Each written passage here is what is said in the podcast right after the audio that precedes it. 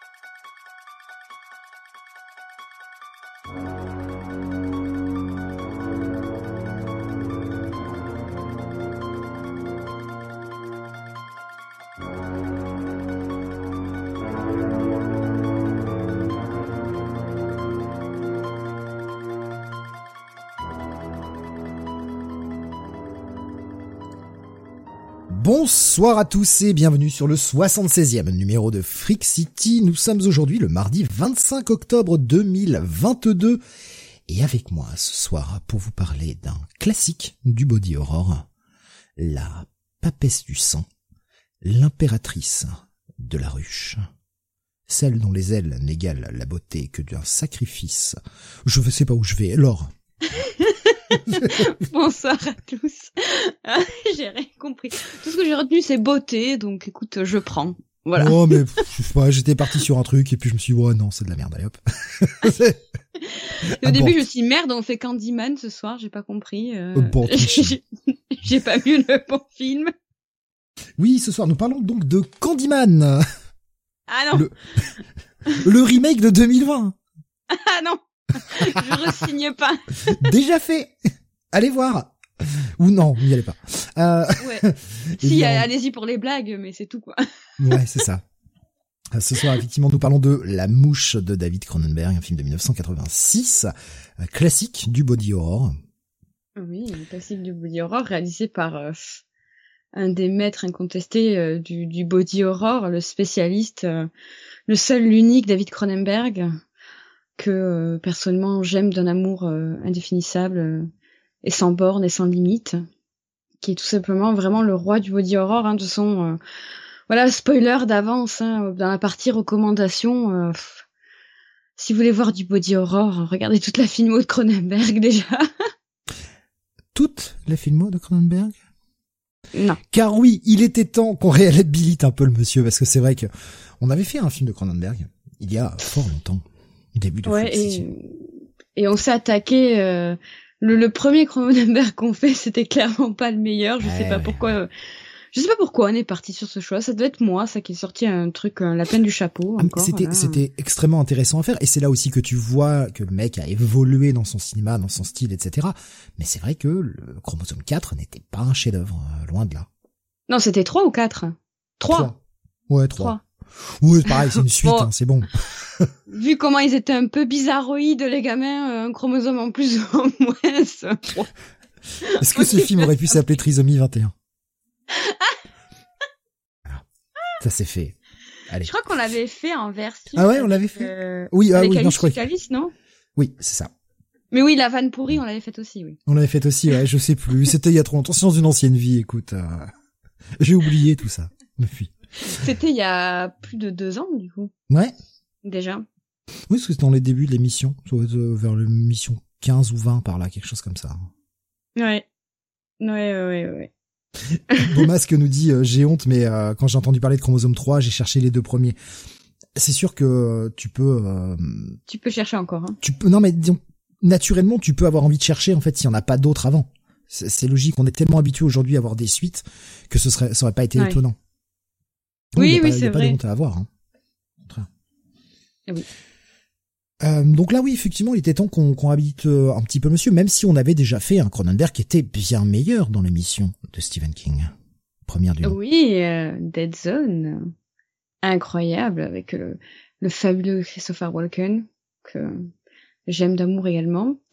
on reparlera de Dead Zone d'ailleurs, hmm. dans l'émission et on reparlera de King, alors pas dans cette émission, mais c'est aussi un moyen pour dire ne vous inquiétez pas, le projet n'est pas mort, le projet n'est pas abandonné, la suite arrivera. Il faut juste un peu de temps. c'est ça. C'est, ah, moi, du moment euh, que moi je ne suis pas morte, le projet n'est pas mort. je vous userai avec Stephen King jusqu'à mon dernier souffle. J'animerai Steve moi-même en faisant de lui un tataillé humain, mais on fera ce projet. c'est ça. J'aurai des petites ficelles en mode marionnette. Euh, je préenregistrerai sa voix, je ferai des montages scandaleux s'il faut, euh, où il dit tout le temps, mais oui, je suis d'accord avec toi, alors c'est formidable. ouais, c'est vrai que c'est euh, bon, c'est juste le temps qui nous manque pour arriver à caler cette émission, mais euh, le la rétrospective King sera finie. Voilà. Un jour ou un autre, elle sera finie. Oui, oui. C'est vrai que c'est des gros, encore une fois, c'est des gros morceaux, quoi. Enfin, mm. c'est des grosses émissions avec euh, beaucoup de films à voir. Là, en plus, la prochaine, du coup, les années 2000, c'est plus de séries que de films, en fait. Mm. Euh, donc voilà. Et comme moi, je suis un peu maso, ben, je relis tout, hein, tant qu'à faire. Euh, et euh, ouais, c'est beaucoup d'écriture, beaucoup de visionnage, beaucoup de lecture. Et... Donc autant faire les choses bien plutôt qu'à l'arrache. Parce que bon, la petite question subsidiaire, est-ce que t'as commencé à mater la série Dead Zone? Non. Oh, pas bien. Non, non, j'arrive pas. Alors, je l'ai jamais vu en plus, euh, mais j'arrive pas à, lancer cette série. Euh, j'en ai entendu beaucoup de bien, mais Christopher Walken, quoi, je pense que je vais le regretter. Euh... Non, toi, t'arrives vite à oublier le truc. Ah ouais? Ouais, ouais parce que parce que c'est différent. Voilà, c'est vraiment on est sur une, une, version série, c'est vraiment différent. Je pense que sur le premier épisode, ouais, tu te dis bon bah oui effectivement c'est pas Christopher Walken, mais après tu, tu penses vite à autre chose quoi. C'est euh, la série dans son univers, le film dans son univers et puis voilà. Ouais, je, dans tous les cas, je, je pense être déçu parce que je vois très mal ce bouquin transposé en série, mais bon ça c'est l'histoire de ma vie. Mais ouais. Bah, c'est un formula chaud hein, de toute façon. Hein, le, cas de la semaine et puis voilà, hein, avec un espèce de fil rouge qui tient, mais c'est le cas de la semaine. Hein, c'est clairement ça. Ouais. Il y a un petit côté demain à la une, nous dit Beaumasque, ouais. Ah ouais. Je sais pas ce que c'est demain à la une. Tu sais, c'est le mec qui recevait le journal du lendemain apporté par le chat tous les matins. Diffusé euh, de, de multiples reprises sur, euh, sur M6 notamment. Oh, alors, il faut vous rappeler que je suis jeune, moi. Oui, mais c'est diffusé depuis longtemps euh, sur M6 et. Euh... Non, parce que moi je. Avec Kyle Chandler, allé... XP, c'est ça, voilà, Kyle Chandler, j'avais plus son nom qui me revenait en tête. Je suis pas allé voir La Mouche au cinéma, quoi, tu vois. Euh... moi non plus. moi non plus. Attends, 86, attends, j'avais 4 ans, t'emmènes pas un gamin de 4 ans voir ça au ciné, quoi, faut pas déconner. T'avais déjà, avais déjà 24 ans, oui, euh, on le sait, euh, Steve, arrête. Chut, euh. chut, ne trahis pas le secret, chut. Damien qui dit si t'as vu Werewolf at Night, Laure, il y a des idées pour animer Steve, euh, un Steve trépassé dedans. Beaumasque qui dit Laure, on a le même âge, je crois, et, on, je connais. Mais vous savez pas quel âge j'ai. Moi, je suis un mystère, donc. Euh... non, je, honnêtement, je connais pas. Je connais pas du tout. Euh... Oui, bon, de toute façon, on aura l'occasion d'en reparler. Hein. C'est de la petite digression, histoire de se chauffer, évidemment. Mais du coup, sinon, pour te répondre, Beaumasque, ce n'est pas la peine d'envoyer 40 messages sur Halloween Ends parce qu'on ne le fera pas. Donc, tu l'as vu? Non, je l'ai pas vu. Euh, J'ai vu euh, des teasers à mon insu euh, par-ci par-là et j'ai vu euh, certains retours et entendu certains retours. Et alors déjà que j'avais pas envie, voilà j'ai un très mauvais souvenir de Halloween Kills déjà, donc. Euh... Mais comme je suis une bouffonne, euh, je vais le regarder à un moment donné euh, parce que euh, je suis une complétiste. j'ai vu les deux premiers, je vais terminer la trilogie, quoi. Mais j'ai pas du tout envie. Ça se sent pas du tout. Vraiment. On a essayé de me, me, traîner au cinéma pour le voir. Je ne citerai pas de nom. Mais euh, au vu euh, à 12,90€ de la place, euh, tu vois, j'étais pas chaude du tout. 12,90€ la place, quoi. Ah ouais, non mais. Une affaire Une affaire, évidemment. Une affaire, ouais. T'y vas à deux, t'as tout, intérêt, si t'y vas en couple, t'as tout intérêt à attendre la sortie du Blu-ray six mois plus tard, quoi. Ah ben oui, oui, c'est ça. Et encore six mois pour certains films, en trois, quatre mois après, tu t'as le bourré, quoi. Donc, euh... non, non, 25 balles euh, au cinéma. Euh... Ah. On partage un petit message avec le viens de recevoir. C'est du direct. Hein. Will qui nous dit, oui, je confirme, Laure est une bouffonne. c'est gratuit. Alors, Will. Will, Will, Will, Will, Will. Comment te dire euh, Ton opinion ne compte pas dans la mesure où tu n'as pas de goût euh, en matière de film. Euh, donc je peux pas croire en fait en ce que tu dis. Tu n'es pas du tout crédible. Voilà.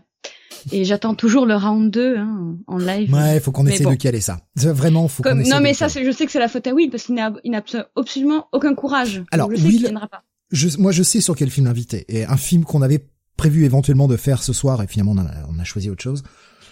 Mais je vois bien Will se réunir en enfer. C'est un film que, que lui et moi, on adore, et euh, on se tient, on se tient au courant. mais voilà. Bah, juste pour faire chier, oui, je dirais que j'aime pas. Voilà, juste pour faire chier, alors que j'adore ce film. juste, voilà, juste pour faire chier. la connerie de la meuf. ah ouais, il aime. Eh ben, eh ben moi je déteste. Voilà, c'est pire que du cinéma. Les gens qui aiment ça. Euh, c'est la peste quoi. Oh purée. Les, les, gens qui aiment ce film, de toute façon, ils ont le même titre alternatif que Chromosome 3, quoi. Réécoutez le début de l'émission si vous n'avez pas compris la blague. Bref, on, est là pour parler de la mouche. Putain, on se barre en couille. Alors qu'on a des ah milliards de notes et qu'on sait qu'il faut qu'on essaye de faire concis, on est déjà à 10 minutes de rien. c'est exactement ça dans ma tête depuis tout à l'heure. Je me dis putain, pas sans la conversation qu'on a eue en off avant où on a dit euh, t'as trop de notes, ça va durer 6 heures, c'est pas possible. et on perd 10 minutes à raconter de la merde. Oh, non, on est incorrigible. Ça fait trop longtemps qu'on n'a pas fait d'émission aussi, c'est pour ça. Ben oui, c'est vrai. Puis en plus la dernière c'était Great White, alors bon. c'est vrai. C'est vrai. C'est pour ça qu'on en a pas fait depuis longtemps, parce que moi personnellement, il a fallu que je me relève de ce traumatisme. Euh, ça n'a pas été facile.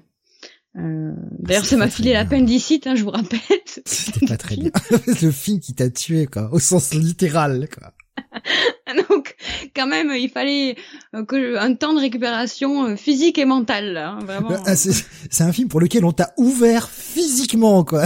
Ouais. Putain.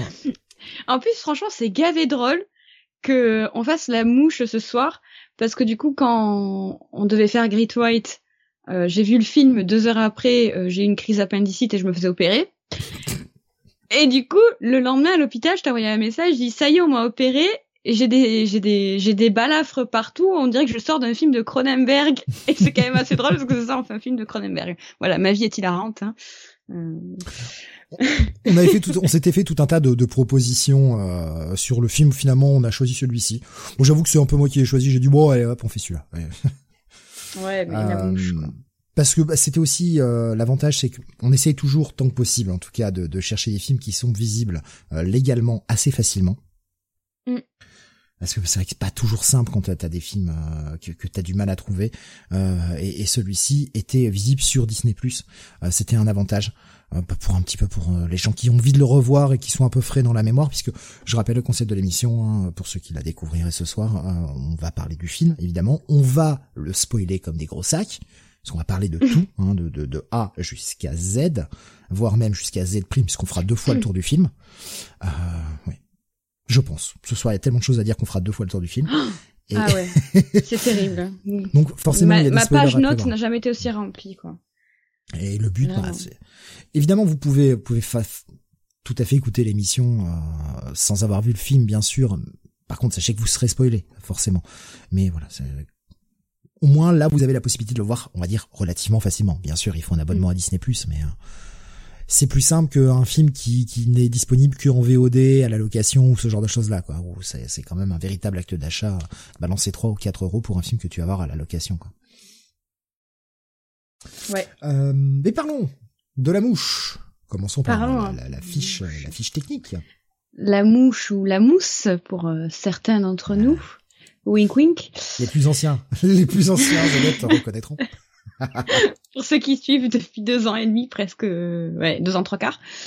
Euh, la mouche, 1986, euh, aka The Fly en VO, réalisé par David Cronenberg, comme on l'a dit. Euh, bon, on le présente plus, on l'a déjà présenté tout à l'heure. Euh, les meilleurs films de body horror, euh, connus précédemment pour Dead Zone, on en a déjà parlé dans une spéciale King, de Scanners, de Cronenberg 3, dont on a parlé aussi, de Rage, de tellement de films incroyables. De Vidéodrome qu'on va bientôt visionner pour le marathon Halloween, préparez-vous pour ceux qui le suivent. Tu sais que j'ai failli le proposer, mais comme je savais qu'il était dans, ton marathon, je me suis dit bon, on va pas le mettre. Oui, bon, au pire, on aurait pu faire un, un, double feature. Hein. Ouais, mais c'était, euh, si tu veux, enfin, je me dis à la rigueur, c'est euh, c'est un peu con de proposer des films qui sont dans le marathon parce que les gens qui suivent le marathon vont le voir forcément. S'ils doivent le regarder quelques quelques jours avant déjà pour euh, pour l'émission, c'est c'est un peu con, tu vois. Ouais. Mais en, vrai, je me disais tout à l'heure, en prenant toutes mes notes sur la mouche, sur Cronenberg et tout, je me disais un jour, il faudrait carrément qu'on fasse une spé euh, Cronenberg, quoi. Donc euh, autant euh, peut-être cumuler les deux, je ne sais pas. Ouais, spécial, spécial Cronenberg, ouais, ça pourrait être cool. Ouais, il y a tellement de choses à dire. C'est terrible. Bref, au scénario, on retrouve aussi David Cronenberg, on retrouve, on retrouve aussi Charles Edward Pogg, euh, qui a été notamment sur le scénar de Psychose 3, sorti en 96, ou Cœur de Dragon, qui était Le meilleur, je crois, hein, Psychose 3. Hein. Ouais. Alors moi, perso, sorti de du Psychose de 1960, hein, désolé, euh, grosse réac, mais il y a rien qui existe. Hein. Vraiment, je l'ai mis euh, pour euh, pour identifier le monsieur, hein, pour identifier Charles-Édouard Pogg. Hein, mais après, sinon, ça n'existe pas pour moi. D'ailleurs, pour ceux qui sont intéressés par les suites de Psychose, hein, vous pouvez les retrouver sur France TV à partir du 27 octobre gratuitement pour la, la collection de terreur nocturne. Mais voilà, moi personnellement, sorti de de Psychose de 1960, il n'existe plus rien. Malgré que certains diront aussi qu'ils se, dé... ils se, dé... ils se défendent bien, mais bon. Voilà. Euh... À la composition musicale, euh, on a du très très beau monde puisqu'on a Howard Shaw. Euh, on a quand même du très très beau monde de manière générale hein, sur sur ce film. Hein, ovni d'Hollywood, mais euh, euh, surprise incontestée. Euh, donc on a Howard Shore à la, composition, qui est, alors on va pas faire tout le listing de, de ses compos, mais qui est un très très grand compositeur qui a beaucoup travaillé avec Cronenberg, notamment sur Vidéo, Vidéodrome, Scanners, Chromosome 3, mais aussi Le Silence des agneaux, Philadelphia, Le Seigneur des Anneaux. Euh, bref, une centaine de crédits à, la compo, 89 victoires, 89 prix, 3 Oscars, de, Golden Globes et plus de 116 nominations. Donc un grand, grand, grand monsieur qui fait euh, des scores absolument incroyables. On en revient, on reviendra dessus tout à l'heure aussi. Euh, au SFX, au make-up, donc au make-up effets spéciaux, on a Chris Wallace, qui est aussi un grand nom, euh, oscarisé pour euh, pour pour ce film pour la mouche, euh, qui a bossé sur les Gremlins notamment, Le Retour du Jedi, Piranha, ça a été son premier crédit de Joe Dante, euh, voilà pour faire que une partie du listing parce que c'est pareil c'est un grand monsieur, et avec lui Stéphane Dupuis euh, qui a lui aussi beaucoup bossé sur euh, le SFX euh, euh, de Cronenberg, notamment sur Scanners, qui a fait le SFX de Robocop, et qui va aussi, voilà, sur des films en tout genre comme Miss, Miss Fire, sur des films Marvel, sur Jason X, je tenais à le préciser parce que c'est un film incroyable. je tenais à préciser Jason X. je vous invite à réécouter le Comic City spécial Jason X, qui était euh, du grand Mendes, du grand art. Euh, à la production, euh, on a Stuart Confield, pour qui c'était la première production, puis qui a bossé pas mal sur la prod de films avec Ben Stiller, notamment sur Zoolander, Dodgeball, La vie rêvée de Walter Mitty, et pareil mention honorable pour Les Rois du patin, si vous n'avez jamais vu ce film, il faut absolument le voir. Rien à voir avec les films d'horreur, hein, mais vraiment. En, anglais, King of the Patin. King of the Patin. ah, ah, je peux plus. Je peux plus ces blagues. Un film de pelle de Nord Beaumas.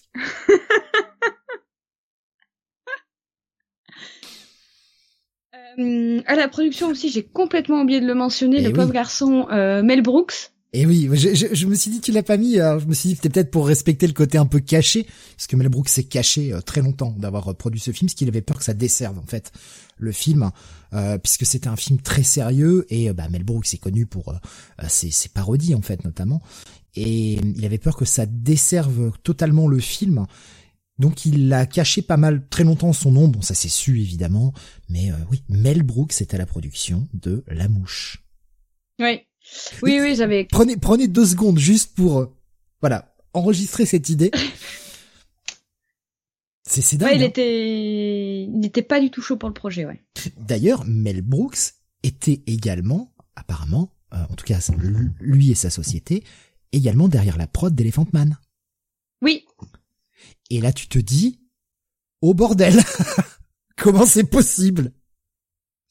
Comment c'est possible que le mec qui te fait la folle histoire de l'espace, ou Frankenstein tu vois qu'il a une certaine appétence pour l'horreur, ce genre de truc là, mais qu'il tourne un peu en dérision, mais comment c'est possible que le mec fasse des films aussi noirs et aussi sombres, quoi? Enfin, en tout cas, la prod. Et c'est génial, je trouve ça absolument génial comme, comme anecdote. Ouais, totalement. Au début, euh, c'est pour ça que je l'ai. Je crois que j'étais dans le déni en fait. C'est pour ça que je l'ai pas mis dans le, dans le sur le conducteur, parce que quand j'ai vu le nom, je me suis dit c'est pas possible. J'avais jamais, j'avais jamais vu passer cette info. Pourtant, La Mouche, un de mes de, mes films d'horreur préférés, et j'avais jamais capté ça. Mais oui, en effet, Mel Brooks, Mel Brooks à la production, c'est quelque chose.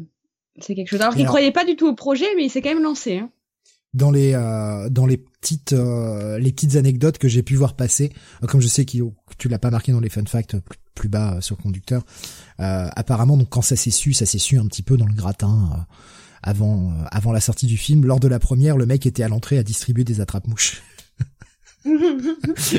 aux gens qui rentraient dans la salle mais quel connard c'est pas possible quoi Damien qui nous dit Mel Brooks c'était juste un cinéphile en fait mais ouais totalement mm. Totalement, ouais. C'est fou, hein. C'est vraiment, c'est, c'est le truc. Moi, je me suis dit, putain, merde, quoi. Comment, comment, comment c'est possible que son univers complètement barré, qui est toujours très respectueux du cinéma, attention, parce que le cinéma de Mel Brooks, c'est quand même, oui, c'est de la parodie, mais c'est pas du n'importe quoi non plus. Il y a quand même toujours un très très gros respect dans ce qu'il fait. Et comment son cinéma peut cohabiter dans le même monde que celui de la mouche, par exemple, ou celui d'Elephant Man? On est, euh, on est vraiment dans, dans, dans des ambiances totalement opposées. Et pourtant. Ouais. Benny, qui, Benny, qui, nous disait euh, le meilleur rôle de Goldblum pour la mouche. Désolé pour les fans de Jurassic Park. Ouais, bah totalement. Je, suis une grosse grosse fan de Jeff Goldblum et et, euh, et, je suis totalement d'accord. Euh, il est absolument charismatique et euh, euh vraiment il est incroyable dans Jurassic Park hein, dans son rôle. Mais mais je suis d'accord. La, la mouche, j'ai l'impression qu'il est vraiment au paroxysme de son talent quoi. Il, on sent qu'il a tout donné alors que lui c'est pareil au début quand on lui a proposé le rôle il n'était pas ultra chaud euh, il voyait pas trop ce qu'il faisait là. Euh, en plus, il a passé, apparemment, il aurait passé une audition un peu, euh, un peu à la noix, quoi. Euh, d'ailleurs, il qualifie même pas son passage comme une audition parce qu'il a même pas joué. Hein. Il a juste lu une partie du script face à Cronenberg, qui a dit c'est toi. Et lui non plus n'y croyait pas, et pourtant pour enfin moi je trouve que c'est le rôle de sa vie quoi euh, bah, il est, incroyable hein. est-ce ça ou est-ce que ce serait pas une dépendance Day son meilleur rôle moi. Je, je, je m'attendais à une réaction de ce type là je suis je suis content je suis content. Franchement j'ai regardé Independence Day uniquement pour Jeff Goldblum. Oh le film reste franchement. Cool. à moins que ce soit peut-être euh, un film qui sera peut-être un jour au programme hein. tu Transylvania 6 5000 j'ai pas vu le 2 par contre. Hein. Comédie horrifique. Moi non plus. Euh, rien à foutre. Ouais. Mais oui, pour moi, meilleur rôle de Goldblum, hein, la mouche, euh, clairement. Euh, ah oui, oui, il a dit, son meilleur rôle, c'est dans Friends et puis c'est tout. bah justement, parlons-en du casting. On va parler de Jeff Goldblum hein, en premier, qui qui incarne le rôle de Seth Brundle. Euh, Est-ce qu'on ferait pas le petit fun fact euh, en même temps justement de, de, tous ceux qui ont été considérés pour ce rôle? Ah bah si, carrément, parce qu'il y a eu une... Comme dirait un grand philosophe, il y en a eu une chier plus 12. Euh, pour le rôle de, de Seth, hein, bon bah Jeff euh, Goldblum a été choisi, euh, mais euh, avait auditionné quand même Michael Keaton, Mel Gibson, mais euh, qui lui euh, avait euh, décliné gentiment l'offre, qui était intéressé, qui était très intéressé, mais on lui a proposé l'arme fatale, donc il n'a pas pu refuser. Et Dieu merci, heureusement qu'il a fait l'arme fatale. Ma vie ne serait pas la même. Willem Dafoe a été considéré pour le rôle. moi perso, j'aurais bien vu Dafoe aussi. Mais je sais pas si le film aurait eu le même. Parce qu'il a quand même une sacrée gueule de fou, Dafoe. Ouais, ouais, mais est-ce que mais ça, ça aurait pas, on n'aurait pas vécu la transformation pareil, je pense. Ouais, puis il y a une certaine tendresse, il y a, il y a ce côté, on y viendra quand on va parler du film, mais quand tu regardes toute cette première partie qui est, j'annonce, je, je dévoile déjà mes arguments, mais qui est presque, on va dire une comédie romantique sur la première moitié oh, du film. Arrête de lire mes notes. c'est clairement ça, je veux dire le c'est mignon, c'est touchant, enfin ce couple il est mignon quoi. Est-ce qu'avec William Defoe on aurait eu cette même approche de ce côté assez fragile, assez nerdy en quelque sorte qu'a Jeff Goldblum. Je suis pas certain, tu vois. Ah, euh, je pense qu'on aurait pu avoir ce côté, euh, euh, ce côté euh, amoureux parce que euh, et, tendre parce que j'ai déjà vu euh, euh, William Dafoe dans, dans ce genre de de rôle en fait de, de mec gentil, euh, un peu un peu naïf, etc. Donc je l'aurais bien vu dans la mouche, surtout qu'à l'époque il était plus jeune, donc euh, c'est con, mais au niveau du visage il était moins marqué, donc il avait moins cet air strict qu'il a de, de nos jours.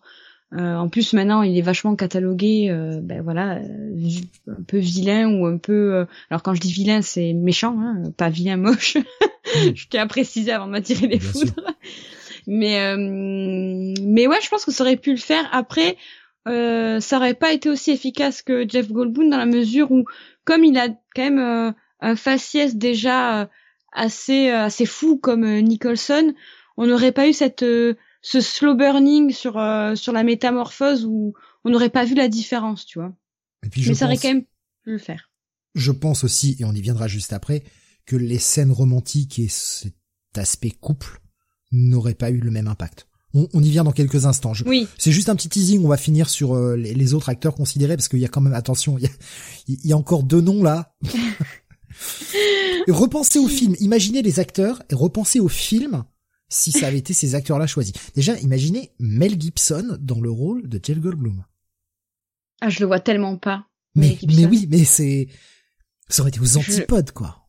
Ah et je suis pas sûr que Gibson aurait pu faire la carrière qu'il a fait derrière, parce que oui, Gibson est révélé dans Mad Max, etc. Mais l'arme fatale le révèle à mort au grand public, parce que Mad Max restait quand même assez confidentiel. Ouais, jamais, je... pense qu'en faisant la mouche et ne faisant pas l'arme fatale, jamais Mel Gibson aurait eu la carrière qu'il a eu aujourd'hui. Totalement. Totalement. C'est assez marrant d'imaginer, euh, d'imaginer des choses comme ça, tu vois, de, de s'imaginer qu'est-ce que ça aurait pu donner, quoi. Ouais, mais c'est pareil euh, pour le, le, rôle de Véronica, on en parlera. J'ai vu des noms passer. Euh... Pourquoi pas mais... Euh. Damien nous dit Michael Keaton, j'aurais été très curieux de le voir, plus que Dafoe, il est capable de faire une folie plus contrôlée. Mais Keaton, je le vois bien en première partie de film, euh, sur la mouche, ce scientifique, etc. Monomaniaque, hein, clairement. Euh, je, le, je le vois bien mais sur le reste du film, sur la transformation, etc., je le vois pas du tout. J'arrive pas du tout à le visualiser. Et, d'ailleurs, question qui, n'aura pas forcément de réponse, on peut pas savoir, mais est-ce que si Keaton fait un La est-ce que derrière on lui offre le rôle de Batman quelques années plus tard? Je suis pas certain, tu vois. Mm.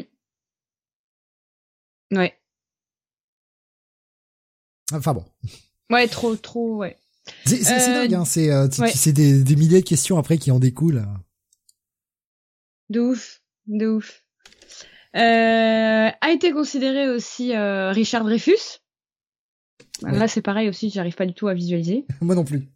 Vraiment, euh, je. Et alors, pense que le, le, moi, le dernier nom que tu vas annoncer, je voudrais voir le film dans une autre réalité avec cet acteur.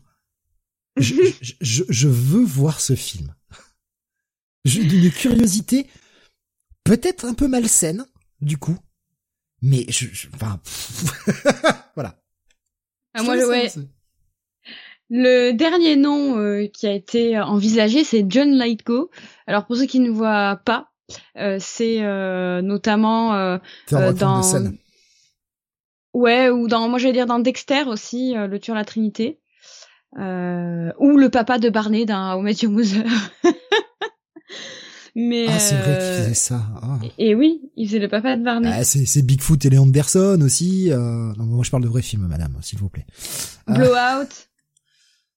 Ouais. Alors, Damien qui nous dit voilà John Lightgo bizarre euh, bizarre comme pré-choix et pourtant Lightgo a même auditionné pour le film. On lui a pas simplement proposé le rôle, il a carrément auditionné pour le rôle. Je le vois pas du tout. Mais je euh. suis ultra curieux d'imaginer le, film avec John Lithgow qui, on le sait, hein, est capable de faire des mecs d'une froideur incroyable. On l'imagine souvent, euh, on l'a vu beaucoup plus souvent dans des rôles de comiques, et notamment grâce à Third Rock from the Troisième planète après le soleil euh, en français, euh, qui, qui, était une série comique, voilà, mais et il a fait beaucoup de films comiques dans les années 80-90. Mais l'imaginer dans un rôle sérieux comme ça, et on sait qu'il est capable de jouer des, des tueurs très froids, très noirs, très sombres.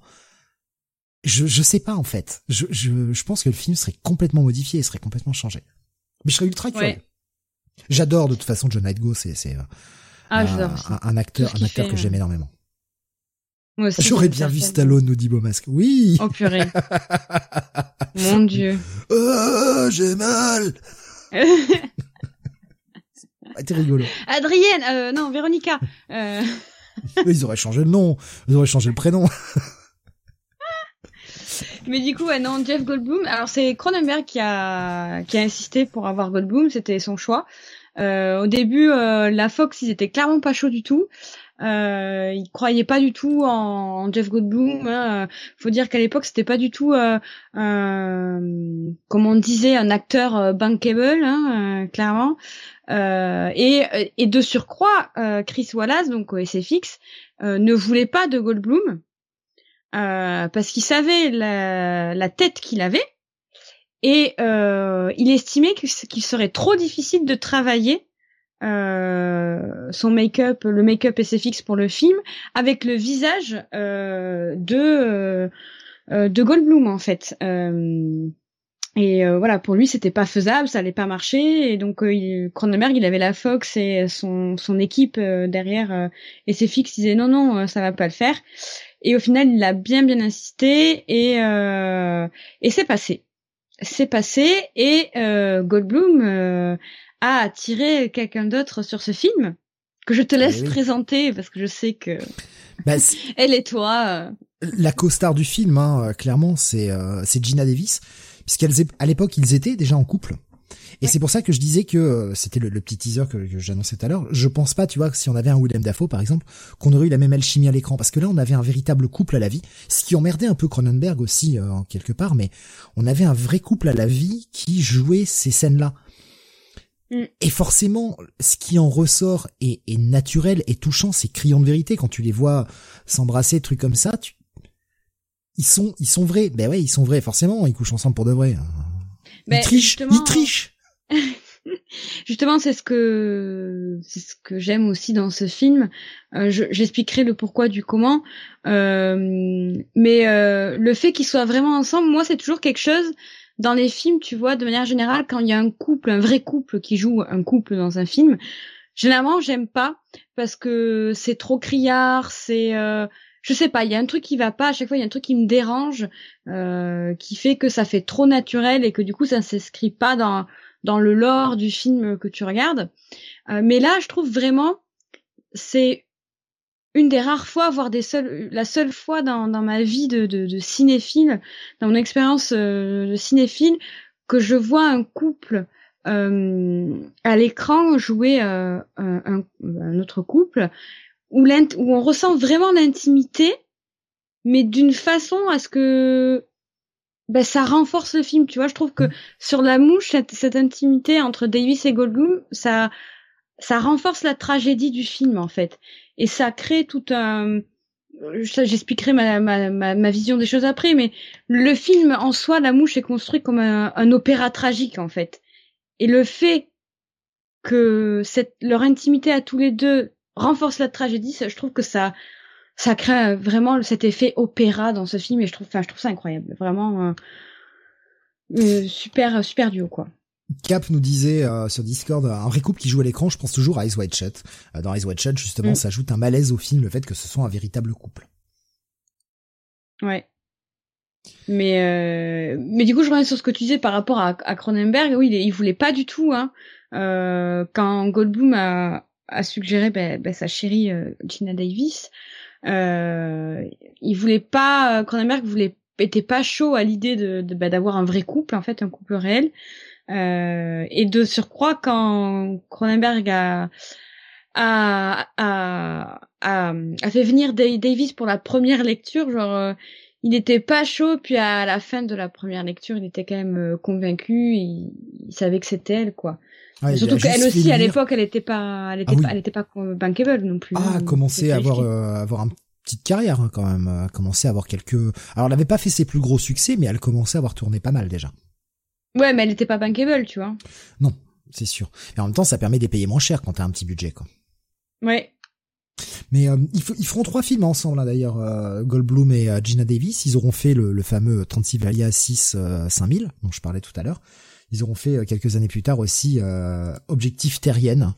en anglais, le Earth Girl are Easy.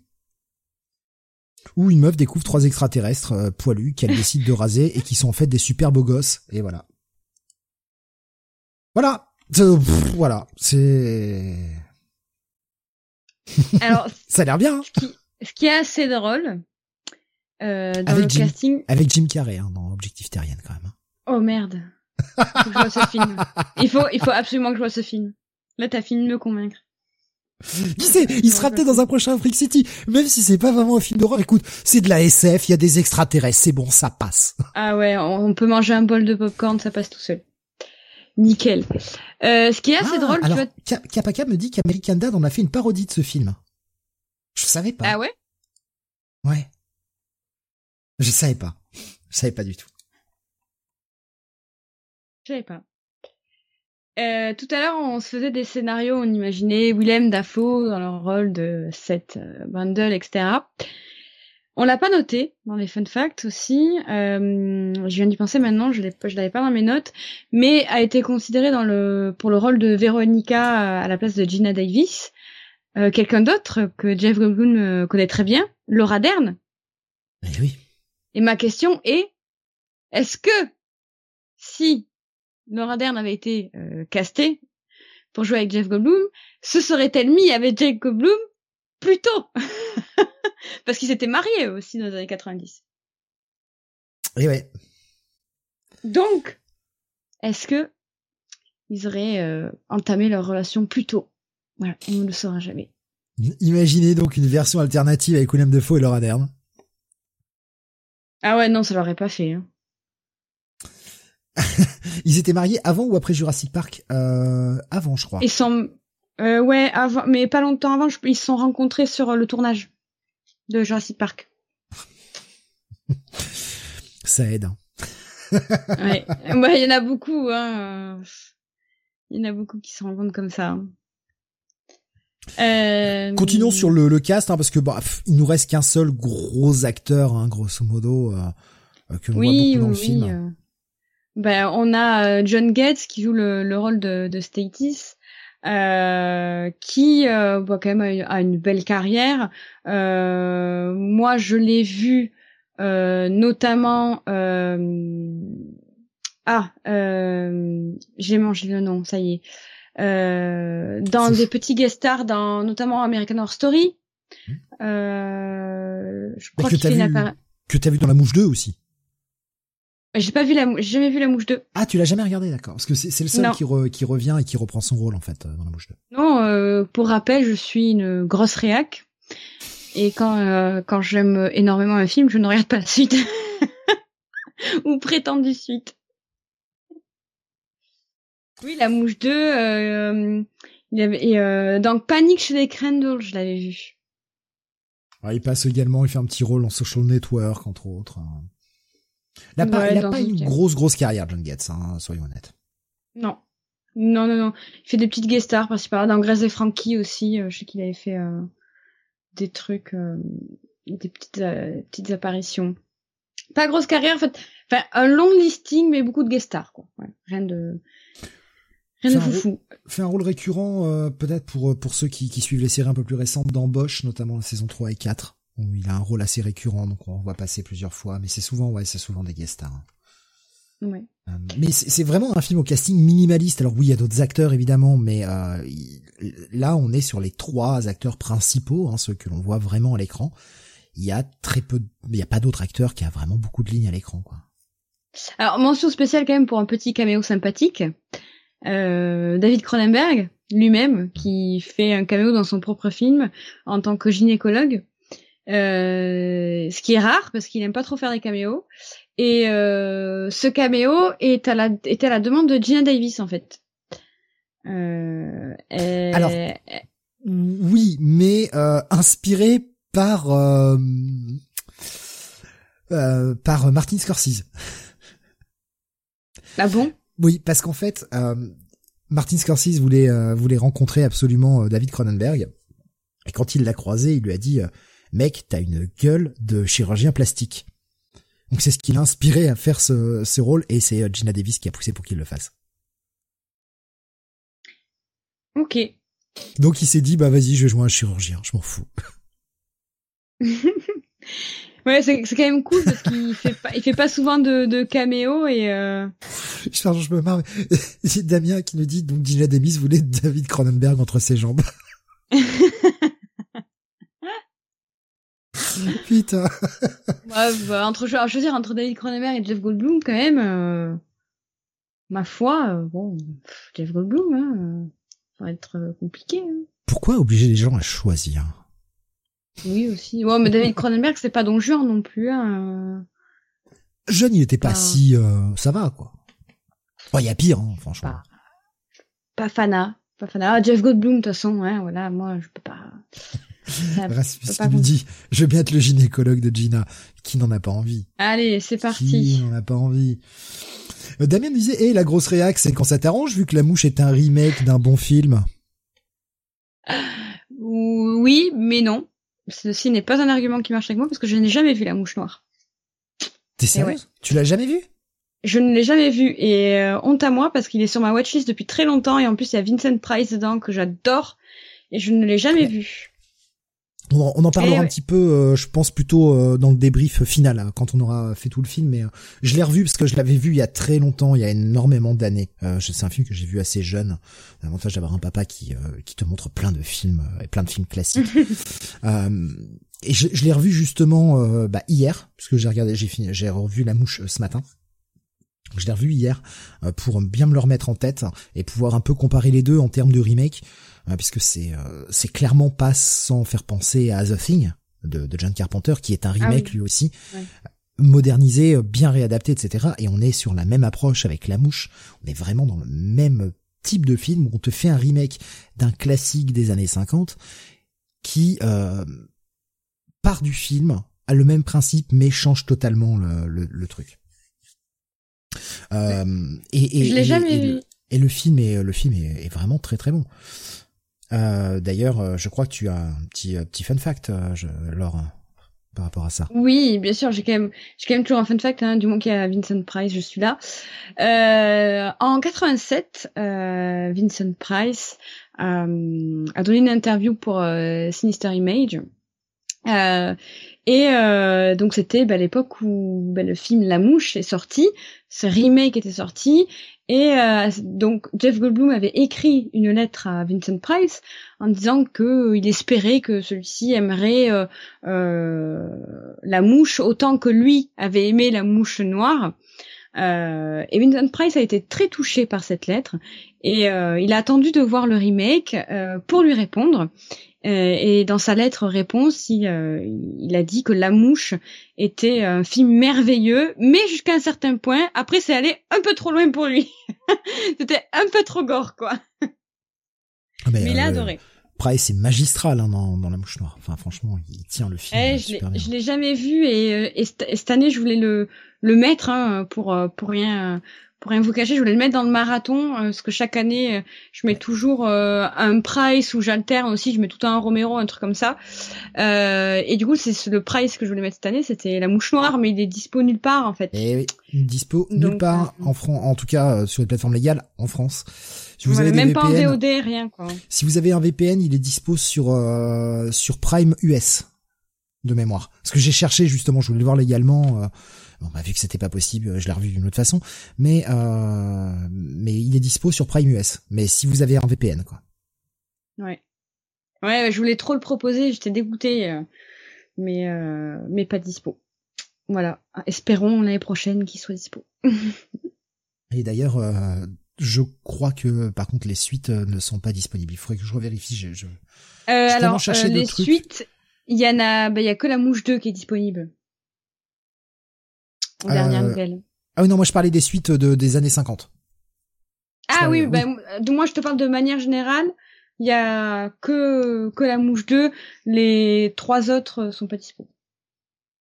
Suite 58, 59 et 50 euh, et 55 non plus, 65, pardon. Euh, ouais, je me suis plantée, 65 euh, sont pas dispo. Euh, Damien nous disait, Carpenter a dit qu'il euh, croisait souvent Cronenberg à ses débuts et qu'il parlait comme deux potes cinéphiles. Et dix ans après, alors que Cronenberg commençait à être accepté par un certain milieu artistique, il l'a recroisé dans une soirée. Cronenberg l'a regardé euh, comme s'il lui disait "On se connaît?" Improbable. Dégueulasse. Improbable. Dégueulasse. Euh, alors pendant que là, règle un tout petit truc, euh, je vais continuer vite fait sur le, le dernier casting, euh, finir un petit peu le, le casting, euh, puisqu'on va retrouver notamment Joy Bushell qui va jouer le rôle de Tony, dont on parlera, qui a une toute petite apparition, hein, qui, n'a absolument pas beaucoup de crédit à son actif en termes de de, films, hein, notamment elle, était passée dans la guerre du feu, mais elle faisait vraiment une apparition vite fait. Euh, et puis euh, on a également euh, Leslie Carlson qui joue le docteur Brent Chivers, hein, qui est le, le, le médecin qu'ils vont voir vers la fin du film. On y reviendra tout à l'heure quand on reparlera du film, qui lui aussi n'a pas une grosse grosse carrière entre autres.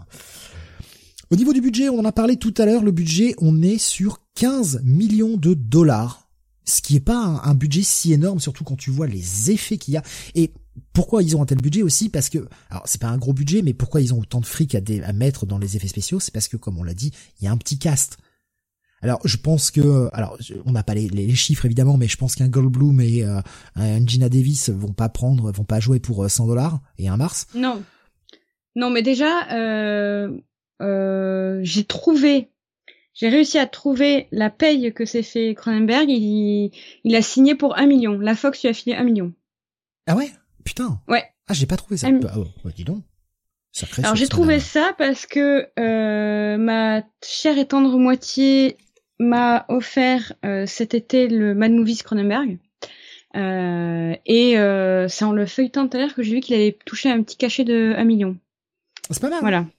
Mm.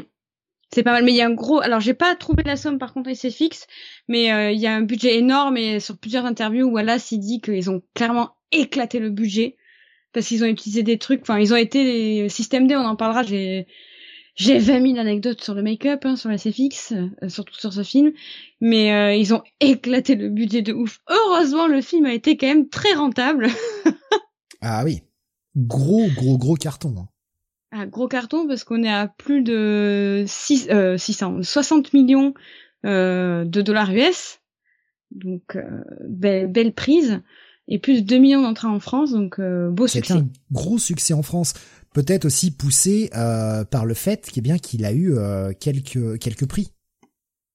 Oui, quelques prix. on en parlait tout à l'heure. alors on va pas vous faire tout le listing, mais le film a remporté quand même plus de, de 7 prix, une dizaine de nominations, dont Oscar en 87 du meilleur maquillage pour Chris Wallace et Stéphane Dupuis.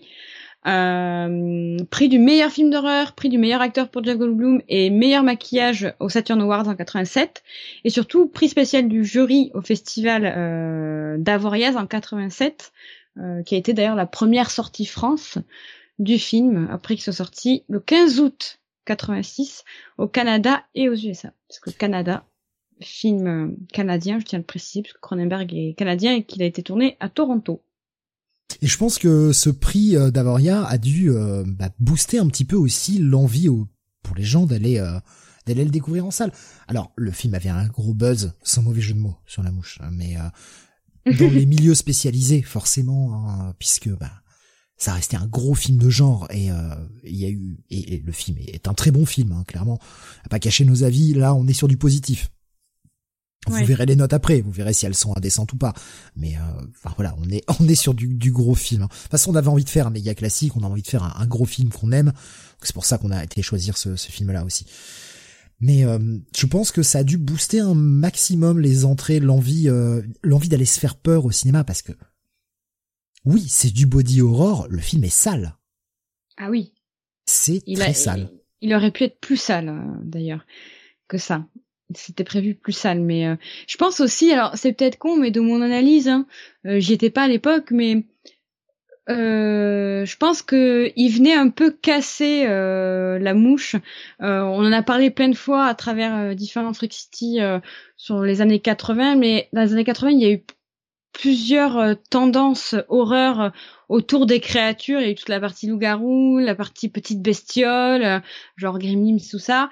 Et, et, je pense que du coup, la mouche arrivait au bon moment parce que on était dans un del de, de, créatures, clairement, mais au titre et au premier visuel, aux premières euh, bandes annonces, euh, ça, ça faisait une cassure en fait avec tous ces films là. Il y avait, j'ai l'impression qu'à cette époque-là, euh, on était quand même assez floudé par les films de loups-garous, de, de créatures, euh, de petites bestioles à la Gremlins et tout. Et je pense que on était la aussi mouche, sur un espèce de revival du vampire aussi. dans ces ouais.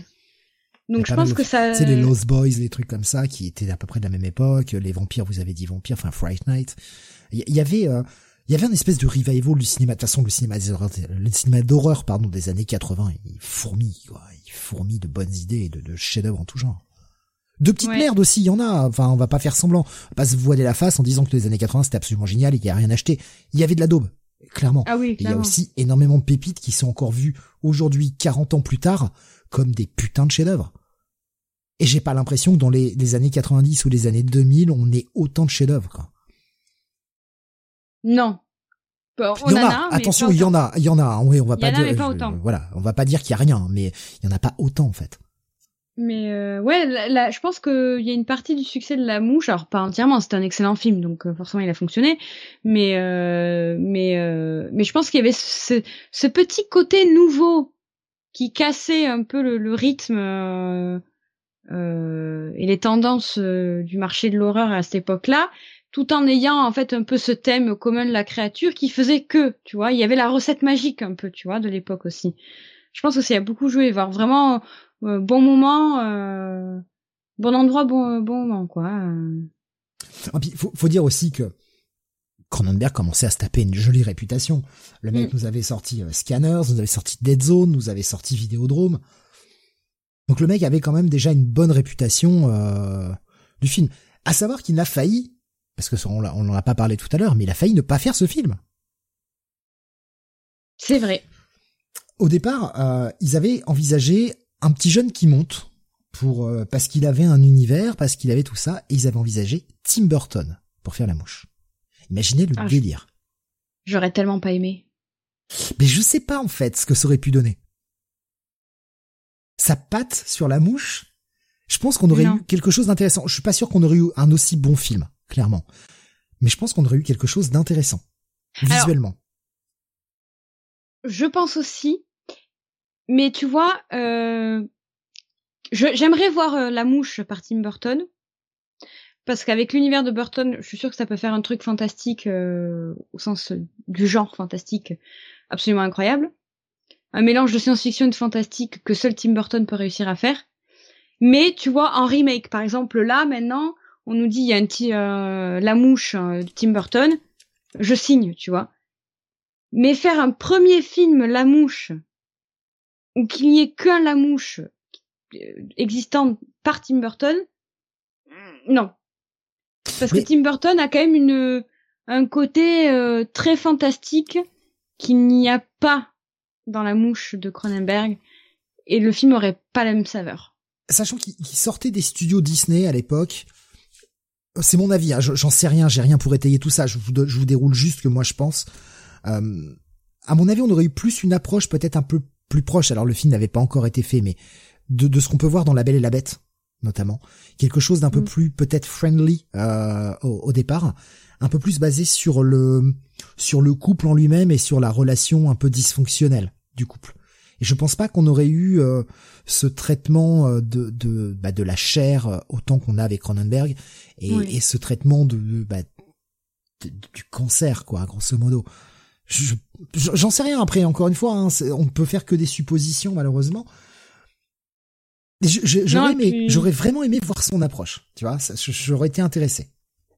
Ouais, moi aussi, mais c'est vrai qu'il y a, il y a ce, il quelques trucs qui auraient sauté. C'est pareil, la, mise en scène, tu vois, comment euh, Cronenberg met en scène ses espaces et tout. Je suis persuadée que Burton n'aurait pas du tout fait comme ça, parce qu'il y en a un qui, sépare tous les espaces euh, dans ses films, Cronenberg, et euh, Tim Burton qui aime c'est des espaces grands sur des plans ultra larges.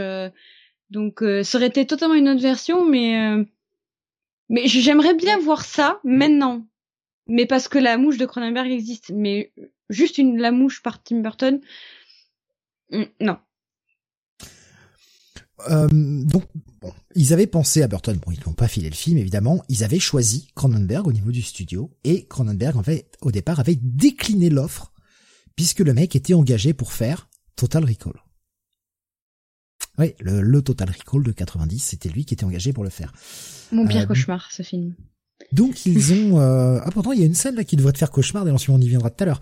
J'ai pas réussi à l'avoir en screen euh, propre donc c'est dommage mais euh, y a Et toi aussi j'ai pensé à toi quand j'ai revu la scène. on y viendra tout à l'heure. On a on a nos Némésis hein, dans ce film clairement. Hein. De petits moments de petits moments de ah putain quelle horreur. Donc Cronenberg décline part sur Total Recall avec euh, avec Dino De Laurentiis et finalement, ils ont choisi euh, Robert euh, Bierman pour faire euh, le film. Le mec a fait notamment Embrasse-moi vampire avec Nicolas Cage. Super film. Oui. Incroyable. super film. Un ovni, un putain d'ovni, mais super film.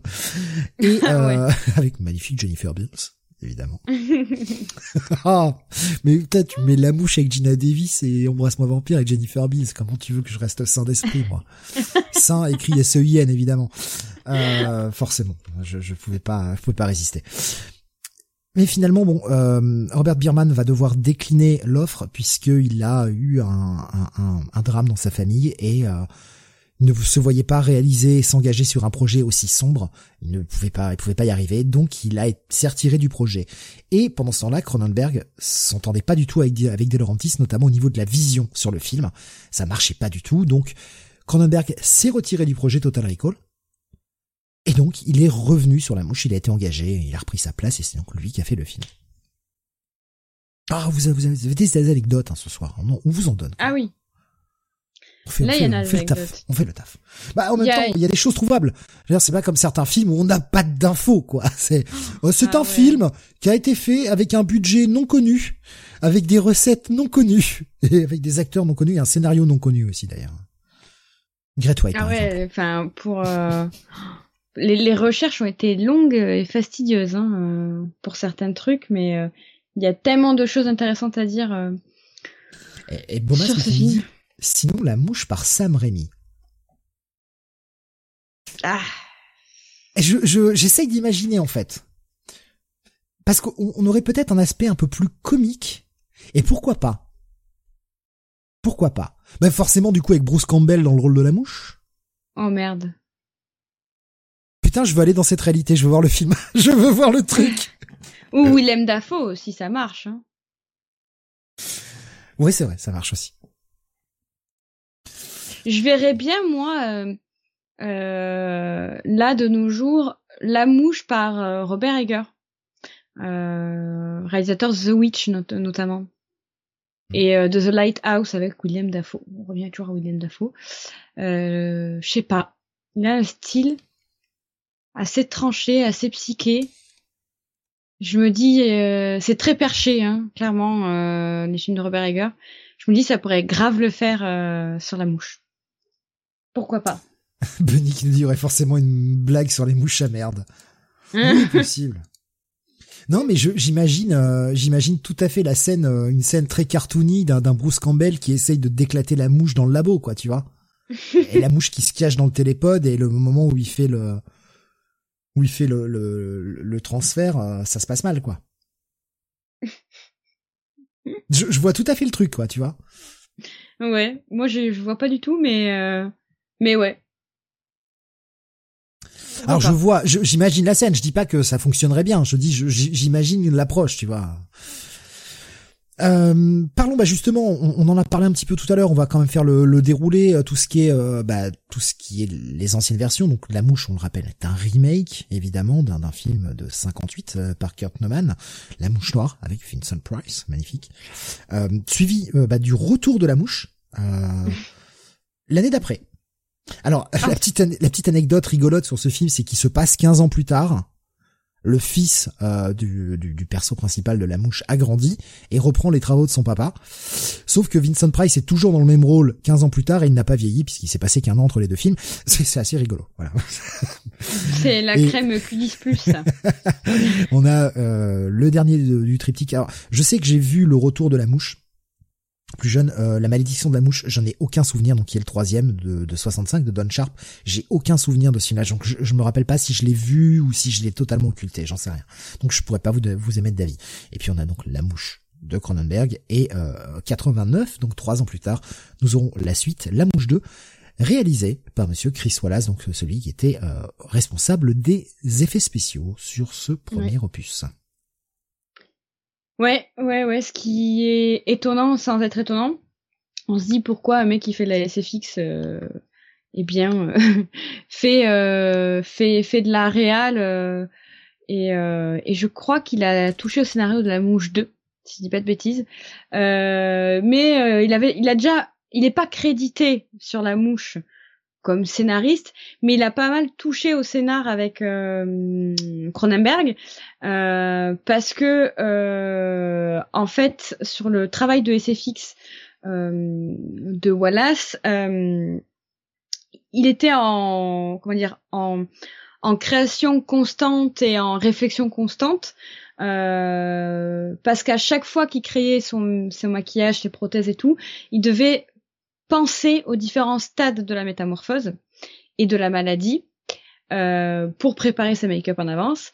Et en fait, il était obligé de travailler de concert en fait avec Cronenberg euh, à un tel point, il travaillait tellement de concert ensemble parce que ben, euh, Cronenberg avait une vision de la métamorphose euh, en scénar et, et en réel en fait en, euh, voilà de façon assez pragmatique et Wallace lui avait en tête ben, la, la, le côté technique euh, le côté euh, make-up. Et du coup bah des fois euh, malgré que t'aies la même idée euh, la réalisation de la vision n'est pas la même parce que c'est deux deux métiers totalement différents. Donc ils bossaient de concert les make-up ont été modifiés plusieurs fois et ça a modifié aussi du coup le script en fait. Euh, certains make-up ont été validés par Cronenberg mais ça ça l'a ça l'a ça ça l'a poussé en fait à modifier le script avec Wallace quoi. Donc euh, du coup je pense que c'est ce qui l'a l'a poussé lui à faire la mouche 2 il euh, y avait euh, Spider qui me disait euh, le retour de la mouche est pas si mal en fait, même s'il souffre de la comparaison avec le chef-d'œuvre qui est le premier. Et il précisait hein, le, la mouche 2, hein, je précise. Tu parlais de de, de, de make-up artistes qui deviennent réels. Euh, bah, on a bien eu Stan Winston hein, également qui était réel, qui, qui, oui. qui, a réalisé deux films, dont le, enfin le, le, magnifique parce que j'en ai un souvenir de gosse. Il faudrait que je le revoie et je pense que je vomirai. Mais le magnifique Galacticop hein, en français. Oh là là euh, A Gnome Named Norm euh, en anglais, avec Anthony Michael Hall, dont on parlait tout à l'heure en début d'émission quand on parlait de Dead Zone. Voilà, tout ouais. est lié dans cette émission. Tout est lié. Ce n'est qu'un perpétuel recommencement. C'est tout. Mais euh, eh bien, on, on, a parlé du préquel entre guillemets ou en tout cas comment on appelle un film bah le film original en fait voilà j'étais en train de chercher comment on appelle un film qui n'est pas un remake bah c'est l'original c'est con. Mais c'est le film original. Mais, mais c'est, ce film original finalement n'est pas sorti nulle part alors. Non il n'est pas sorti nulle oui. part. Euh, puisque c'est une adaptation lui-même euh, d'une nouvelle qui s'appelle La mouche temps mort euh, écrite par George euh, George Langland euh, que vous pouvez retrouver aux éditions Flammarion dans un recueil de nouvelles euh, et que je conseille vivement de lire, que je ne vous spoilerai pas, mais qui vous réserve des surprises. Je n'en dirai pas plus. Donc je répète aux éditions mec, euh, qui se transforme en mouche, qui va dans l'espace, euh, qui croise des léprocons. Mais justement, il y avait une question tout à l'heure de Rasmus qui demandait une version faite par le mec qui a fait l'Operation in Space. Laure, est-ce que t'aimerais pas voir ça? Ouais, carrément les télépodes là dans l'espace euh, genre le télépode ça serait euh, une espèce de de comment ça s'appelle là? Tu sais dans une fusée ça se détache là. Il y a le truc qui se détache après. Mmh. la fusée elle monte et après ça se détache. Et ben le télépode il se détacherait il resterait dans l'espace.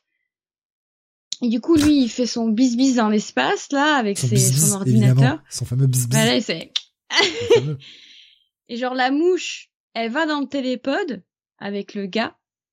Et en fait, le problème, c'est qu'il y a euh, un léprechaun qui s'échappe euh, d'une prison intergalactique et qui se retrouve planqué dans le vaisseau, en fait, pour échapper aux forces spéciales de l'espace.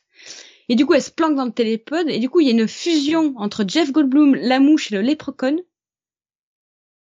Et du coup, l'homme mouche le Brundlefly se retrouve Brundlefly et se retrouve à rechercher des piécettes d'or dans l'espace parce que du coup euh, il a perdu ses piécettes. Tu vois ce que t'as fait Rasmus? T'as vu ce que t'as fait là? Elle a pondu un scénario, ça y est C'est de ta faute, je te tiens pour responsable. Benny qui nous dit moi je veux voir le Le Préchauve avec Bendis dans le rôle principal. Ou avec Vin Diesel aussi ça marche. Hein. Au secours. Euh, allez, on va terminer la fiche technique. Putain, on a une heure d'émission, on est toujours à la fiche technique, bordel. allez, on a terminé. On, l'a dit tout à l'heure, on peut voir le film sur Disney+, sur Canal Série, Ciné Série ou en VOD. Et on va parler juste très vite fait du classement, hmm. parce que le classement, il est parti en couille complet au Canada. Il y a eu je sais pas combien de ratings. Alors au Manitoba, euh, euh, il a été euh, classé 14 ans et plus. dans le Nova Scotia et l'Ontario, il était rated R. à Québec, 13 ans et plus. Et quand il est passé à la télé, c'était 18 et plus, voilà. Donc, euh, on va comprendre. Au States, pas de surprise, rated R. Et en France, il était interdit uniquement moins de 12 ans. Ce que je trouve un peu hard, parce que c'est le film est pas, il y a, y a, pas de, de, de, même les scènes de sexe d'ailleurs, on y reviendra tout à l'heure, mais elles sont toujours filmées avec extrêmement de justesse et de pudeur et ça, ça c'est hyper appréciable. Il y a pas de plan, il y a pas de plan il y a pas de plan boobs, il y a rien là-dedans. Et ça c'est très propre. C'est, c'est, c'est franchement euh, vraiment à mettre au crédit du film. Par contre, au niveau des effets spéciaux et au niveau de la chair torturée, des scènes dégueulasses qu'on a, moins de 12, je trouve ça léger, quoi. Franchement, là, je trouve ça léger. Euh, aujourd'hui, disons que si, on compare à aujourd'hui, aujourd'hui, euh, il suffit d'allumer la télé, pas grand chose, et de, des fois de regarder simplement le journal télé pour voir des gens qui sont en train d'agoniser dehors. Donc oui, mais je veux dire, je me remets à l'époque de 86, moins de 12, c'est c'est léger quand même. Hein. Je pense que le mm. film aurait mérité un moins de 16.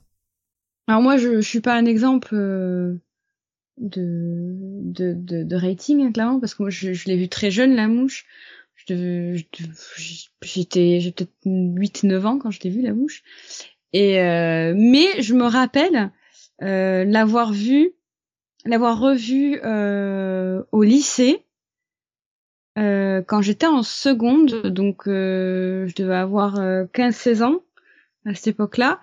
Et, euh, et la, la, la, en fait, c'est notre prof d'art qui nous avait euh, amené, euh, parce qu'on travaillait sur le corps et sur la décomposition des corps. Et du coup, elle nous avait amené voir la mouche, en fait. Et, euh, et, euh, et ouais, il y en a beaucoup de ma classe qui ont été traumatisés à 15 ans par la mouche, quand même. J'ai ce souvenir. Oui, je pense, je pense que ça dépend de la, de la sensibilité de chacun. Après, le, le truc, c'est que ces interdictions, enfin, c'est pas forcément une, une, interdiction ferme, c'est déconseillé au moins de euh, déconseillé au moins de 16 ans. Oui, pour la mouche, je suis d'accord. Interdit au moins de 16 ans, non, mais déconseillé au moins de 16 ans, ouais.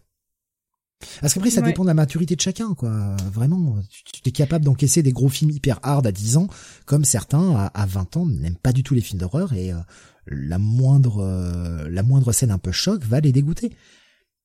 Ah oui, bah moi, je, par exemple, tu vois là, tout à l'heure j'ai eu mon, mon papa au téléphone euh, euh, qui me demandait si euh, ce soir je faisais une émission. J'ai dit oui et j'ai dit bah on fait la mouche et je sais que c'est un film qui l'a traumatisé. Ce film, il a trauma ça, l'a traumatisé et il l'a vu, il avait 25 ans avec un pote à lui qui était un gros fan de films d'horreur et, et il l'a vu avec lui la mouche et ça l'a traumatisé. Je croyais qu'il allait me raccrocher au nez quand j'ai dû aller voir la mouche. Fille pas Mais ouais, je trouve qu'en France, il nous manque quand même des conseils au moins de 16, je trouve que c'est quand même un peu haut pour la mouche. Mais il nous manque un middle, je trouve, en France. 12 et 16, il y a trop un écart. Euh. À 12, t'es un préado. 16 euh, ans, euh, tu commences bah, à, partir du moment où tu le déconseilles, tu vois, que c'est pas une interdiction fermée définitive, mais que tu le déconseilles simplement, moi, ça, je trouve ça correct. Déconseiller au moins de 16 ans, ça veut pas dire qu'à 14 ans, t'es pas capable de l'encaisser, quoi. C'est juste que si t'es de nature un peu sensible, bah, évite. Ouais. Ouais. Mais voilà. Ceci était la fiche technique. Nous pouvons passer au résumé du film. ah, bah le euh, résumé du film. Bon, on a perdu beaucoup de temps, donc c'est un mec qui se téléporte, il se mélange avec une mouche. Fin. on passe à la vie. Quoi? oh, bah, pour gagner du temps, pour rattraper un peu. Euh, Ludwig qui nous disait sur YouTube, euh, un moins de 16 pour qu'on ne le, respecte pas, euh, qu'on le mate quand même à 12 ans. Oui, c'est vrai. ah oui. À partir du moment où c'est juste déconseillé, on a envie d'aller voir les films. Euh, ouais, moi j'ai j'ai 12 ans, mais je peux quand même regarder des films de moins de 16, tu vois, ça me fait pas peur. La nuit d'après, maman, je fais un cauchemar. C'est trop ça, purée. Allez, on va attaquer le résumé du film. Alors je rappelle, hein, comme d'habitude, on va dérouler tout le film. Donc encore une fois, si vous n'avez pas vu le film, vous, souhaitiez le voir bientôt, euh, bah, voilà, les spoilers sont à prévoir. Maintenant, vous êtes prévenus. Une fois de plus, je vais émettre un avis. On a beaucoup parlé de body horror. Euh, pour ceux qui auraient vraiment aucune idée de ce que veut dire body horror, on parle de, du, triturage de la chair. Voilà. Vous allez voir de la chair, vous allez voir des, des, des, scènes assez sales. Euh, j'ai pas. Euh, oui, on est sur YouTube en même temps. Je sais. Euh, je prends un risque parce que ça va être dégueulasse. Donc attention, si vous avez des enfants dans le coin, je préfère prévenir maintenant, parce que j'ai pris des plans aussi pour montrer la beauté des, effets spéciaux. Ah oui. Mais j'ai pris des, des plans très très qui vont être durs. Si vous avez des enfants à côté, je préfère prévenir. Donc faites attention. Voilà, si vous avez un enfant qui regarde dans le coin, si vous regardez ça en replay ou truc comme ça. Je, je, voilà, maintenant que les avertissements sont faits, je décline toute responsabilité. C'est plus mon problème, c'est le vôtre. ah ouais, mais je suis comme ça, moi je me dédouane direct. Balek. Ah ouais non mais euh, voilà, j'ai fait mon boulot, j'ai prévenu, maintenant démerdez-vous. vous êtes juge. Vous êtes chez vous, vous voulez. Bah attends, euh, on peut avoir des problèmes. Déjà que franchement sincèrement avec les screens que j'ai pris, j'espère qu'on va pas se prendre un avertissement quoi. Il y a quand même du sale, tu les as vus, il y a quand même des images très sales. Ouais. Mais bon. Évidemment, je partagerai comme toujours euh, les les images sur Discord en même temps pour ceux qui écoutent l'émission sur Discord. Euh, allez, on, démarre avec une petite expo, voilà, une expo d'un où j'ai pas compris, c'est c'est de l'art scientifique. J'ai j'ai pas bien compris le concept. De toute façon, il est très vague là-dessus. Euh, c'est une expo et on, on, rentre directement dans le truc. On a un gros plan sur Jeff Goldblum qui est en train de siroter une petite coupette euh, et euh, Gina Davis qui est là, on comprend qu'elle cherche des interviews à faire de scientifiques et lui fait ouais mais tu sais moi je suis un grand scientifique et j'ai une, invention qui va révolutionner le monde. Rien que ça. elle a dit ouais ouais ouais bah j'en ai trois autres là que je dois interviewer qui vont révolutionner le monde. T'es gentil Coco mais non mais moi c'est vrai. Allez viens viens à la maison. Et elle va se laisser séduire parce que bon bah, il est beau gosse quand même. Se plaindra. Ah oui, il est beau gosse. Bon, par contre, la coupe, la coupe de cheveux, pas ouf, mais bon. Ah, c'est les années 80. Ah, c'est comme Gina Davis, sa coupe, elle est terrible. Quand elle a les cheveux attachés, ça passe vachement bien. C'est vrai que quand elle a les cheveux détachés, euh, c'est moins. Ouais. Ouais, cheveux attachés, euh, c'est pas la même femme. Hein. Et, et c'est d'ailleurs euh, cette époque où tu vas en soirée habillé en cuir. Hein.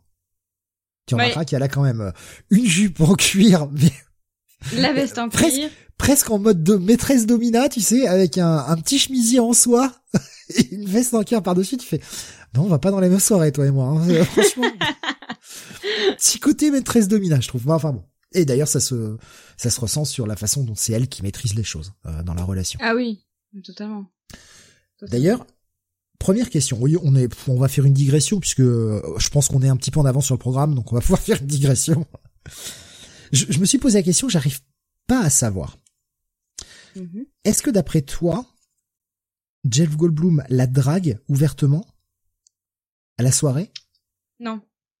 Ouais, moi je suis dans l'idée que il est intéressé par elle, il a envie de partager le truc, mais il est pas en mode drague, en fait.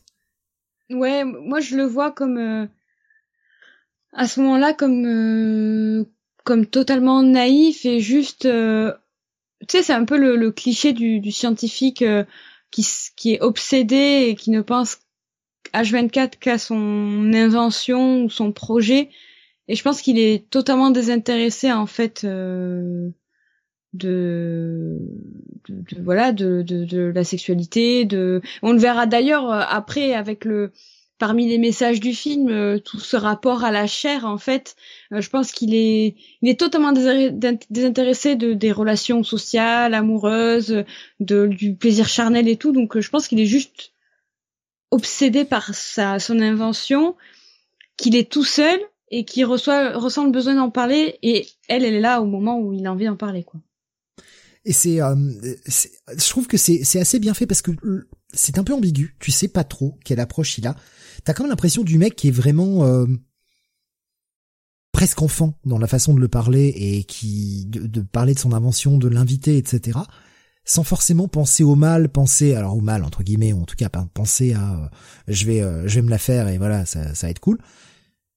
Même si pourtant, au niveau de ses attitudes, et on va le voir après, mais quand, quand ils arrivent dans le labo, premier truc qu'il fait, il s'assoit au piano, il commence à jouer et tout. T'as quand même l'impression d'un jeu de séduction, mais je, je, me demande si c'est pas un jeu de séduction inconscient. Et j'aime bien cette ambiguïté de pas le dévoiler vraiment. Et je, me demandais, est-ce que c'est moi qui le vois ou je pense qu'il fait ça sans s'en rendre compte? Ou est-ce que toi, du coup, t'avais une autre vision des choses? Bon, moi, j'ai l'impression qu'on est quand même assez raccord. ouais, non, pour moi, c'est euh, totalement innocent. Ludwig nous disait sur YouTube, il voulait plus montrer son invention, je crois. Ouais. Bomas nous dit pareil. Pour moi, c'est juste un geek heureux de parler de son boulot et à une femme accessoirement. De mémoire, il est un peu mal à l'aise, mais sans drague, juste heureux qu'une belle femme ne le snobbe pas. Ouais, je pense que tu vois, c'est pareil quand il arrive et qu'il joue du piano. Je pense que c'est l'excitation, euh, alors pas sexuelle pour le coup, mais l'excitation, tu sais, comme euh, comme euh, comme un gosse genre ah je suis trop excitée je vais pouvoir lui montrer mon projet et tout euh, genre enfin quelqu'un euh, pour m'écouter et voir ça quoi et genre c'est juste qu'il est il est sur pile quoi tu vois je à aucun moment j'ai vu de signaux de drague quoi parce que d'ailleurs c'est même elle qui fera le premier pas oui par la suite mais je trouvais que la façon de l'approche de le mettre en scène était assez ambiguë et j'aime bien justement c'est ambigu ça fait parler, tu vois. On te, on te sert pas tout, tout cru dans la bouche, quoi. Non, c'est clair. Même si Gina Davis, est ce qu'elle avait envie. oh, c'était sale. Oh, pardon, je m'excuse. Excusez-moi. J'ai dérapé. Je, je, le referai sûrement ce soir. Je, ferai, j'annonce.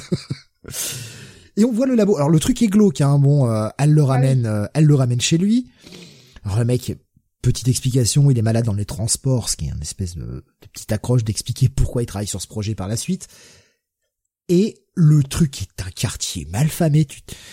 Là, tu te dis, Gina Davis dans sa tête, enfin le personnage de Gina Davis dans sa tête doit se dire, euh, ok, euh, c'est un truc sordide, c'est quoi? C'est une tournante dans, dans une vieille cave ou?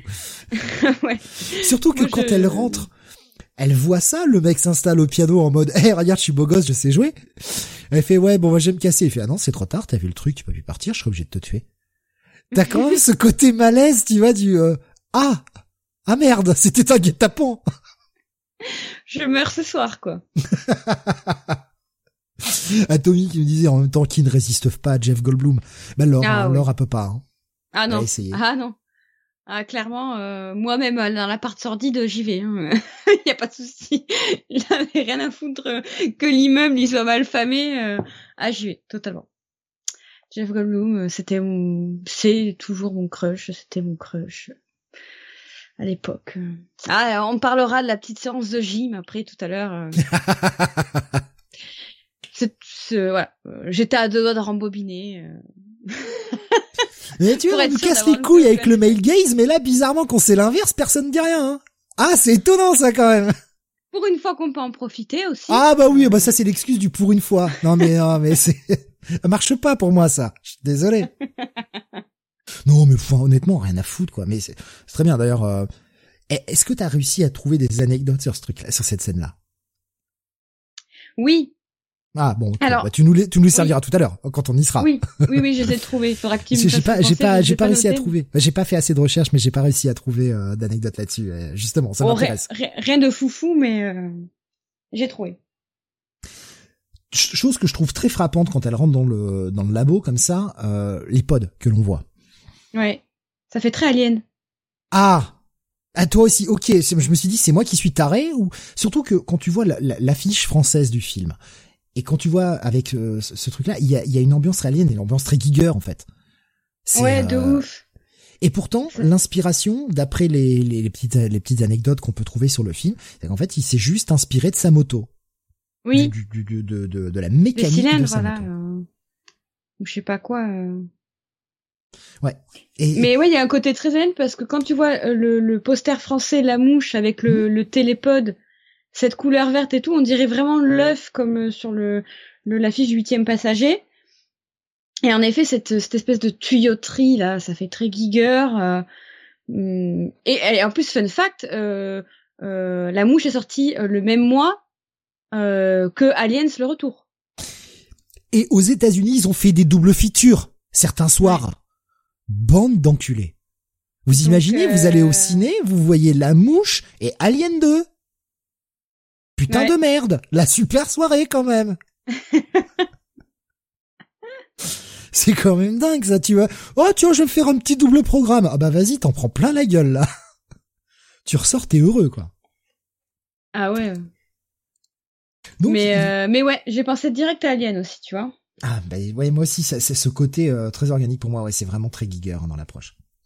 Je me suis dit à tout moment, il y a, il y a un Xeno qui sort du truc là. c'est ça. C'est ça.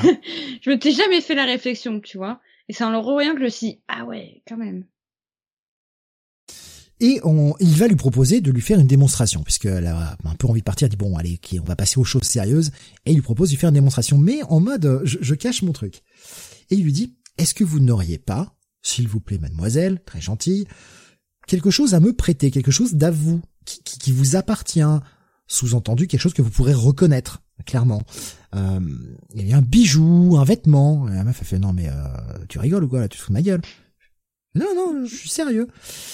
Et donc la meuf qui est pas du tout en train de le draguer parce que ah ouais, qu'est-ce qu'elle fait Hop, tiens vas-y, je relève un peu ma jupe en cuir et je descends un bas. C'est pas genre bon, quand est-ce qu'on couche Parce que là avec cette petite réflexion de non, je porte pas de bijoux. elle aurait pu lui, elle a son sac à main, elle aurait pu lui filer un calepin, un stylo. Non, non, non, un bas. Oui, ou même sa veste. Ouais, ouais, ouais, sa veste, par exemple. Mais non, pas. Rasmus qui dit, là, Steve, il avait des de dans le pantalon. Mais oui, chut, chut. Pas le dire, ça. C'est vrai. Mais autant avec euh, Steve, on a tous les deux notre gros crush en lead role dans le film, autant on a nos Némésis aussi dans le film, c'est assez drôle. et, et, et ce côté un peu sexy de cette scène te montre l'ambiance que sera le film. C'est-à-dire qu'on sera jamais dans du graveleux, on sera jamais dans du sale, on sera toujours dans du éventuellement un tout petit peu sexy, si on peut dire comme ça, sans jamais aller trop loin. Et euh, ça aussi, je trouve que c'est quelque chose de foncièrement à mettre au crédit du film. Ce qu'il aurait pu déborder, c'est un film d'horreur. Il aurait pu déborder, et c'était la mode hein, de montrer euh, dans beaucoup de films d'horreur, alors principalement dans les slashers, certes, mais dans les films d'horreur de l'époque, t'avais très souvent des plans où tu voyais des plans boobs, ce genre de choses-là. Là, t'as rien. Tu n'as rien. Mm. C'est fait toujours avec énormément de sobriété, et ça, c'est cool. Bref, oula, j'avance un peu vite, pardon, sur YouTube. Donc, petit test, hop, téléportation. Alors le mec en plus joue, tu vois, en, disant à son ordinateur, parce que son ordinateur a une reconnaissance vocale super en avance. Eh, vas-y, fais la téléportation. Pour pas qu'elle entende, pour lui faire la surprise. Oh mais c'est une c'est une boîte magique hein, qui fait apparaître. ah Maïté par exemple. Maïté de retour évidemment.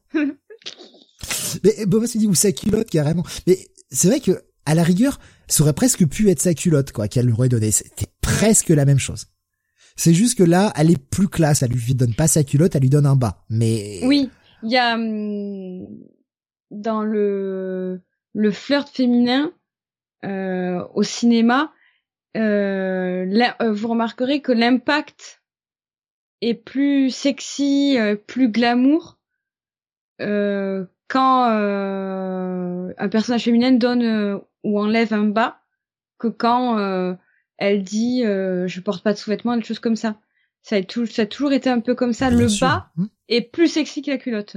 Ah, ça, ça, ça reste depuis. Et plus aguicheur, quoi. Les années 40, 50, un objet plus de de d'érotisme et euh, de, connotation sexuelle sans être sale que en mode euh, en mode white trash, tu sais. Tiens, voilà ma culotte. J'ai plus rien. Et on verra d'ailleurs la différence. Pour ce, bon, vous avez sûrement tous revu le film, mais quand vous voyez mm. cette approche de Gina Davis au début du film et l'approche de Tony que l'on verra à peu près une heure plus tard dans le film, ah ouais, deux salles, deux ambiances. L'autre, on est sur de la pure white trash, quoi. Ouais. Mais justement, je, trouve le, la, dualité très intéressante. Benny qui me dit en fait cet escroc, il avait juste un frère jumeau dans notre pod. Mais c'était ça depuis le début, en fait. On a solutionné le film. Donc, elle a vu ça, elle veut faire un bel article, sauf que lui dit non mais mon projet il est pas, il est pas public quoi. Donc non, t'es gentil, euh, ne dis rien. Donc elle se casse et elle va en parler à son boss et là on va découvrir Status. Status insupportable, l'espèce de vieux pervers narcissique qui a pas décroché son ex là. Horrible. Euh, je sais pas si t'as remarqué. Meilleur personnage du film. Ah, je le déteste. Il est terrible. Malgré que, c'est là que tu vois la force de Cronenberg, c'est que au fur et à mesure, tu commences à t'attacher en fait à ce personnage qu'à la base tu détestes. Mais c'est comme tout. Euh, c'est comme tout en fait. Rien ne peut être que mauvais et rien ne peut être que bon. C'est ça, c'est totalement ça. La, y a pas de... la, dualité, la dichotomie pure comme ça, là. Le, côté euh, ah c'est tout pas bien ou c'est tout bien, ça n'existe pas en vrai. C'est ça. C'est totalement ça. C'est totalement ça. Euh, je sais pas si t'as remarqué à partir de là, la mise en scène euh, de, de Cronenberg et notamment via ses, pour ces deux personnages de Statis et, euh, et Veronica. Euh, c'est la première fois qu'on les voit ensemble, qu'on découvre euh, qui est cette personne. Et à partir de là, la mise en scène à chaque fois pour ces deux persos, il y a euh, comment dire une une division qui se fait en fait. Il y a toujours euh, des blocages dans les espaces en fait quand il y a Stétis et Véronica, ils sont toujours séparés par quelque chose. Si tu regardes bien la mise en scène, ils sont toujours séparés par quelque chose. À la boutique, c'est pareil, ils sont séparés par le, le, corner. Dans la salle de bain, il y a toujours quelque chose pour les séparer. Et à la fin, ça se déconstruit. Et j'ai trouvé ça super intéressant de remarquer ça dès le début. Parce que du coup, tu vois l'évolution, en fait, dans les deux sens de la déchirure de, de, de, de, de, ce couple, entre guillemets, jusqu'à euh, qu'ils se retrouvent un peu à la fin euh, en meilleur terme, quoi. Je sais pas si t'avais fait gaffe ou... Non, j'avais pas fait attention, mais effectivement, maintenant que tu le dis, c'est totalement vrai. Il y a toujours quelque chose qui, euh, qui les sépare. La seule scène où vraiment il y a un rapprochement, c'est la scène d'engueulade au milieu du magasin. Et après, quand elle lui annonce la nouvelle, je vais le taire pour le moment, on y viendra, euh, on y viendra plus tard. Mais quand elle lui la nouvelle, où là, il y a une véritable, il y a un d'ailleurs, je l'ai pris en screen parce que je trouvais ça intéressant. Il y a une main posée qui n'est pas une main graveleuse. Ouais. Pour la première fois. Mais dans la scène de la boutique, il y a quand même le comptoir qui les sépare aussi. Au début. Il est de l'autre côté. Au début. Mais après, tu sais, quand il est à ses pieds, etc., ils sont, ils sont plus séparés là qui lui jette le truc en pleine gueule, qui lui jette le blouson en pleine gueule et tout, là ils sont plus séparés en fait. Ils sont vraiment sur le même plan. Mais on est sur une engueulade, donc c'est un peu différent puisqu'il lui jette un truc en plus, tu vois. Ouais. On peut on peut arguer effectivement qu'il y a peut-être le blouson qui, qui fait office de séparation, enfin la veste. Ouais. Ouais, ouais, ouais. Mais ouais, que Cronenberg, il a créé plein d'espaces comme ça. C'est même euh, sur, on en reviendra, on y reviendra après sur la métamorphose. Euh, pour marquer, à chaque fois pour marquer chaque étape de la métamorphose, tous les espaces dans l'appartement sont divisés. En fait, si tu regardes bien, et à chaque fois, c'est un peu comme s'il était dans une une bulle, un espace dédié à telle étape de la métamorphose. En fait, il est jamais au même endroit. Je trouve ça incroyable. Je trouve ça vraiment incroyable. Il a fait un truc dans ce film Cronenberg. Enfin, déjà de base, dans tous ces films, les espaces sont sont traités euh, via la mise en scène de, de, façon magistrale, mais sur la mouche, euh, je trouve ça incroyable, quoi. Donc, elle lui dit, je veux faire un article. Elle lui dit, non, mais c'est du pipeau. Euh, ton mec, là, c'est juste un petit magicien qui t'a eu. T'as fait un petit tour parce qu'il voulait te sauter. Et puis, c'est tout. Mais euh, Goldblum, il, il, lâche pas l'affaire. Enfin, on l'appelait Seth. Il, il lâche pas l'affaire. Il vient carrément au bureau. Il lui dit, non, mais je te propose un truc. En gros, bon, il lui dit euh, le mot magique, c'est cheeseburger. Bon, et après ils vont manger. Et il y a ce, ce, côté très mignon, tu sais, où finalement elle craque vraiment pour lui et elle accepte, même si euh, elle, a, elle a quelques quelque chose. Enfin, elle, elle est elle, on va dire. Elle est réticente, quoi. Elle, est réticente et en même temps elle se sent en force parce qu'elle peut. C'est elle qui tient la relation. Elle peut lâcher la bombe à tout moment de révéler ce sur quoi elle travaille. C'est elle qui est en contrôle plus que lui en réalité. Ouais. C'est elle qui, qui est la maître chanteuse. Même si elle se sert pas vraiment de ça. Ouais. elle, elle va pas se servir de ça, mais elle pourrait en fait. C'est elle qui décide clairement. Et euh, il lui dit grosso modo, mais plutôt que révéler le truc là, est-ce que tu voudrais pas Parce que finalement, ce mot, il lui dit cheeseburger, mais en gros, ce qu'il faut comprendre, c'est euh, exclusivité quoi. Je te laisse l'exclusivité du truc, tu peux documenter, t'en fais un bouquin et tu documentes tout, mais t'attends avant de révéler le truc. Et elle, elle est ok. Et elle va le rejoindre et elle va commencer à filmer. Et ils vont commencer à faire donc euh, à, faire plusieurs trucs. Et il y a cette première expérience avec le babouin. Ah, dégueulasse. Scène ô combien euh, qui va vous mettre mal à l'aise. Alors attention, ça y est, ça commence, c'est l'heure d'aller coucher les enfants. Vraiment. Ah oui, alors moi quand je dis dégueulasse, c'est même pas pour la scène, c'est à cause du macaque. Je déteste les singes. Je déteste les singes et je suis rassurée de voir que je ne suis pas la seule parce que David Cronenberg était extrêmement effrayé par ce babouin, il faut le savoir. J'ai euh, trouvé ça.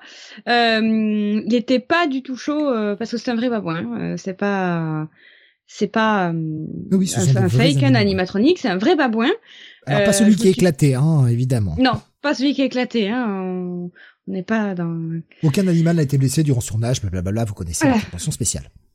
Exact. Euh, donc oui, Cronenberg sur le, commentaire audio du, DVD euh, disait que les, les il, avait peur des singes et euh, qu'ils avaient utilisé donc plusieurs babouins, mais que lui il se chiait dessus sur le plateau parce qu'en fait les babouins c'est des singes extrêmement dangereux qui sont très très forts euh, qui sont très rapides et qui sont très intelligents et très sauvages.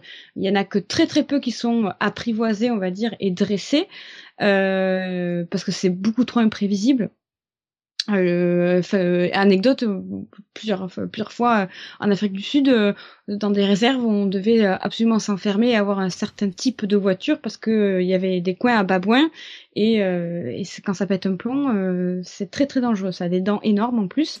Et donc Cronenberg en avait une trouille monstre et il ne, il ne voulait pas de babouin, mais l'équipe disait que bah, physiquement ça avait de la gueule un babouin et qu'il voulait à tout prix qu'il y en ait un. Donc Cronenberg a fait l'effort.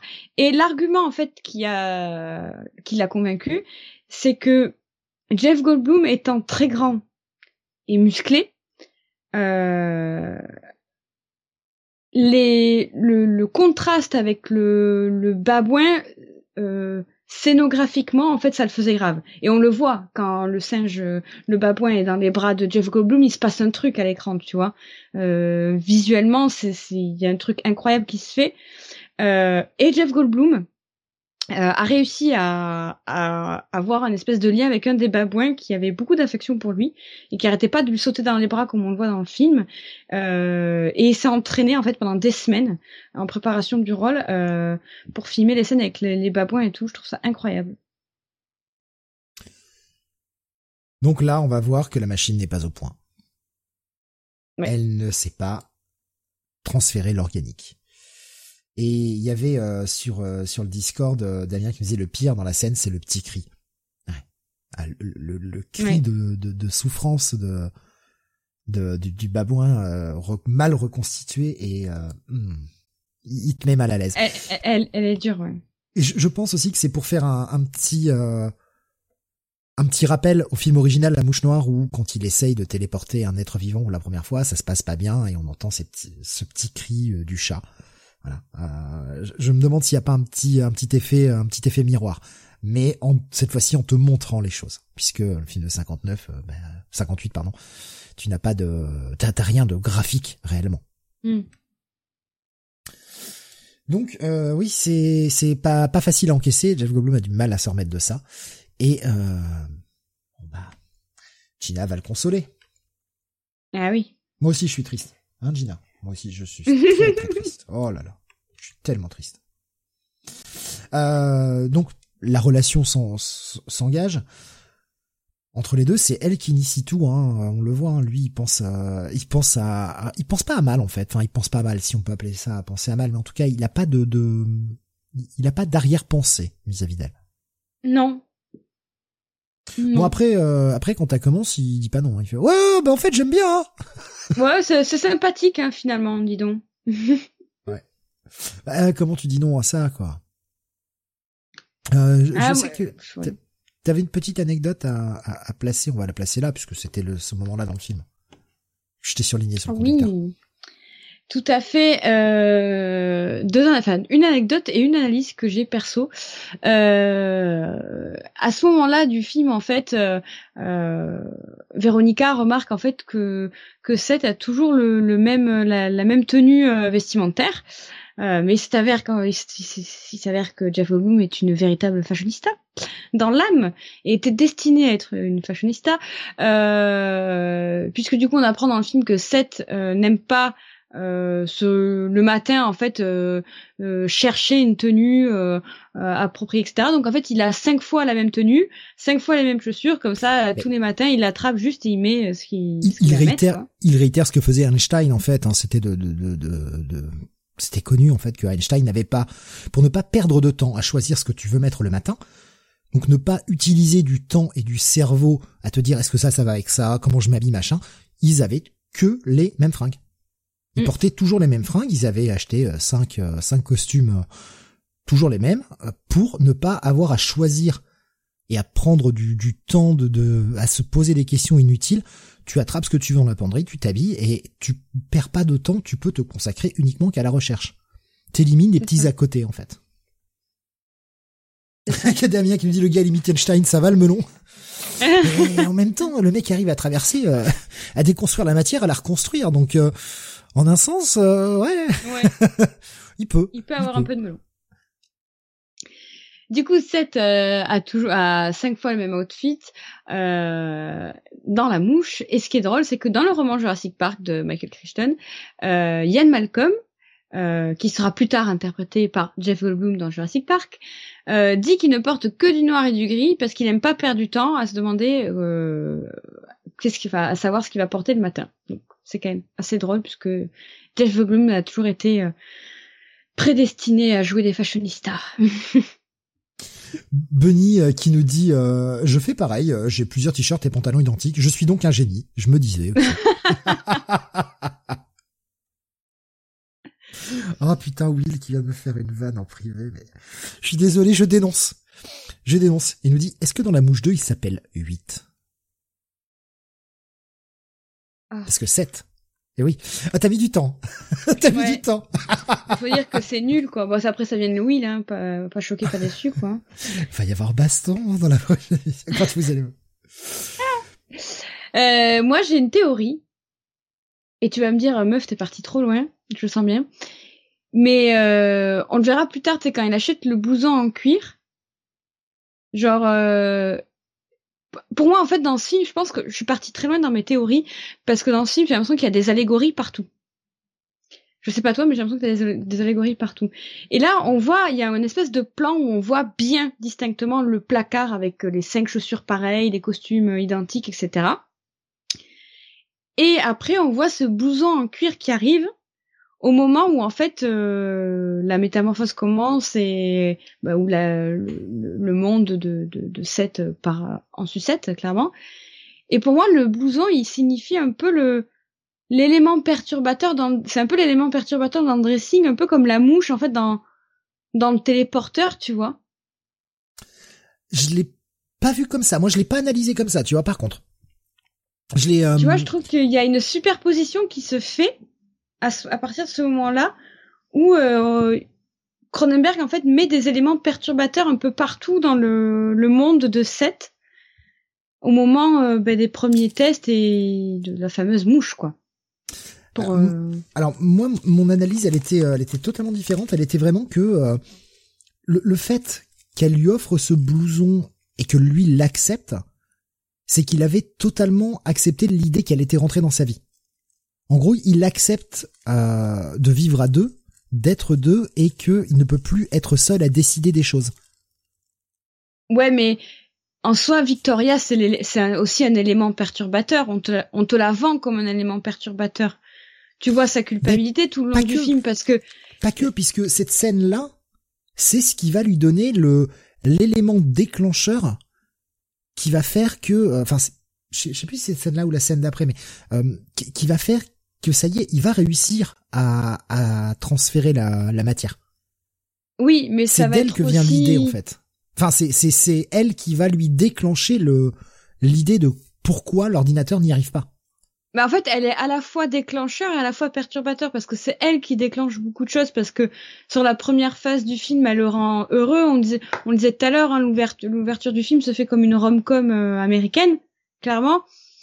Et euh, et après, en fait, elle devient perturbatrice parce que en soi, si euh, c'est à cause d'elle en fait que il fait le test sur lui.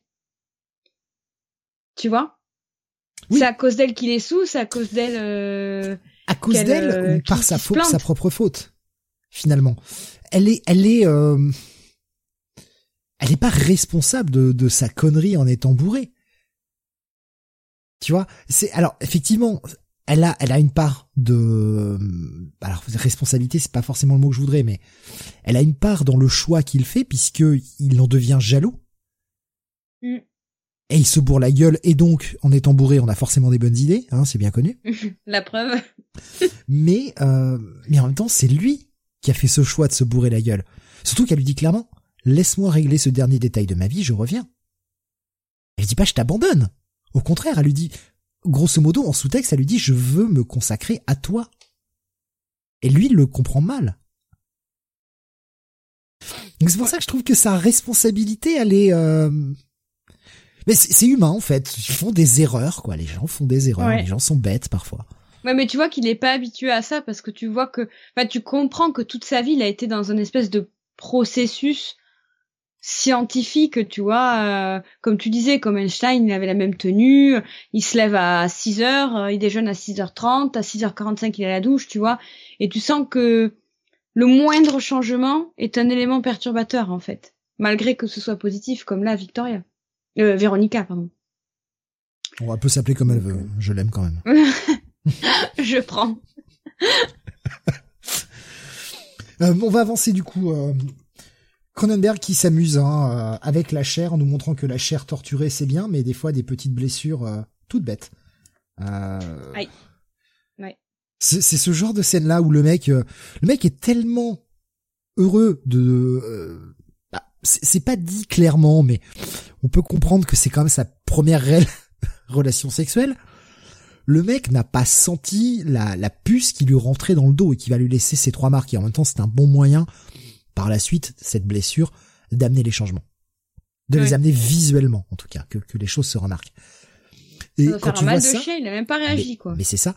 Ça fait, ça fait un mal de chien. Et c'est ça, en fait, c'est ces petits trucs-là qui sont parfois euh, destructeurs, je trouve, à l'écran. Tu vois ça, tu fais, ah, putain d'enculé. Mmh.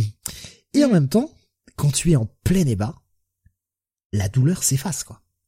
Tu ne la sens plus. Tu es tellement absorbé par le plaisir, et c'est pour ça qu'on parle souvent de, de douleur et de plaisir qui se mélangent c'est que tu ne la sens plus. Tu sens les, les, les griffures dans le dos, les trucs comme ça, tu les sens qu'après, en fait. Quand euh, toute l'endorphine qui est redescendue, tu fais, ah, en fait, j'ai mal. Ah, ah, merde. Peut-être un peu fort cette fois-ci, tu vois. Mais euh, c'est c'est assez intéressant de, de voir que le mec était euh, à ce point absorbé.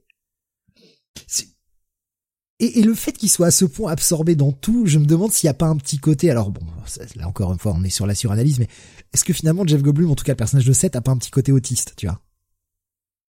Je sais pas. Ce côté où tu te consacres à un projet, tu vois, et tu as les œillères et tu ne tu ne fais plus que ça, quoi. Ouais. Mais bon, c'est une scène qui sera intéressante pour la suite. Voilà. Vas-y, J'ai une question. Est-ce mhm. que tu crois que si s'était pas rendu compte, elle non plus, qu'il avait une puce dans le dos, et qu'il avait fait le test sur lui, est-ce que du coup ça aurait été un bundle fly robot? Ah, t'as quatre heures pour y réfléchir. Euh, pas sûr, puisque puisque le problème vient, et on va le voir dans quelques instants, mais le problème vient que l'ordinateur n'a pas su quoi faire de deux matières organiques différentes. Parce que quand il téléporte le steak, chose qu'on va voir dans pas longtemps, quand il téléporte le steak, il le téléporte avec l'assiette. Et le steak n'est pas mélangé à l'assiette. C'est la hmm. matière inerte. C'est vrai. C'est pas vivant. Mais, on a la dernière scène où il est mélangé à la porte.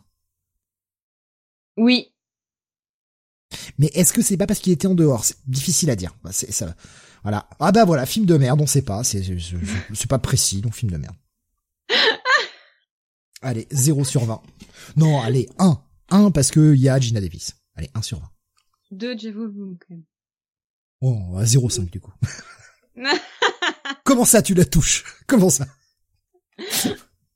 Et justement la scène la scène du steak, et ce que j'aime bien c'est que Cronenberg nous nous montre le triturage de la chair de façon différente quoi.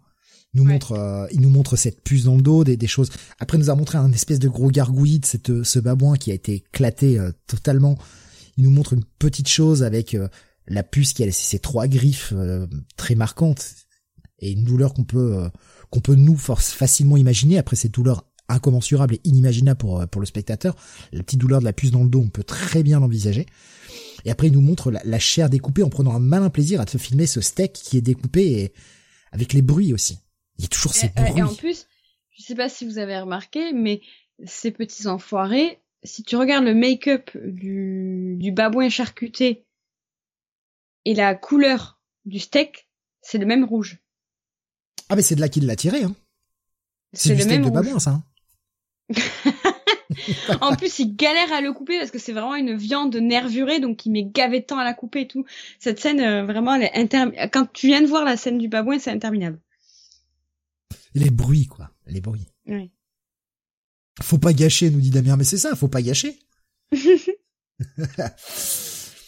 donc bon, elle lui donne cette idée avec euh, ce côté de je lui triture les joues, euh, qu'on a envie d'attraper la chair et que, que les, les, les les, les, les, les grands-mères en général aiment bien triturer les joues, ils aiment bien pincer la chair parce qu'il y a cette appétence pour euh, pour la chair en quelque sorte, la peau et la et la chair. Et c'est ce qui lui déclenche l'idée de mais en fait, putain, si l'ordinateur ne sait pas reconstituer, c'est qu'il n'a pas cette appétence pour la chair. Je vais lui apprendre à aimer la chair et à vouloir la reconstituer. Et c'est là que le mec va coder le truc. Alors comment ça marche, on ne sait pas. Et à rigueur, on s'en fout. Pas besoin de technobubble, euh, c'est inutile dans le film. C'est ce qui va lui donner cette idée en fait. Ce qu'il n'avait pas eu. C'est pour ça que d'un côté, Véronica est euh, et ce qui lui permet d'aller plus loin, ça lui permet. T'as un peu cette métaphore de euh, seul c'est cool, mais à deux c'est mieux quoi. Oui, il y a, y a ce truc aussi. C'est c'est pour ça aussi que j'ai pensé comme toi qu'il était euh, potentiellement vierge avant de de, de passer cette nuit euh, avec Véronica. C'est parce que pile au moment bah, de ce qu'on appelle la confession sur l'oreiller, donc après après le, le, rapport, il a cette illumination de être excité par la chair et il y avait et dit, oh, j'y avais jamais pensé pour l'excitation de la chair mmh. en fait. Mmh. Et c'est encore, c'est un peu le tacle habituel. Il aime bien Cronenberg de dénoncer la perception euh, superficielle de la chair euh, euh qui, euh, on va dire, et domine dans notre société quoi actuelle et à l'époque déjà. Et, et ouais, il y a cette perception de, tu te dis, il était forcément vierge parce qu'il y avait jamais pensé en fait. C'était le truc qui, un des, le truc qui lui manquait, l'excitation de la chair en fait. Il le dit euh, comme ça d'ailleurs. Hein. Ouais. Il va donc reconstituer ce steak. Enfin, il va, il le coupe en deux en faisant téléporter une partie, en cuisant les deux morceaux, qui cuisent pareil, esthétiquement sont pareils, et fait goûter les deux morceaux à Gina Davis. D'ailleurs, quel bâtard. Je veux dire, en tant que scientifique, alors il veut un avis non biaisé, ce que je peux comprendre, mais il a même pas le, si ça se trouve c'est infect, c'est empoisonné, etc. Mais il préfère le faire tester à elle, quoi. Quel bâtard, quoi. mais bon. elle goûte le steak, elle dit bon bah ouais, cool, j'en ai mangé des meilleurs, mais ça va, il est mangeable, quoi. Et elle fait goûter, fait goûter la partie téléportée, et là elle dit putain c'est un goût de synthétique. C'est là qu'il comprend que euh, elle a reconstitué ce qu'elle pouvait, mais euh, elle n'avait pas reconstitué forcément de manière euh, génétique et organique. Elle n'avait pas reconstitué la maillot, quoi, avec. On arrive à cette scène, euh, eh bien de du du blouson hein, dont on parlait tout à l'heure, avec euh, ce moment où finalement Statis a suivi Gina Davis jusqu'au labo de de Seth, a vu qu'elle a passé la nuit là-bas, il va mm. l'invectiver comme un bâtard dans le magasin, et c'est ce qui va mener à euh, ce moment dont on dont on a fait, je passe assez vite dessus parce qu'on en a parlé un petit peu euh, précédemment, où euh, ils ont téléporté, ils téléportent un deuxième babouin, et cette fois-ci ça réussit. Il a réussi à, à, recoder, à faire, à faire comprendre à l'ordinateur comment recoder les choses. Le babouin euh, est moléculairement reconstitué normalement, il sort, il est content, il y a cette scène magnifique où il saute dans les bras de, de Jeff Goldblum. Et elle, euh, ils sont en train de fêter, il, il sabre le champagne et tout, et il lui dit ah tiens il y a un truc qui est arrivé pour toi, on l'a glissé sous la porte. Elle découvre que eh bien euh, le magazine pour lequel elle travaille, Particle, donc géré par Statis, il lui file l'ébauche de la couverture où il va révéler le projet aux yeux du monde. Et c'est là qu'elle dit j'ai un dernier truc à régler de mon ancienne vie, je reviens et on fait ça. Et c'est là que lui décide de se bourrer la gueule et euh, de bah de tout faire foirer, hein, connard. Ah bah c'est pas lui qui foire tout. C'est la putain de mouche. c'est con une mouche quand même. Le truc, c'est qu'il devait envoyer le babouin se faire tester pendant plusieurs semaines pour être sûr que tout allait bien. Parce que effectivement, le, truc ressort et tout va bien, mais va savoir si derrière, d'ici deux mois, il va pas se liquéfier parce que, euh, bah, en fait, ça tient pas euh, moléculairement. savoir, ouais. Donc il va se mettre, euh, alors cette scène nue hein, dans le télépode. Ah là là. Euh, Incroyable. Avec malheureusement bah, cette mouche qui est rentrée dans le télépode et qui va faire que. je, bah, je trouve que, que, que ce plan là que que t'as pris en screen, c'est vraiment ce plan, il fait un peu rire, pas tu dis parce que tu sais ce qui va se passer, tu vois. Même si t'as pas vu le film, tu te doutes que si on fait un gros plan comme ça sur une mouche, c'est que ça va foirer. T'as compris le message avec le babouin, etc. Les entités euh, les, euh, organiques et vivantes, tu vois. Mmh. Et là, quand tu vois ce plan, que tu vois la mouche, le premier truc que tu dis, fait ah c'est con quand même. Ah, ah, ça c'est con. Moi, ce que je trouve incroyable, c'est que la mouche on a ce jeu, le, sound design est, très bon de ce côté-là, on a ce jeu de la mouche. D'ailleurs, il y a cette séquence où la mouche vient se poser. Alors, je sais pas comment ils l'ont fait, je sais pas si c'est un effet pratique, si où cette, la mouche vient se poser sur la tête du babouin qui le regarde et le babouin la chasse. Et Goldblum, il est tellement pété qu'il remarque pas la mouche. et quand il est dans le pod, la porte se referme. La mouche s'envole de cette putain de. On l'entend. il devrait l'entendre dans le pod. Il est tout seul, la porte est fermée, il devrait l'entendre. Il ne réagit pas. Mais parce qu'il est, est, pété comme un sagouin là. Ouais, il y a aussi l'excitation, l'euphorie, etc. Mais c'est peut-être pour moi le seul truc qui marche pas trop. Tu vois, si la mouche était restée sur le bord de la vitre comme ça, je trouve que ça fonctionnerait mieux. Je me dis là, tu vois, ça casse un peu la suspension d'incrédulité en mode, mec, tu l'entends pas, quoi. T'es dans une, dans un truc qui fait moins d'un mètre cube. Euh, c'est verrouillé et tout, tu l'entends pas. Moi, ça, ça me choque pas dans la mesure où il, il est bourré, en fait. Enfin. Ouais. Moi, je pense, moi, moi bourré, je pense que je m'en serais même pas rendu compte de la mouche non plus. Ah, je sais pas. Je sais pas. Ça, bon, ça dépend ton degré de, de bourritude, on va dire. Ben ouais. je suis un peu con aussi, donc euh... moi je m'en serais pas, je m'en serais pas rendu compte. Hein. Clairement, moi j'aurais fini, euh... j'aurais fini comme lui hein, à la fin de vie. Clairement. Ah. Et là, il y a cette scène. Alors, cette scène où il ressort du coup de l'autre télépode. Alors, c'est pareil. J'ai, en revoyant le film pour faire les screens, parce qu'il y a, y a quand même un truc qui me chagrine dans ce film, mhm. c'est euh, la façon dont s'ouvrent les portes après la téléportation. Mais le problème, c'est que quand un film est vraiment très bien, tu regardes les petits détails, quoi. Et au départ, les premières téléportations, chaque fois, il est obligé d'appuyer sur le bouton pour que la porte s'ouvre. Elle ne s'ouvre pas d'elle-même. Après, ça s'ouvre tout seul. Et après, ça s'ouvre tout seul. Alors, on peut imaginer qu'il a, codé, hein. ouais, voilà, qu'il a codé que la porte s'ouvre toute seule. Mais en fait, elle met des fois du temps, des fois elle s'ouvre tout de suite, des fois elle met quelques secondes avant de s'ouvrir. C'est, on va dire, à, géométrie variable pour faire de l'impact sur le spectateur.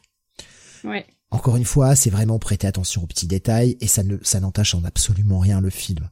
Hein, qu'on, soit clair. Mais c'est vrai que tu te dis, ah, putain, pourquoi ça marche pas tout le temps pareil, quoi? C'est un peu. Mais parce que, ouais. Là, c'est être minutieux, quoi, on le sait. Et cette scène, elle t'a pas fait penser à autre chose? Euh, si, elle m'a fait penser à quelque chose, mais je, alors c'est con, mais c'est un truc que j'ai vu, mais je m'en souviens pas. Moi, moi, cette scène où le mec sort nu dans la fumée, etc., je me suis dit putain, c'est Terminator. Non, c'était pas à ça que je pensais ça me fait penser, à, tu sais, à la scène où il a où il apparaît quoi. Ils apparaissent nus comme ça dans une espèce de déluge d'éclairs, t'as de la fumée, etc. Ça me fait penser à Terminator quoi. Moi, ça, ça quand j'ai revu cette scène, ça m'a fait penser à une scène extrêmement familière, mais de, depuis deux jours incapable de dire quoi. quelle scène Termina Brundle, nous dit Damien. ça se passe peut-être dans le même univers, nous dit Beaumasque. ah, et ben voilà. Est-ce que du coup, s'il était allé dans le dans le pod avec la puce et la mouche, est-ce que du coup ça aurait été une termine à mouche? Ah. C'est comme ça qu'ils sont nés, les enfoirés.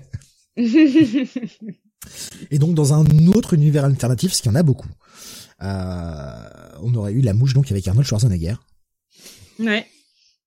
Oh merde. Qui du coup n'aurait pas pu rentrer dans le pod de par sa stature quoi.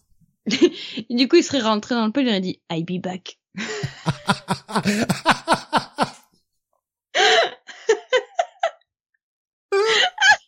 Ah, je vais écrire des films pour Hollywood, putain. Oh, putain, j'imagine le truc, le pouce, le pouce en l'air, c'est quand le truc il se ferme. Ah, putain, c'est trop bien.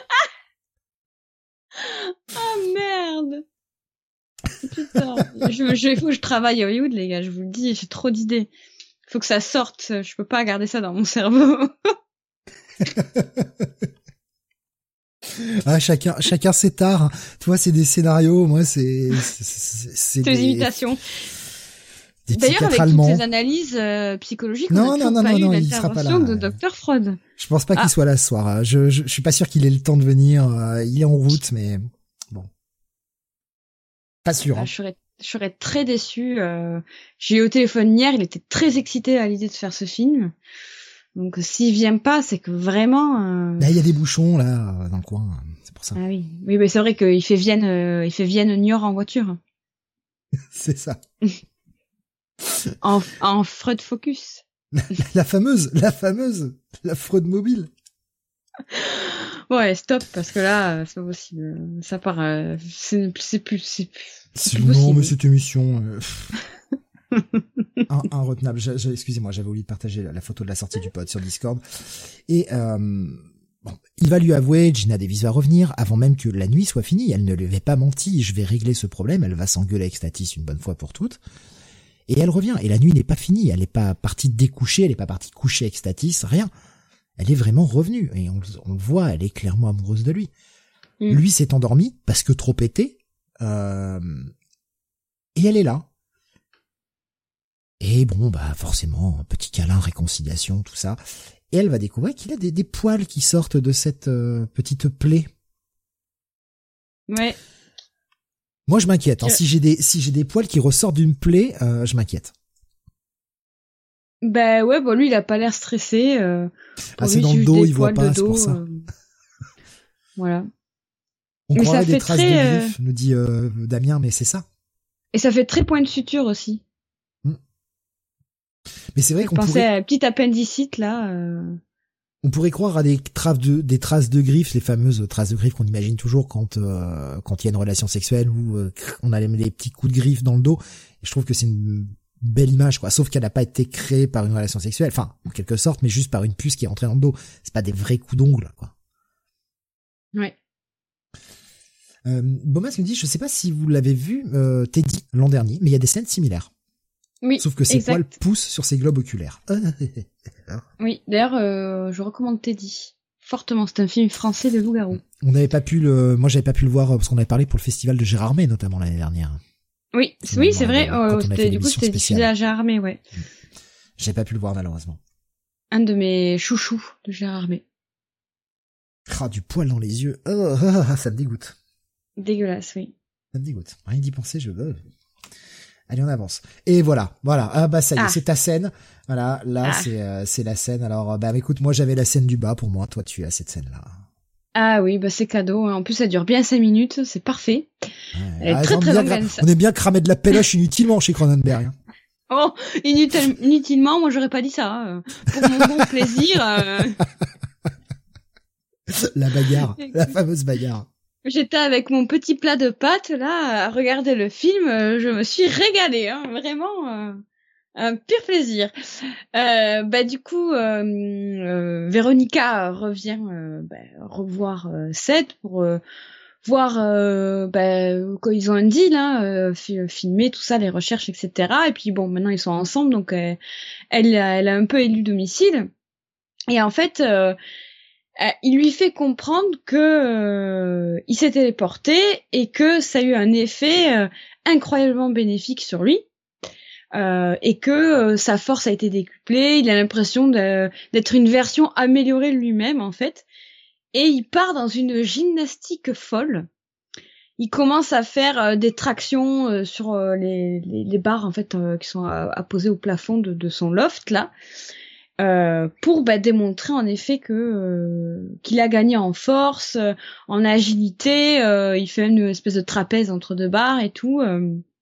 Et fun fact, ça a été extrêmement bien doublé parce que ce n'est pas Jeff Goldblum qui fait cette scène-là, euh, ce sont des trapézistes en fait euh, qu'ils ont euh, casté, bah, qu'ils pour le film en fait. Mais justement, je, je, me demandais parce que il y a des films où tu vois que c'est des doublures, clairement, tu le vois salement. Là, franchement, ça passe. Hein. Vraiment, ça passe super bien.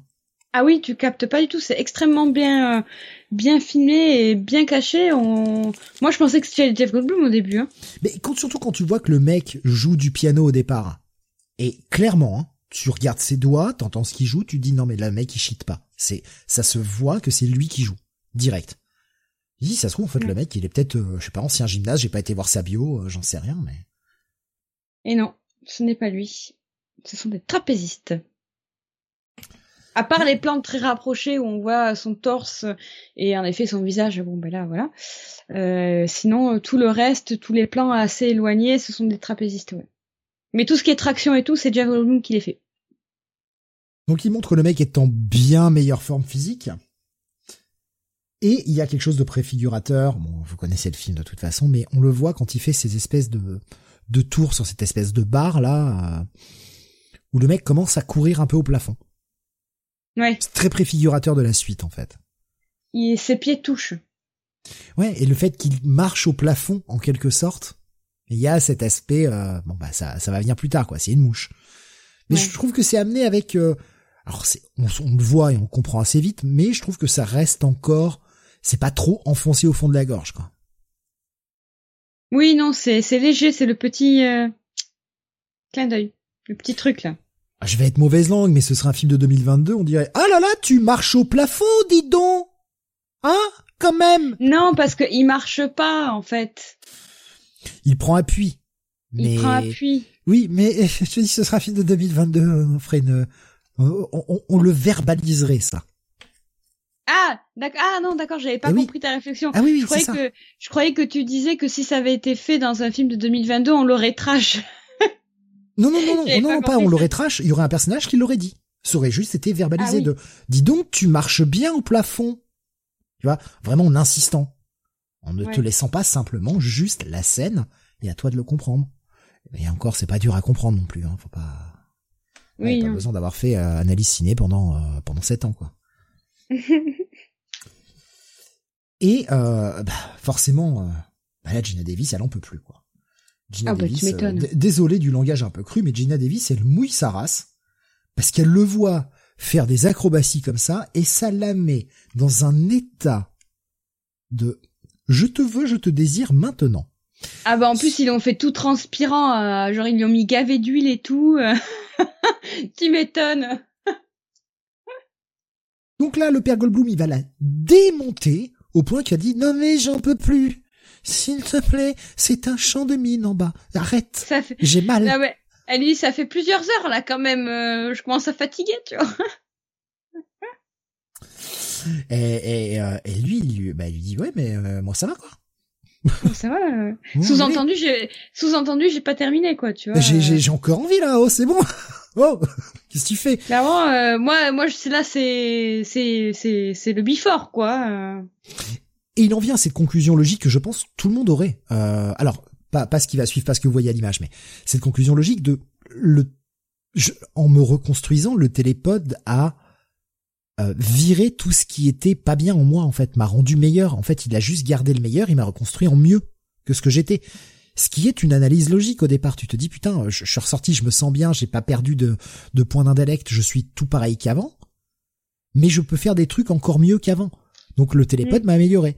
Sauf que là, lui, il commence à aller plus loin en l'apprenant et en, l'emmenant, en disant, bah écoute, meuf, t'es fatiguée, tu veux pas baiser jusqu'au bout de la journée de, de, de, la semaine prochaine, tu vas faire un tour dans le télépode, tu vas voir que tu vas être mieux, comme moi. tu vas voir, tu vas être mieux. Bon bah, beau masque qui me dit, imaginez ce que vit Mary Jane. c'est vrai qu'il y a Oh, un côté, il y a un côté très Spider-Man. Ok, c'est une mouche, mais il y a un côté très Spider-Man. Il y a une scène, putain, t'as l'impression que c'est Spider-Man, quoi. Parce qu'il y a cette imagerie du mec qui grimpe au mur et tout, mais euh, la scène euh, de, dans le cabinet d'avortement, notamment, où il passe le truc, enfin, c'est Spider-Man et Mary Jane, quoi. C'est clairement ça. On y reviendra tout à l'heure. Sauf qu'elle, elle veut pas, et donc forcément, elle va partir, quoi. Elle va partir et lui dit, mais de toute façon, t'es qu'une merde. Le mec va s'énerver, il va l'insulter, clairement. Mm. C'est, tu, tu- tu n'es pas digne de moi. Je vais aller trouver quelqu'un de bien mieux que toi, puisque toi, tu ne veux pas me rejoindre dans la perfection. Le mec commence à avoir la folie des grandeurs. Tu ne veux pas être un, désolé pour l'analogie qui va paraître, euh, qui va paraître bizarre, mais rappelez-vous que Nietzsche a écrit ça et Nietzsche n'est pas un nazi. Tu veux pas être un Ubermensch. Tu veux pas faire Mm. partie de, de cette race supérieure. Eh ben, je vais trouver quelqu'un qui sera de la race supérieure avec moi. J'ai besoin de, de quelqu'un qui soit au même niveau que moi. Donc il se barre avec la veste d'ailleurs. J'aime beaucoup ce symbole euh, où il part avec la veste qu'elle lui a offert. Torse poil. Ouais. euh, pourquoi mettre des vêtements quand on est sexy? Mais t'imagines, tu vas dans un bar, t'as un mec qui a une veste d'aviateur, le mec qui est torse nu en dessous. Moi je quitte le bar, hein. je, moi, je reste pas dans cet endroit-là, ça a l'air quand même un peu bizarre. Ça dépend si c'est Jeff Goldblum, euh, moi je prends un verre. hein. Non, mais si on accepte des gens qui sont nus sur leur blouson, je fais non, mais c'est bon, quoi. je pense pas que ce soit un endroit qui soit fait pour moi, ça. Faudrait faire un test la prochaine fois que tu viens à Bordeaux. tu prends une veste en sais et tu es torse nu. J'ai j'ai pas le physique du Goldblum non plus, hein. euh. Bon, à, à peu de choses près, vous faites la même taille. Hein. Oui, à, à peu de choses près, à quelques, quelques dizaines de centimètres, quoi. Quelques- C'est peu de choses à l'échelle de l'univers, j'en suis conscient, mais... à taille humaine, ça se voit, quand même. Mais il y a moins de différence de taille entre toi et la Lune que que enfin entre Jeff Goldblum et toi que toi et la Lune. Hein. Euh, Faut faut relativiser les choses. Hein, C'est ça, c'est ça. hein. Tout, tout n'est qu'une question de perspective, au final. Il y a Damien qui dit à un mètre près. Bon, peut-être pas quand même, mais... euh, 85 centimètres, quoi, à peu près. Je l'ai crevé. ah, j'ai une image en tête d'un Steve Torikiki avec Jeff Goldblum, un démesurément grand. C'est dans ma tête, c'est incroyablement drôle. Oh merde. Steve est plus proche de la taille de la mouche. Et là, t'es en train de prendre tarif, là. Ça y est, c'est parti. Je suis habitué. Oula. Je m'étouffe en même temps tuer, tellement là, je rigole, vous arrêtez. voyez. Je, je rigole, me marre et du coup je, je tousse, excusez-moi. En fait, s'il faut, Steve, dans, dans la, dans le film, c'est Steve la mouche. Réfléchissez à ça. On a dit qu'on dévoilait pas ça. C'était bien marqué sur le conducteur ne pas parler de ça, que j'avais doublé le- la mouche. Du coup, ça serait un Brundle Steve. En réalité. On va... Mais il aurait mieux fini. Moi je dis qu'il aurait mieux fini quand même. Il va donc euh, dans un dans un espèce de, de vieux bouge dégueulasse. euh, euh, le, le bar à motard, euh, le bar à ouais le bar le bar pas clean, ça se voit quand tu rentres, c'est pas. Oui, voilà. Le bar à bof, un peu, là. le mec voit là une espèce de de de de, de meuf white trash au possible. Il dit, Eh toi, toi je partirais bien avec toi ce soir. Et donc il voit deux mecs qui font la bagarre en mode bras de fer. Il fait ouais bah je les nique. Vas-y c'est bon. Je vous file 100 balles. Hein, euh, je mets 100 balles sur la table. Si je gagne, eh ben je pars avec la meuf. Dit, ouais, tu crois que je suis une pute? Le mec ne répond pas. Tu noteras. Ouais, le- il ne Le répond, pas. Et son pote, il dit, oh, c'est bon, pour 100 balles, tu peux faire l'effort. Euh, Sous-entendu, tu peux faire l'effort d'écarter les cuisses, quoi. Putain, mais, putain, mais... Ah ouais, la répute de la meuf, quoi. C'est clairement pas son métier, mais euh, tu sens qu'elle est là tous les soirs et que, genre, euh, vraiment, euh, elle est pas... Bah, c'est, oui, t'as, t'as quand même bah, comme elle le dit, hein, ce soir j'aime Marty. Ouais, C'est un mec différent chaque soir. Bah, c'est la white trash par excellence, quoi. ouais, c'est le personnage euh, white trash qui euh, qui coche euh, qui qui coche tous les clichés, quoi. Et c'est pour te montrer à quel point le mec, dans son ego trip, tombe relativement bas, puisque le mec, sans vouloir vraiment la séduire, mais il était quand même plus ou moins attiré par elle, va, ch- va se choper Gina Davis dès le départ, dans une soirée ultra huppée, en costard, machin. Et là, le mec va fréquenter des vieux bouches dégueulasses à ramasser la première white trash qui passe, quoi. Ouais. Donc le mec fait le bras de fer. Il y a cette scène où il lui fait une fracture ouverte. euh, Aïe, aïe, aïe. Et c'est là qu'on voit qu'il commence aussi à suinter des doigts. Légèrement. C'est très, très Ouais. rapide, c'est très discret, mais le mec lui fait une fracture ouverte. Ah, c'est moche. Ah ben Ah. déjà, on, on, on le voit que la, la transfo commence. Hein. Quand on regarde bien, quand il, il essaie de, de, de foutre euh, Véronica dans le pod, là, euh, on voit sur ses joues qu'il a, ça lui fait un peu comme une peau d'acné qui a été grattée.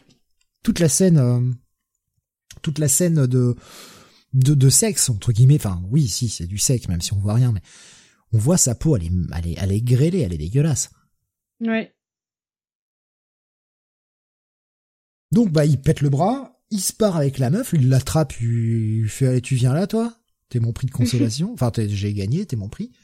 Elle fait, oh non! Scène d'après, il marche dans la rue, elle fait, bon, va chez toi, mais avant, on va faire des barres. ok. Ok.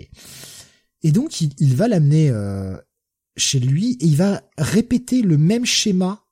C'est ça que je trouve assez rigolo, c'est qu'il répète exactement le même schéma que ce qu'il a fait avec Gina Davis Ouais. avec Véronica. Il lui montre comment marche son invention.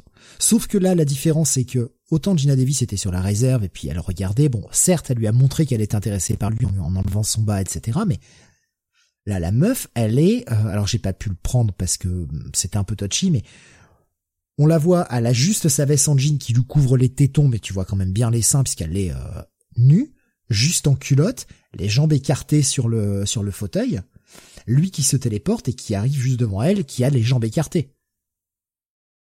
Et nu. Il est complètement Et nu. nu, oui, bah oui, pour la téléportation. Mais il répète, il répète exactement le même schéma. Il s'est dit, j'ai réussi à séduire une meuf comme ça. Bah vas-y, je recommence en fait. Mm. Et il va s'accoupler avec elle euh, de façon, de façon bien, bien hard. Et euh, elle lui faire, bon vas-y maintenant, euh, tu passes Dans la machine. machine. toi aussi quoi. Et elle a fait, mais non mais je veux pas quoi. J'ai pas envie. Et c'est là que Gina Davis revient, euh, revient le voir en disant, non mais euh, c'est un con. Vas-y pas, c'est un con. Et le mec va péter les plombs. Et là, il commence à devenir fou, là, ça y est. fou de rage de qui accepte pas qu'on lui dise non en fait qui accepte pas que quelqu'un lui dise lui dise qu'il va trop loin ouais, il est dans un espèce de- d'ego trip, ouais, bah voilà. Tu me sors de la bouche. non mais c'est c'est- Bien. c'est bien foutu euh. la scène Willem Defoe nous dit euh, Damien c'est vrai que là Ouais. Willem Defoe sur cette scène là ouais ça aurait été euh, De ouf. ça aurait pu être intéressant De ouf. De ouf, de ouf. elle le laisse elle est euh, perturbée par ça. Je veux dire elle part elle chiale euh, enfin voilà. Elle elle l'aime clairement ça se voit qu'elle est amoureuse de lui. Même après ce qui vient de se passer parce qu'elle a clairement compris qu'il l'a baisé mais elle part elle se fait jeter et malgré tout elle est en pleurs. Bah oui, elle a été trompée. Je- Donc, euh, alors pour moi c'est pas la tromperie qui l'a fait pleurer. Oui, là, il y a le, le- le fait de voir qu'il y a quelque chose qui a cloché avec le, en effet, avec la, la téléportation. C'est la façon dont il la traite quoi. C'est je pense que c'est plus ça, c'est que j'ai- j'ai- dans- alors dans ma lecture du truc et encore une fois c'est ma lecture hein, donc attention ça, ça peut être totalement faux mais j'ai pas l'impression que c'est le fois le fait qu'il ait soit tapé une une chouin, hein, je crois qu'il y a pas d'autre mot pour dire. euh, qu'il soit tapé une meuf comme ça, ça l'aurait pu passer, mais la façon dont il lui parle et qu'il la jette dehors, je crois que c'est ça qui lui fait le plus mal. Moi, je dirais, ce qui doit lui faire le plus mal, c'est, euh, je me mets à sa place, c'est euh, ben, le fait de voir qu'en effet, euh, il y a quelque chose qui a, qui s'est mal passé avec la téléportation, qu'il est malade et qu'il est plus lui-même, quoi, à tel point qu'il se reconnaît plus et qu'il parle, euh, qu'il fait des choses euh, qu'il n'aurait, jamais faites auparavant, quoi. Se rendre compte, elle se rend compte qu'en effet, il s'est passé quelque chose, quoi et que potentiellement euh, c'est peut-être pas c'est peut-être pas réversible quoi. Le mec va se ronger les ongles, cette habitude, parce que ça aussi très bien fait, tu le vois souvent quand il réfléchit, euh, commencer à se ronger un peu les ongles, mettre ça dans sa bouche, donc c'est pas quelque chose qui sort de nulle part là aussi. Ta scène préférée. ça, ça c'est petite attention aux détails que je trouve absolument euh, incroyable, c'est que tout au long du film, le mec a tendance à se mettre l'index dans la bouche, à, à le ronger un peu euh, quand il réfléchit, truc comme ça. Et là, bah du coup, il fait la même chose en se regardant dans la glace, en voulant essayer de raser ses poils qui commencent à sortir et en pétant sa tondeuse parce qu'il voit qu'il se rend compte que bah, son, son rasoir électrique, ça suffit pas, il le défonce. D'ailleurs, le truc explose dans le dans la baignoire. et il commence à se ronger un peu l'ongle. Là, l'ongle, il fait Allez, salut Ah, dégueulasse. Cette scène. Ah. Et puis elle est longue en plus. Ouais, mais c'est les petites choses, hein, les petites choses du réel qui te font le plus mal parce que des corps torturés, etc., de façon euh, que tu ne peux pas imaginer parce que tu ne peux pas ressentir cette douleur-là, ça passe. Mais ça, ah ça tu peux le faire. Ça tu peux t'arracher un ongle. Ça tu sais quelle, quelle douleur ça peut faire potentiellement. Et ça c'est horrible. Et donc le mec va, et alors pareil, petite attention détail, j'ai pas forcément print screen, vous le verrez un peu plus tard, mais le mec derrière va continuer de bosser, va se rendre compte qu'effectivement, oui, il y a peut-être quelque chose qui s'est mal passé dans la téléportation, il va commencer à enquêter dessus. Le mec a mis des gants. Le mec a mis des gants pour travailler parce qu'il peut plus se servir de ses doigts. Oui. Pareil, petite attention détail, voilà, c'est tout con, mais... Euh, et pareil, le plan n'insiste pas de plus là-dessus trop longtemps. Et il y a toute cette séquence de, de dialogue question-réponse avec le, avec l'ordinateur sur qu'est-ce qui s'est passé. Et donc, il y et avait, bingo. Il y avait, euh, bah, il y avait euh, et Peanut Brundle, quoi. Il y avait Zebi la mouche, quoi. Et donc, quand il découvre qu'il y avait une mouche, il se dit, bah ouais, d'accord, mais qu'est-ce qui s'est passé avec la mouche? Et, j'aime beaucoup ce plan qui insiste, où tu, ça passe par, par ce qui est écrit à l'écran. Euh, lui dit quoi? Mais c'est une assimilation? Non, non, fusion. Au sens moléculaire du terme. Ah. Quelle horreur. ah. Ah d'accord. Très bien. Je suis. Ah, euh... Damien qui nous partage les gifs. Les gifs, évidemment. Les bons gifs. euh, J'adore ce, ce, fait que ce soit par le. Nous, on l'a compris, mais c'est l'ordi qui, qui, révèle le truc. Quoi. Oui. Et Gina, euh, il, il, il, va l'appeler et il va lui dire j'ai besoin que tu viennes, j'ai besoin de Ouais, et là, euh, là, ça y est, on est euh, dans une nouvelle phase de de de de, de métamorphose, et c'est ce que, à partir de là, c'est là où j'ai compris le, le, truc en fait euh, du, du, des étapes de la métamorphose que j'avais jamais capté avant, c'est que, ben en fait, on se rend compte que Brundle il traverse ces étapes du deuil en fait déjà. Totalement. De son, il fait son propre deuil, tu vois. Au début, euh, il est totalement dans le déni. Euh, euh pour lui, tout va bien. Euh, voilà, il, il, se croit super fort, machin et tout. après, il est en colère. Il y a la colère parce que voilà. il refuse. Véronica n'a pas voulu participer au truc. Et là, on arrive dans la phase de la peur. il, il dit euh, il va lui dire plusieurs fois est-ce que je meurs euh, est-ce que c'est en train de ça, veut, ça dès, veut dès qu'il commence à s'arracher les ongles c'est ce qu'il dit je vais mourir oui. Est-ce que je vais mourir? D'ailleurs euh, sur cette scène là euh, où il dit est-ce que je vais vais-je mourir quoi? Est-ce que je suis en train de mourir? Euh, Cronenberg a fait exprès en fait de faire cette séquence dans une salle de bain.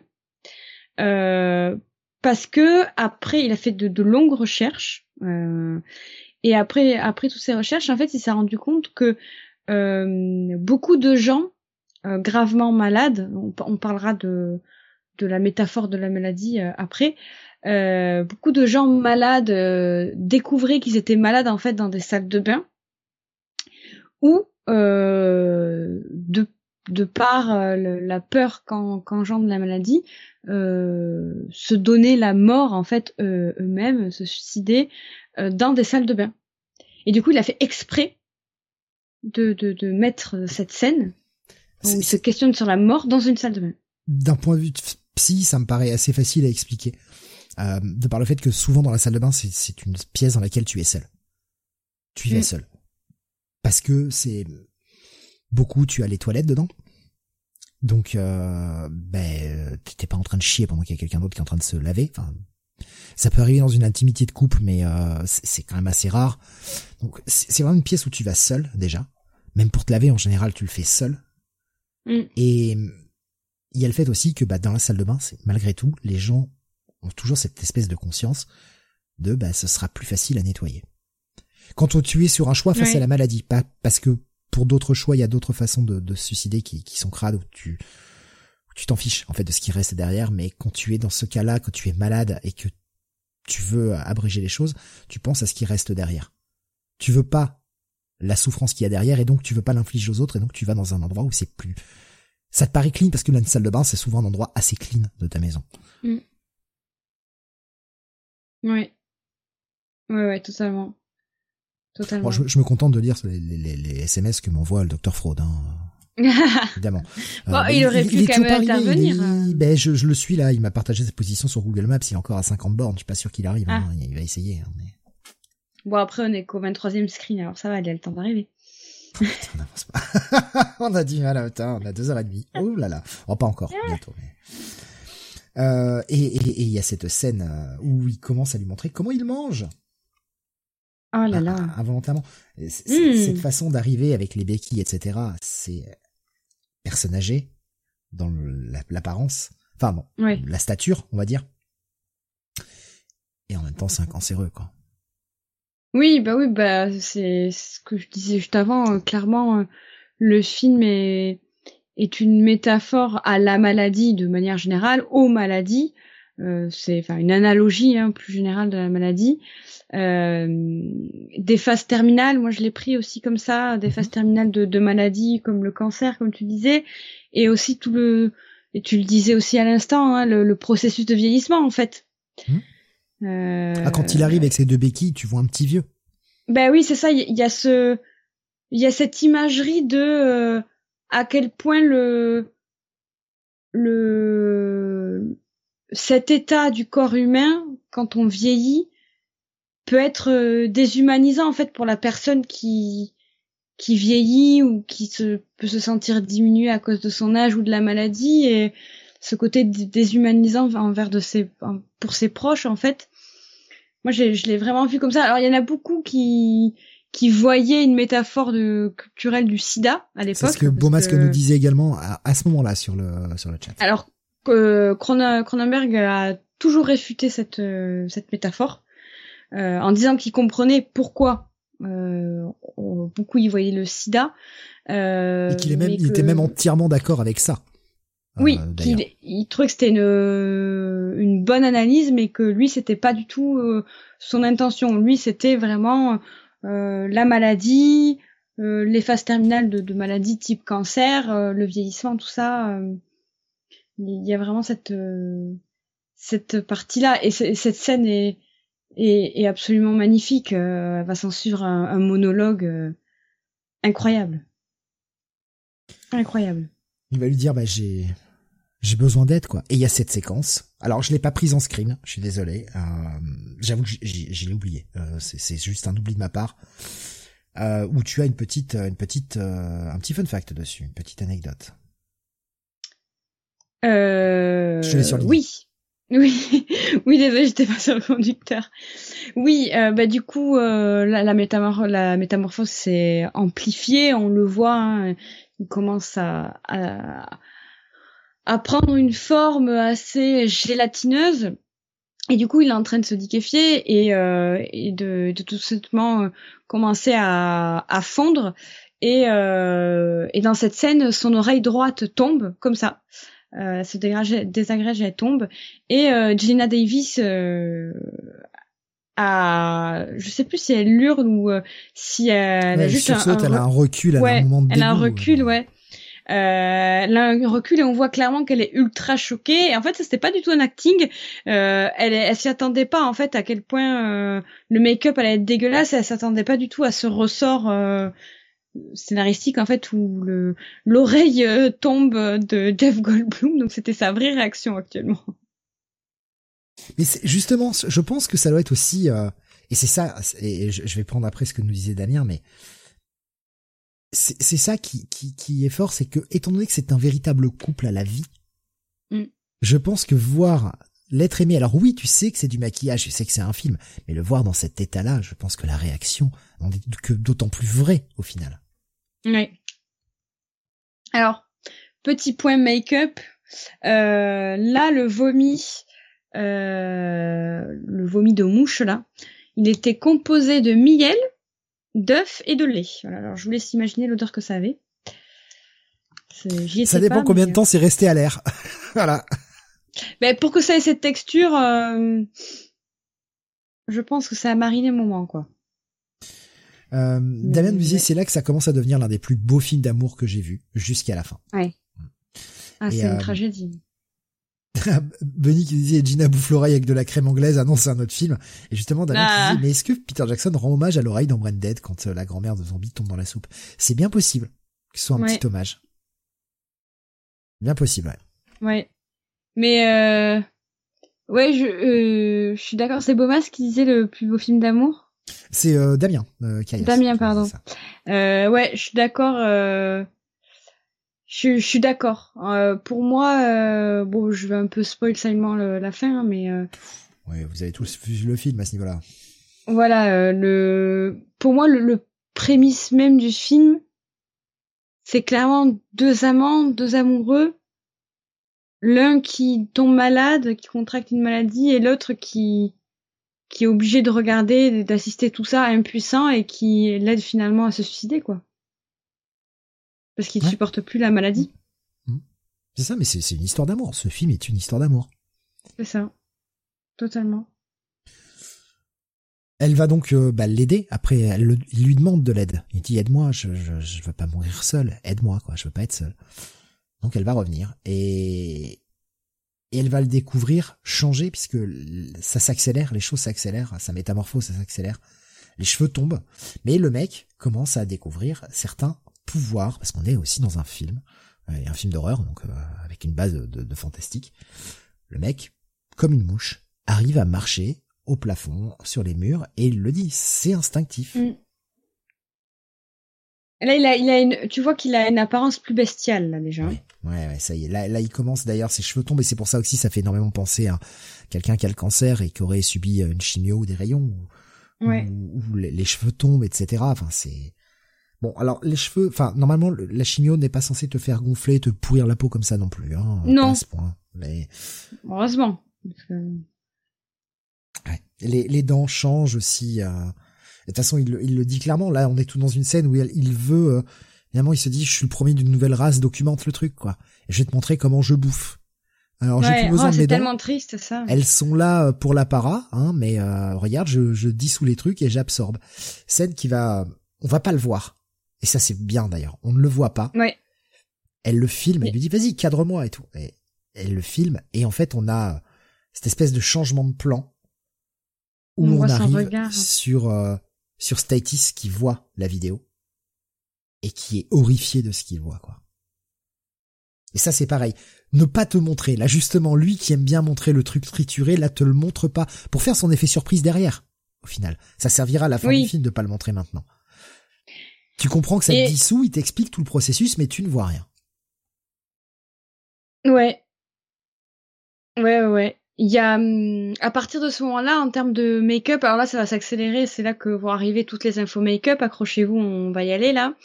Euh, Chris Wallace à ce moment-là du, du, film il avait demandé à Jeff Goldblum de donner une caractéristique caractéristique pardon physique à, à son personnage pour, euh, dans sa performance en fait que Wallace pourrait facilement euh, transposer en fait donné à l'animatronique euh, finale. Donc à partir de maintenant, on va remarquer que Goldblum, à chaque fois, euh, il a des tics, des secousses. Ah, euh, mais... regardez une mouche. Regardez une mouche quand elle se pose sur votre bras, sur une table, etc. La mouche n'est jamais, ou très très très rarement, sauf quand elle dort en fait. Et ça, ça dort pas beaucoup, ça dort une mouche. Mais elle est toujours en train de bouger, toujours en train de tressaillir. Et putain, qu'est-ce qu'il le joue bien, quoi la tête mm. qui bouge, la langue qui sort, les des petites micro-expressions comme ça, mais il le, il en fait des caisses. Mais alors, il cabotine pas non plus, euh, façon un peu Yann Malcolm où il a tendance un peu à cabotiner dans, je trouve, dans Jurassic Park, en bien. ça sert aussi le, personnage, mais il en fait un peu trop. Là, il fait juste ce qu'il faut pour rendre le truc réaliste. Ouais, totalement. Ah, c'est super. Enfin, franchement, le, son jeu d'acteur est incroyable là, dans ce film. Et toujours avec des yeux ultra expressifs. Ouais. Ultra expressifs malgré la couche de maquillage qu'il a sur la gueule, quoi. Il commençait déjà avec une hyperactivité, de nous Damien. Ouais.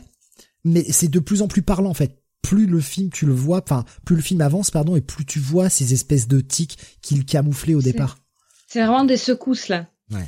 Non, c'est super. C'est vraiment des secousses. Vraiment chaque détail est pensé. À partir de là aussi, on va passer euh, à un maquillage beaucoup plus euh, prenant. Hein. On est à là, on commence, on est à peu près à 5 heures de make-up. Euh, 5, heures de 5 heures de make-up, euh, après ça va être de plus en plus. Euh, et il va porter des prothèses, entre autres choses. Je ferai le listing après. Là, pour l'instant, c'est pas c'est pas c'est pas cohérent de vous l'annoncer maintenant, mais euh, là actuellement, il, portait des prothèses qui pesaient jusqu'à 2 kilos sur lui, quoi. Non mais t'imagines 2 kilos de couches de make-up. Et ça va monter jusqu'à 3-4 kilos après.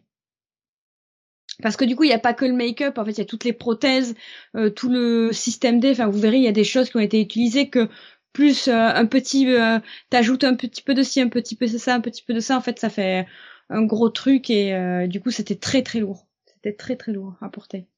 Plus la chaleur, quoi, parce que du coup, enfin, vous allez voir, il avait un tas de trucs sur la gueule, c'est un truc de fou, quoi. Mais il disait même aussi que ça lui faisait mal, hein, que ça lui tirait les yeux et tout. Enfin. J'imagine qu'il ça pas dû être agréable. Bon, ce qu'on dit très envie de voir le, même film, mais avec un escargot dans le pod. Euh... En fait, ça pourrait être assez intéressant. Ça pourrait être assez intéressant d'imaginer une espèce de fusion euh, euh, entre un humain et un escargot. D'ailleurs, alors c'est vrai qu'il est pas dans, il est pas dans ta liste. Euh, ah, je, je, le garde pour les recos, je, je, je vais l'écrire parce que sinon je vais l'oublier tout à l'heure. Euh, mais on en parlera tout à l'heure. Il n'est pas dans ta liste de, de recos, mais euh, ce sera la petite reco bonus. Allez. Ok. Ça vient de me venir, comme ça, là, je, une inspiration divine, vraisemblablement.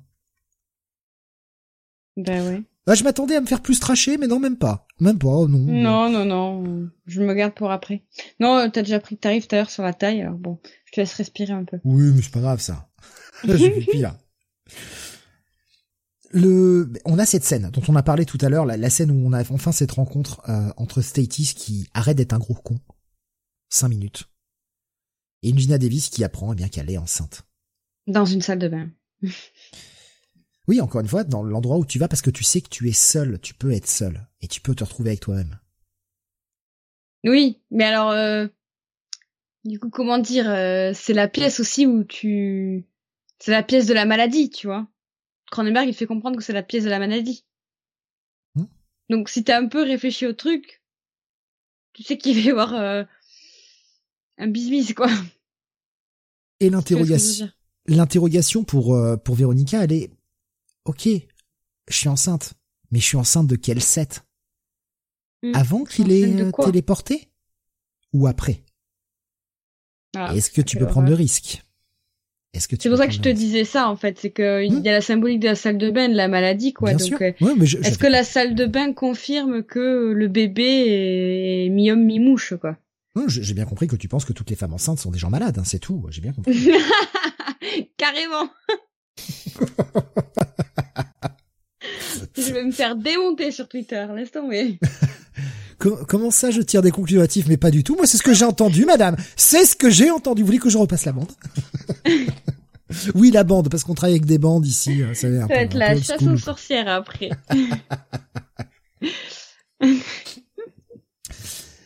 Donc elle, elle a ce moment et on a un Statis qui l'a vraiment. Hein. on a ce, ce, revirement du gars qui, on le voit déjà quand il commence à voir. En fait, il a compris il fait mm. toujours ses blagues de beauf depuis le départ, mais il a compris que de toute façon, il pourrait plus l'avoir. Elle était irrécupérable pour lui, elle était attachée à Seth, elle était amoureuse. Même si le mec fait... Parce qu'il y a cette séquence, tu sais, où elle vient le voir et euh, dit, ouais, euh, quand tu seras mort, je pourrai avoir ton corps quand même. Tu vois, mais c'est en mode, euh, je sais que de toute façon, c'est fini. Toi vivante, le, sous-entendu cette, cette phrase-là, c'est, toi vivante, je sais qu'on ne se remettra plus ensemble. Par contre, quand tu seras morte, je peux te baiser quand même. Tu vois, bon, c'est en mode gros beauf. Le mec est un gros con depuis le départ, mais tu vois que peu à peu, dans, au long du tout le long du film, le mec change et évolue. Et là, il fait le gros, il fait le gros con. Parce qu'au début, il fait je suis enceinte, il fait oh non, c'est genre c'est moi le père quoi. Oh non. Et après, il comprend, il fait ah non.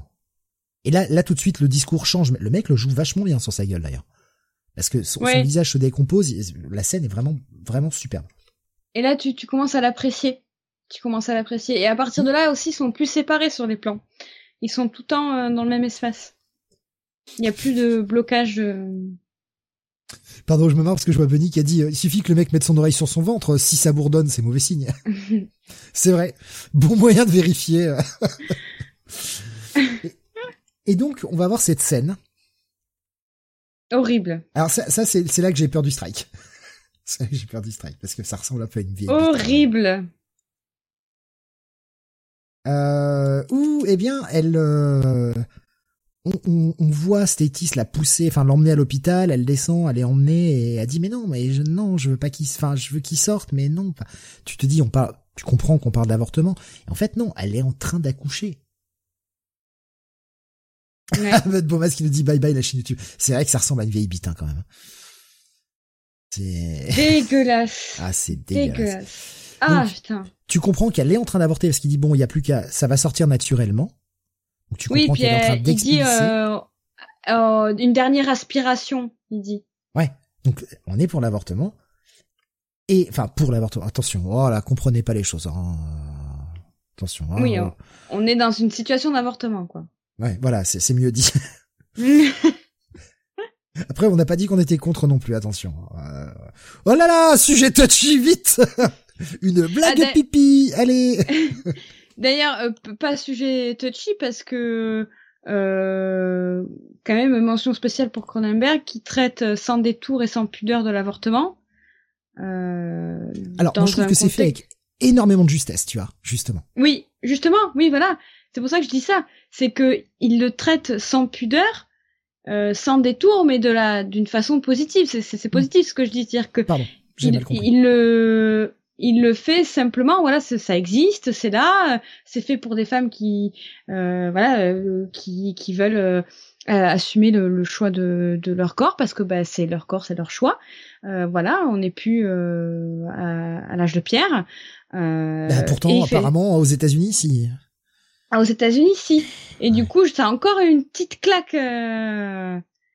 une petite tape derrière la Sur l'establishment, totalement, ouais. Et, et ce que j'aime bien, la, la, justesse là où là où il le représente vachement, c'est moins parlant dans cette scène, c'est beaucoup plus parlant dans la scène où ils seront chez le docteur un peu plus tard, donc la vraie scène où il te fait comprendre par le jeu de Gina Davis et par la façon dont il le met en scène que bah ça lui fait pas plaisir non plus d'avorter. Elle est pas là, euh, ça lui fait pas plaisir. Elle peut juste pas se permettre de prendre ce risque. Et là, justement, mm. l'allégorie du sida, je trouve qu'elle est très parlante là, même s'il l'a pas voulu, mais est-ce que tu peux prendre le risque de quelqu'un qui a, qui, qui, qui serait contaminé, qui serait HIV? Est-ce, tu sais que t'es enceinte, est-ce que tu peux prendre le risque de garder le bébé? Parce que, elle le dit clairement. Le bébé peut sortir normal, et puis d'ici quelques années, être malade. Oui, ou euh, un enfant qui a un handicap mental ou menteur aussi. Oui, bien sûr.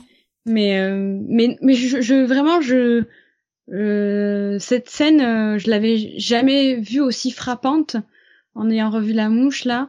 Mais parce qu'on le voit on le voit plus vieux. Ouais, voilà, on le voit plus vieux et ça m'a elle m'a vraiment touchée parce que je trouve le le traitement de Cronenberg tellement juste et tellement féministe mais dans le sens où dans le sens comment dire?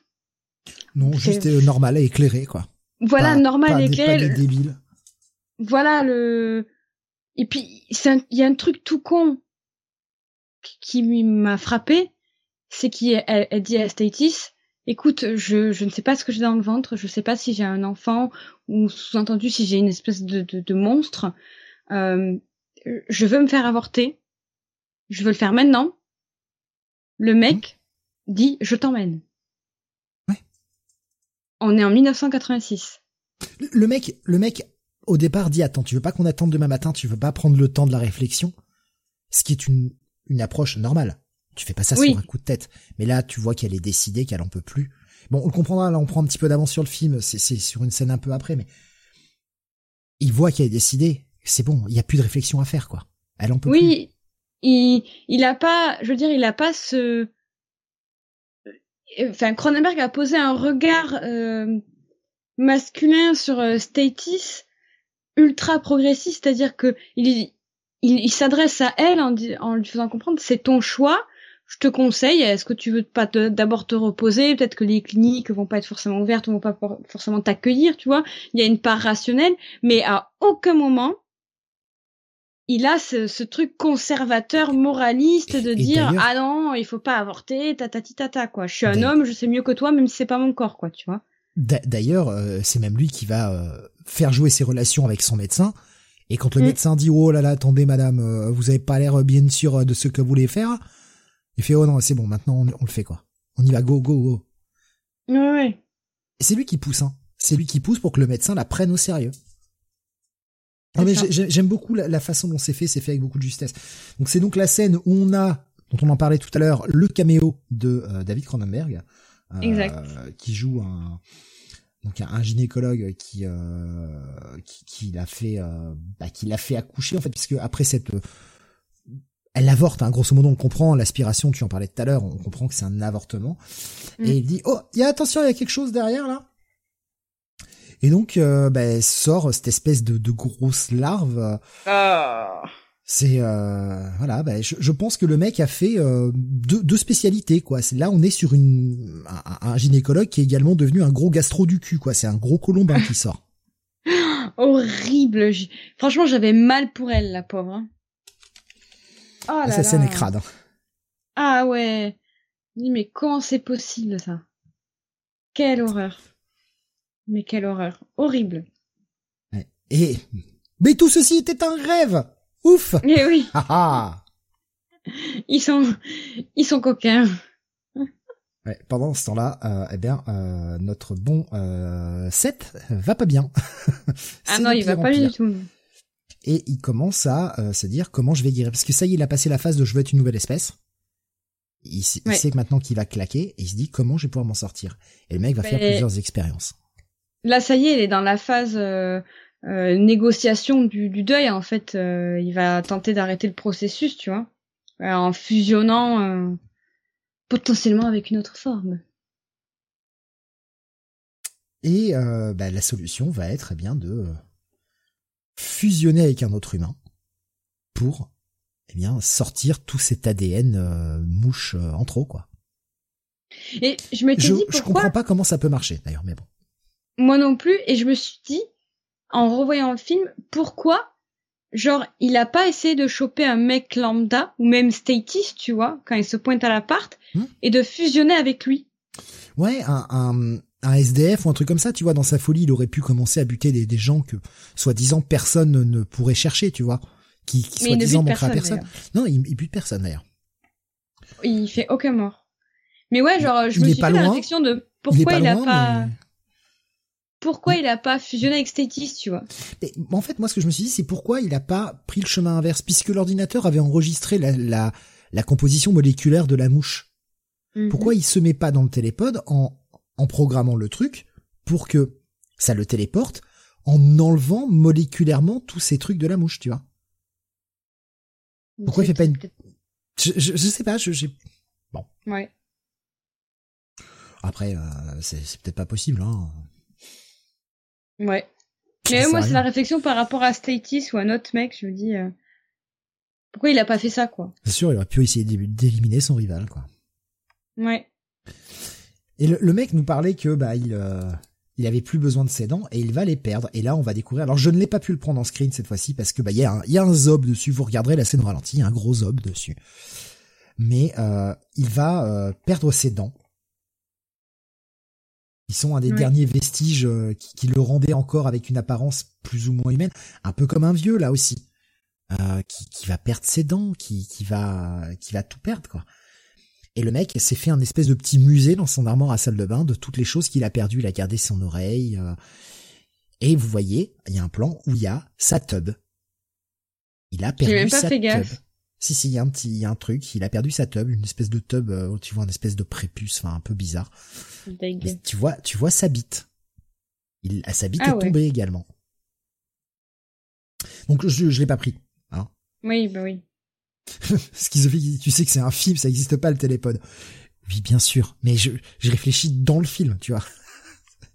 si on va le mettre avec la, le truc du film, quoi. Euh, euh, petit point make-up. Ouais, il y a cette ah. scène où elle vient la voir, euh, elle vient le voir et, et c'est là qu'il euh, veut couper les liens. J'ai avancé un peu vite sur YouTube, je vais revenir un peu en arrière. Vas-y sur le point make-up, je t'en prie.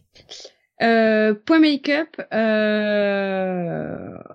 on le voit un peu plus, mais du coup là on est à 6 ou 7 heures de make-up plus euh, la mise en place des prothèses et tout.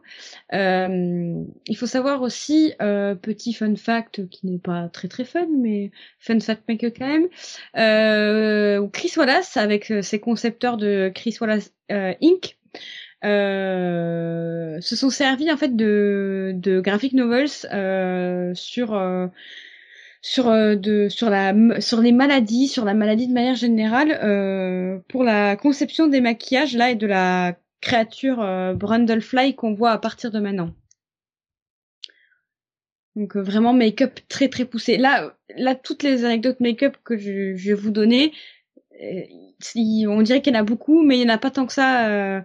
il faudrait faire une émission spéciale juste pour le make-up de, de de ce film, vraiment. Moi, je, je, trouve la scène, cette scène où il lui dit de, de se barrer, en fait.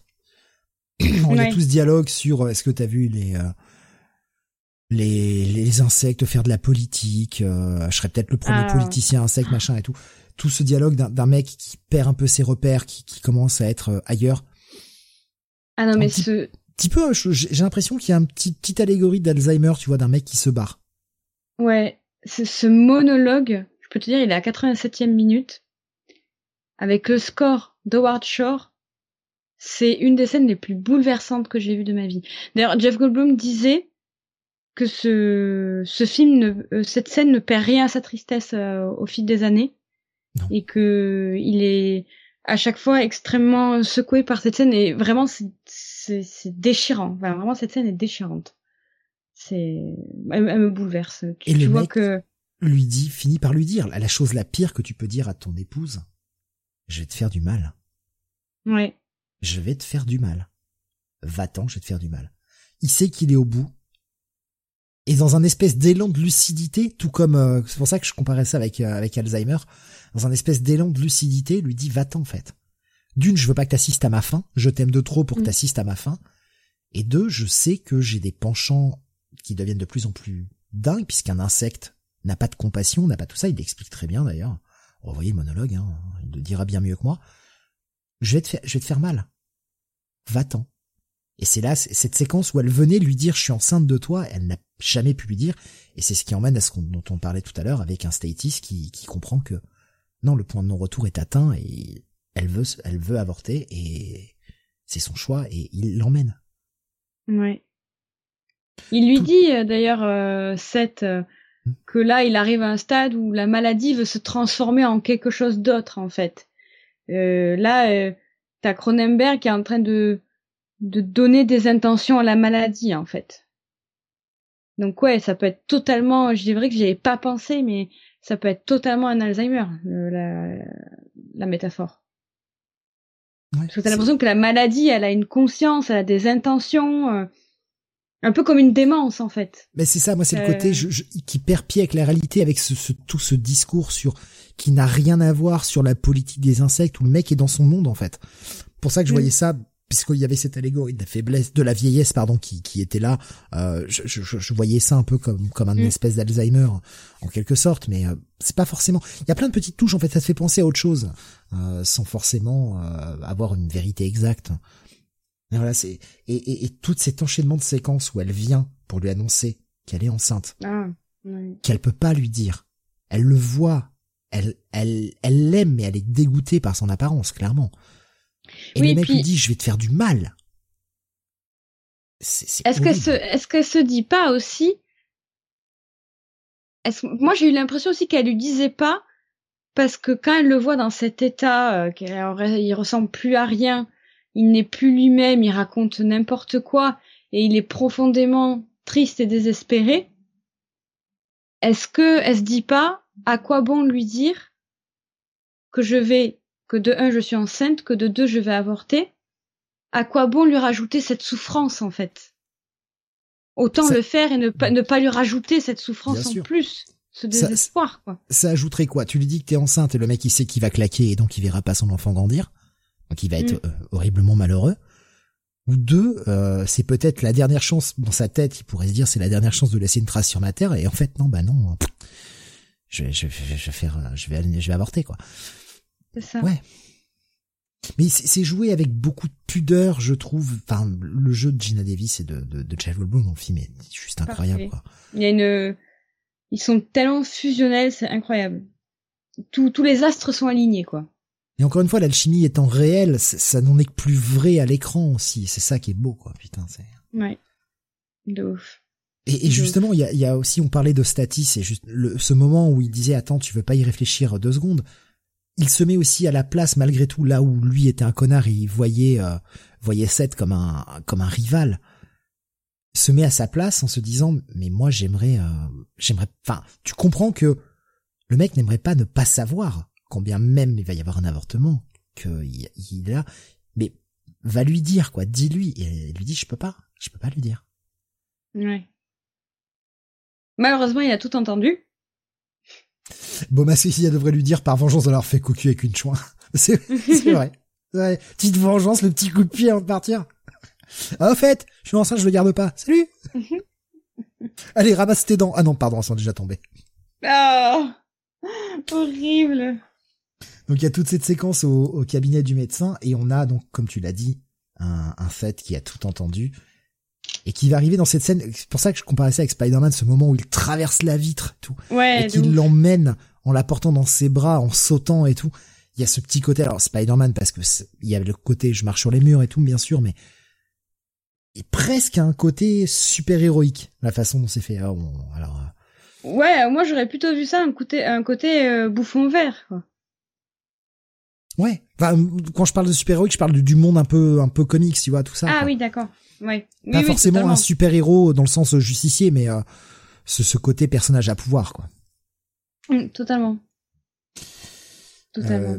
il, va il va s'enfuir avec elle et bah, ça va motiver Statis allait le, allait le buter, parce qu'il se dit, va, il va lui faire du mal. Il arrive avec sa, carabine, sauf que bah forcément ça se passe mal. Il pointe la carabine, mais l'autre le repousse. Parce qu'on sent que Statis c'est peut-être un connard, mais c'est pas non plus un tueur. Il a peut-être une carabine comme ça, mais il est pas forcément prêt. Il le, le met en joue, l'autre il pousse, je le tente, mais tout doucement. Hein. Il avait huit fois le temps de tirer, mais non, il, le fait pas. Il pousse le truc, peut-être aussi euh, surpris par la, la créature qu'il n'avait pas vue depuis très longtemps. Et on a cette séquence où il lui dégueule sur la main. Ah. Euh, dégueulasse. C'est con ce que vous n'irez pas Alien, hein, euh, vraiment. Ouais. Il va donc lui faire fondre la main. On, a, on voit donc le résultat de ce qu'on nous avait expliqué quelque temps avant dans le film, sans nous le montrer. On voit la main qui fond. Là, c'est peut-être le, le, moment où l'effet le plus raté du film, je trouve. En termes de SFX Ouais. Ouais, ben en fait, euh, ils ont créé euh, une sculpture euh, plâtre d'une main mutilée euh, et, euh, et avec euh, un moulage en gélatine et, et en fait ils ont fait ils ont fait fondre ils ont réussi à faire cet effet fondu en fond avec des avec les lampes de de scène et un sèche-cheveux et ils ont filmé la scène en basse vitesse en fait. Hmm. Mais euh, mais du coup ouais, ça fait cheap là. Hmm, c'est un ah merde comment on appelle ça? Tu sais quand tu défiles les images là en rapide. Putain ça porte un nom ça y est je. Un flipbook? Non, euh, tu sais quand tu quand tu laisses tourner ta caméra ou tu vois le ciel par exemple toute la nuit avec la lune qui passe et euh... putain ça porte un nom je retrouve pas putain. Ah oui un time lapse. Voilà c'est ça. Merci. c'est ça que je cherchais, j'arrivais plus à retrouver le nom, je suis désolé, merci. Beaumasque qui nous le met également sur euh, Discord, merci beaucoup Beaumasque. Mm. Et c'est juste en fait l'incruste de, de ce timelapse qui, comparé aux autres effets du film qui sont beaucoup d'effets pratiques et donc qui, vieillissent beaucoup moins, beaucoup mieux, pardon, là, on a un espèce d'effet d'incruste qui, en 86, on n'était pas au point clairement, et, se voit. C'est vraiment, je trouve, l'effet qui dénote le plus dans le film. Ouais, ouais, ouais, totalement. suis d'accord. Au hein, vu de la qualité du reste. Euh, Donc il lui a bouffé. Ce qui à venir, euh, voilà quoi. Il lui a fait fondre la main. Le mec essaye d'attraper le parce qu'il bah, la douleur le, le, fait presque tomber dans les pommes. Le mec a encore un peu de conscience.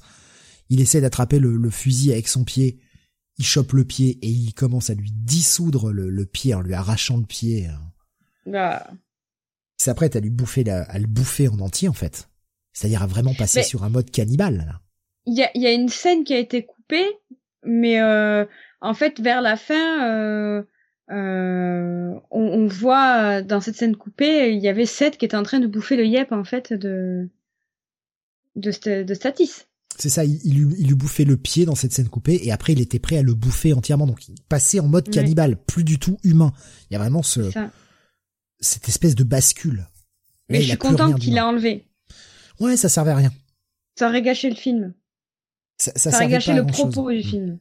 Ça servait pas à grand chose. Et là, au moment où il s'apprête à la bouffer, Gina Davis qui était restée sur le toit, qui l'avait emmené et qui l'avait laissé sur le toit, lui dit non, vas-y, arrête. Stop. Et il va l'écouter. Là, finalement, son humanité reprend le pas. Et c'est, c'est ça. Si il on avait gardé cette scène où il bouffe le pied, comment son humanité peut reprendre le pas après avoir consommé de la chair, au final? Mm. C'est trop tard. Donc, l'avoir enlevé, ça rend service au film. Il va la ramener, il va la descendre, et là, il va lui exposer son plan. Toi, le bébé, dans un pod, moi, dans l'autre pod, pouf, fusion dans le troisième pod, on sera tous dans un seul corps et on vivra tous. Super, fin heureuse. Elle fait, pas, pas, chaud, quoi. Mais non Mais j'ai pas envie, moi J'aime bien mon corps, seul. Tranquille. Et on est sur l'ultime folie d'un mec qui veut tout tenter pour survivre. Ouais. Et oui, c'est la négociation, quoi, dans la phase de deuil. Ouais, et en même temps, une espèce de, de, de survie fantasmée en étant tous fusionnés au sein du même corps. Mais qu'est-ce mm. qui prouve, alors justement, euh, c'est pour aller plus loin que le film, mais qu'est-ce qui prouve qu'en fusionnant deux êtres, les deux êtres gardent leur conscience? Ben ouais. Ah, euh, on n'aura jamais la réponse du film, et tant mieux d'ailleurs. tant mieux qu'on n'ait pas la réponse. Oui, parce que là, il a, il a pas l'air d'avoir la conscience de la mouche, quoi, tu vois. Et elle va euh, bah, se débattre tout ce qu'elle peut, alors qu'il l'entraîne vers le pod, va le repousser et lui arracher la fucking mâchoire dégueulasse. J'adore. Ah, cette scène de transformation Alors, qui n'a rien à envier à un American euh, Werewolf in London. Hein. Alors là, je peux vous dire que ça a été du boulot, mais du boulot. Parce que du coup, là, il avait le max, max de make-up sur lui. Euh, parce qu'après, on passe à un animatronique, en fait. Euh, là, c'est encore Jeff Goldblum dessous. Euh, donc, vous pouvez voir sur le screen la tonne de prothèses qu'il a sur lui. Hein, clairement, qu'il a enfilé comme un costume. Donc, euh, je vous laisse imaginer le poids. On a plus de 5 ou 6 kilos là de prothèses. les globes oculaires qui vont fondre de 7 ont été créés, attention, fun fact, avec des préservatifs. Euh, il avait des. Ce qu'il aurait dû porter, elle n'aurait pas été enceinte. C'est oh. ça. Euh, il portait des lentilles de contact euh, pour euh, euh, pour correspondre en fait au, maquillage. Euh, tout l'intérieur du costume était rempli de KY jelly. C'est en fait c'est du lubrifiant, c'est une c'est une, une, espèce de, une sorte de lubrifiant, pas lubrifiant comme vous l'entendez, jeune pervers. Il l'aurait utilisé, elle aurait peut-être été moins fatiguée lors de leurs débats fougueux où elle disait non, je n'en peux plus. Sous-entendu, j'ai la chatte qui me brûle. Euh, il y avait des morceaux de caoutchouc déchiquetés aussi pour faire cette texture euh, euh, ramollie et, euh, et, ben, ben, déchiquetée. Et le tout en fait était attaché à des lignes de pêche, notamment les faux yeux qui étaient attachés à l'arrière de la tête euh, sur des prothèses. Euh, comme ça, ça pouvait faire cet effet à distance de, euh, on pouvait gérer en fait le, détachement des parties. Les, les, préservatifs pouvaient se déchirer et le lubrifiant faisait tomber parfaitement en fait tous les bouts de caoutchouc notamment à travers les orbites, etc. Enfin, ça a été toute une élaboration compliquée. Il y avait aussi beaucoup de latex. C'est bien, le latex c'est ce qui fait prendre tout ça. En fait, c'est la colle qui va assembler tout le reste, quoi. Voilà, tout un processus make-up de dingue, quoi. Vraiment. Et après, on passait vraiment à un animatronique euh, pour la phase euh, terminale de la de la transfo.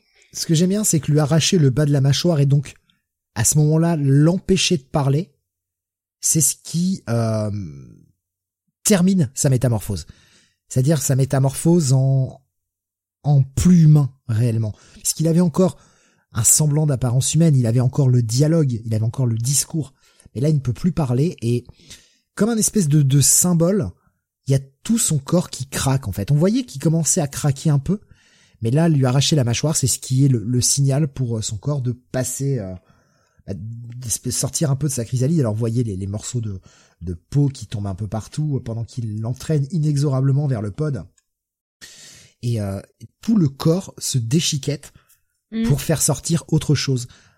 Peu, un peu comme un cocon euh, révèle une, chenille qui, qui, révèle un papillon. Et d'ailleurs, la métamorphose, enfin la, métaphore du cocon, elle est pas si éloignée quand tu vois ce que dans le, cauchemar, euh, il y a le pod effectivement. Moi, je pensais aussi au cauchemar de de, de Véronica un peu plus tôt, où ce qui sort, c'est un espèce de cocon qui s'agite, quoi. Ouais, ou de larve, de, de, larve, mais qui, qui ressemble un peu à un cocon duquel pourrait sortir un, papillon, tu vois. Par contre, le plan là, c'est un papillon qui pue, quoi. Mais... Ouais, et puis, puis la merde, le papillon. Le screen que t'as euh, que t'as fait là, ça fait très euh, méta métamorphose de loup-garou quand même, avec ses, ses pattes là. C'est pour ça que je disais que ça a rien à envier aussi à, à, un loup, le loup-garou de Londres quoi. Parce que ah oui. putain la, la scène de, du loup-garou de Londres elle est magnifique et, et là c'est pareil, on a une scène de transformation qui est juste magnifique. Incroyable. Moi ça, ça me fascine comment ils arrivent à faire ça. Là, le, le fait, j'aurais tellement aimé euh, euh, voir les images des mecs là sur euh, sur The Fly avec leur ligne de pêche en train de tirer pour voir tous les morceaux de caoutchouc et de latex s'effondrer. ça doit être incroyable. Cette, scène, elle a dû être incroyable à tourner. Bon, ce qu'on nous dit loup-garou ou diable avec ses jambes de bouc. Oui, aussi. Il y a un petit côté jambes de bouc avec cette espèce de, de mm de, de façon de d'avoir le genou à l'envers en quelque sorte. Ouais. Ouais. Et il va donc la jeter dans le pod et il va, on voit la métamorphose accomplie, on voit le visage qui craque. Alors j'ai pas pu tout prendre en screen d'une parce que comme ça bouge, même au ralenti, avoir un, un screen net, euh, c'était un peu difficile. Et puis bon, j'allais pas mettre non plus 200 000 images. Il y en a déjà 40 pour ce film, c'est déjà beaucoup.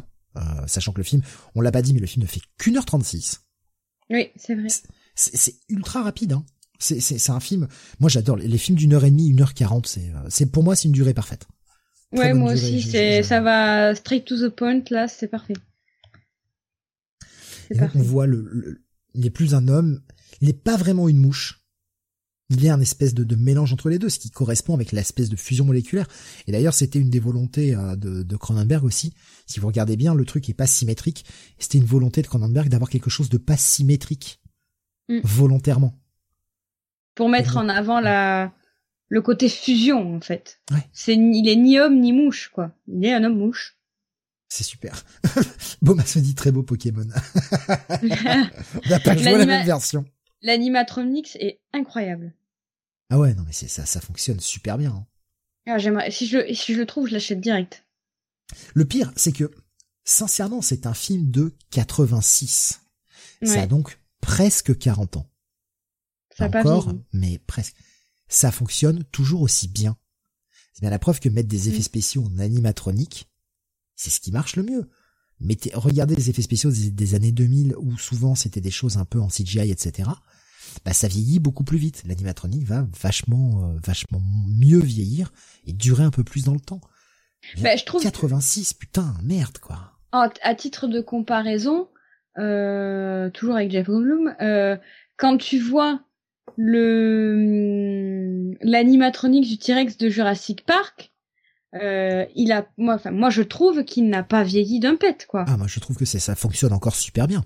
Ah ouais, il est magnifique. Alors que par contre, tu, tu vois Jurassic World de 2005, de 2015, pardon. Ou tu fais comme moi, tu le vois pas. euh, j'aime beaucoup, j'aime beaucoup le, le, premier Jurassic World. Hein. Mais il y a déjà en 2022, sept ans après, des effets CGI. Tu sens que ça commence à tourner au vinaigre, quoi. Alors que l'animatronics euh, de, de, de, de, Spielberg, il, il, il, a pas vieilli, quoi. C'est, ça marche mieux, tu vois. Rasmus faisait comme The Thing, en fait. Ça a pas vieilli. Ouais, c'est ça. Ben ouais, de ouf. Schizophie nous disait, hier j'ai revu Seul contre tous de Gaspard Noé, 1h25, c'est amplement suffisant. ah ouais. Quelle idée de regarder Gaspard Noé aussi? Il va donc essayer de se mettre dans le pod, et là, Statis a réussi à, dans un élan d'effort euh, et à lutter contre la douleur, à tirer non pas dans la mouche, mais à tirer dans le pod, en tout cas le câblage du pod de Véronica, pour que la machine soit exclue du circuit. Voyant ça, cette, cette mouche va mettre des patates dans la porte et va réussir à essayer mhm. de sortir du pod. Malheureusement, la fusion continue, le, le décompte continue. La fusion s'enclenche alors qu'il est à moitié en dehors du pod. Là où Cronenberg aurait pu peut-être euh, finir de façon, on va dire, relativement facile, ça aurait été de couper la créature juste à la sortie du pod, c'est-à-dire ne soit téléporté que le bas. Voilà, ne soit téléporté que le bas, et euh, donc le, truc va crever parce que bah coupé en deux euh, au niveau moléculaire. Il n'a pas choisi cette façon-là. Finalement, et, c'est là par contre là aussi j'ai un peu de mal à comprendre, c'est qu'il a tabassé la porte et va, il va être téléporté avec la porte. Il va être fusionné avec la porte du pod c'est l'incohérence que que j'ai trouvé aussi, c'est-à-dire que jusqu'à présent, seuls fusionner les les, les organismes vivants. Et là, euh, il fusionne avec. Euh... Ça peut s'expliquer, j'ai envie de dire, parce qu'il a composé sa machine en mode pod 1 plus pod 2 égale pod 3. C'était le but, c'était pas juste une simple téléportation, mais on était sur un mode fusion. Étant donné qu'il y a plus de pod 2, mais il a pris tout ce qu'il avait dans la machine 1 pour... Euh, ouais. On pourrait l'expliquer comme ça, c'est un peu tiré par les cheveux, je trouve. Étant donné que la porte est totalement à l'extérieur, c'est... Bon, on va dire que ça nous fait une jolie scène sur la fin, quoi. Ouais. Avec cette créature qui sort de la fumée, qui est, euh, qui est encore plus dégueulasse et en même temps plus plus pitoyable. Ouais, plus triste. C'est. Ça y est, on est à la phase de d'acceptation du deuil. Euh, on a Schizophile qui nous dit le fameux écran avec le Fusion of Bundle Fly and Telepod Successful. Mais ouais. Ouais. Et... il implore la mort, quoi. Et cette scène, elle est ah. atroce. Oh mon dieu, qu'elle est atroce. Véronica arrive à sortir du pod et attrape le fusil parce qu'elle se dit qu'est-ce qui va sortir, il va vouloir nous tuer. Elle pointe le fusil, elle voit ce truc qui rampe, qui n'est qu'un amas de chair et de douleur, clairement. Mm. Les bruits, les gargouillements, c'est pas des gargouillements, c'est des gargouillements de quelqu'un qui souffre. Et il y a tout cet aspect. Alors je, je l'ai, je, je crois pas l'avoir forcément pris, mais tout cet aspect de mélange organique de chair et de métal. Ouais, tu vois les, les câbles, tu vois ah les câbles qui se sont mêlés aux os et tout. Euh. C'est d'une beauté. Alors c'est dégueulasse, oui, mais en même temps c'est d'une beauté quoi. Enfin, mm. c'est super bien fait. Et et c'est malgré tout l'être qu'elle a aimé. Elle a du mal et lui va prendre avec son espèce de de, de pince qui lui sert de, de de patte quoi. Va prendre le bout du fusil, le pointer sur sa tête et elle, elle refuse. Elle peut pas. Oui. C'est, c'est, c'est, c'est, c'est son, sa moitié, quoi. Malgré ce qu'il est devenu, malgré ce qu'il est, elle peut pas oublier ce qu'il était avant et elle l'aime toujours, quoi. C'est ça. Et, et, il, elle va comprendre que c'est le seul moyen, le mec souffre tellement, et elle va faire l'acte final. parce qu'il fallait pas me tromper, fils de pute. ouais, mais c'est ça, c'est ce que je disais tout à l'heure. En fait, euh, le film euh, La Mouche, c'est euh, bah, l'histoire de deux amants, c'est juste une histoire d'amour de deux amants. un tombe malade et l'autre est obligé de de regarder impuissant et finalement l'autre l'aide à se suicider quoi. à le soulager de, de cette douleur. C'est en fait c'est des amants maudits quoi, un peu. C'est totalement ça. C'est totalement ça. Il y, a, il y a, ce côté Belle et la Bête, il y a ce côté, il y a, il y a plein, de, plein de choses comme ça à laquelle ça fait penser. Damien nous disait ça aurait pu finir en Tetsuo, en nous partageant du gif évidemment ah, avec la porte. Euh, Schizophile qui nous partage du gif aussi. Euh. Je voulais mettre Tetsuo dans dans dans les recommandations, mais il est pas dispo légalement, donc. Euh... Mais je le place là. Cette scène où et ça finit, c'est ça en plus, c'est que le film, le film te, te file cette scène choc et, ne te laisse pas vraiment le temps de t'en remettre puisque on voit Véronica qui va lâcher le fusil après lui avoir éclaté la tête dans une scène où on voit vraiment tout, hein, ce que vous voyez à l'écran actuellement. Elle va tomber à genoux, elle pleure parce qu'elle a quand même tué l'homme qu'elle aime, même si mm. c'était plus vraiment un homme. Elle a tué l'homme qu'elle aime. Fondu au noir générique. On ne te laisse pas le temps de s'en remettre. Est-ce qu'elle va bien? Est-ce qu'elle va avorter? Tu sais pas. C'est pas, c'est la fin. Tu souffles pas, ouais. C'est d'une violence cette fin. Ah ouais. En toi, pour toi en tant que spectateur, quoi. Tu restes sur sans le désarroi. Tu restes sur le désarroi d'une femme qui a dû tuer l'être aimé, quoi. Ouais. C'est super. Franchement, c'est incroyable. C'est, c'est d'une, comme tu disais, d'une violence et d'une tristesse absolue. Et, euh, et ça m'a fait penser que ben c'est là que tu vois la puissance du film, c'est que à chaque fois que je vois ce film, j'ai quand même toujours espoir de me dire mais non, il va s'en sortir, tu vois. Mais non, ils vont trouver une solution. Ce film Et d'ailleurs? me me torture. Ils y ont pensé à la solution. Alors on va on va enlever cette image et hop là, on va revenir sur juste le logo pour pour parler un peu de l'après-film, plein de choses. Et nous donner, euh, vous donner nos notes, même si on va essayer d'accélérer un peu parce qu'on est déjà à 3h20. Pas loin, en tout cas. Mais en même temps, il y a trop de choses à dire. C'est un bon film. On avait dit qu'on ferait un bon film. Oui. On vous a pas menti. On a fait un vrai classique. Euh, une des suites envisagées était qu'en fait, alors avant que la mouche 2 devienne ce qui est la mouche 2, euh, que la conscience de 7 était resté dans l'ordinateur. Et en fait, euh, la, compagnie qui le payait voulait récupérer tout ça et euh, eh bien, Véronica aidait de 7 dans la conscience de, de, l'ordinateur, repousser un peu les, les assauts euh, de la compagnie. Mm-hmm. Jusqu'à finir par le retéléporter et recréer un corps et qu'ils en sortent bien. C'est ce qui était prévu au départ. Ouais, une des premières ébauches. C'était à chier. Ça aurait complètement terni le premier film. Ah ouais, de ouf. On est d'accord. De ouf. Euh, bon, eh, par où on commence? Qu'est-ce qu'on en a pensé? Bah c'est bien, voilà. Qui vous dis, c'est bien. Ouais, je pense qu'on a été assez clair euh, tout le long du film. Euh, clairement, euh, excellent, excellent film, euh, quasi parfait, quasi parfait. Euh, pour moi qui qui, a toutes les qualités d'un bon film et, j'aime vraiment c'est vrai que j'en avais parlé qu'au tout début du film et j'en ai pas de, la review pardon et j'en ai pas reparlé euh, depuis mais vraiment le film est construit comme un opéra tragique euh, vraiment euh, vraiment vraiment ouais comme un opéra euh, ça ça c'est une tragédie euh, affreuse. Vraiment, euh, ce film me retourne. Il me prend aux tripes. Vraiment. Justement, t'es pas la seule à l'avoir vu en opéra tragique. Non, je suis pas la seule à avoir vu un opéra tragique. Vous voyez comment cette émission est bien écrite quand même. les liens, les enchaînements, tout ça. Euh, je suis pas la seule à avoir pensé à un opéra puisque du coup, euh, ben, je, je, crois que c'est Bomas qui posait la question de euh, d'une mouche 3, ou d'un remake euh, potentiellement en 2008. Alors ça a été ni l'un ni l'autre, ça a été un opéra. Euh, le film a été adapté un opéra en 2008, donc The Fly, euh, de Placido euh, Domingo, produit par Cronenberg avec une musique de Howard Shore. Euh, et ça a été joué à l'Opéra de Los Angeles et au Théâtre du Châtelet à Paris.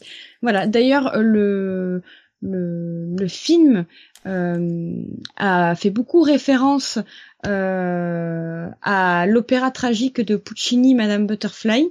Ah, parce que Butterfly ouais. ben, je sais pas si c'est un jeu de mots, mais bon voilà. Je vais pas spoiler l'opéra. Euh, S'il y en a qui, qui apprécient l'opéra par, parmi nous, euh, je vous conseille vivement de, de voir un jour d'assister à une représentation de, de cet opéra de Puccini. Pour ceux qui sont de Bordeaux, euh, il y a une représentation en novembre. Ça tombe bien.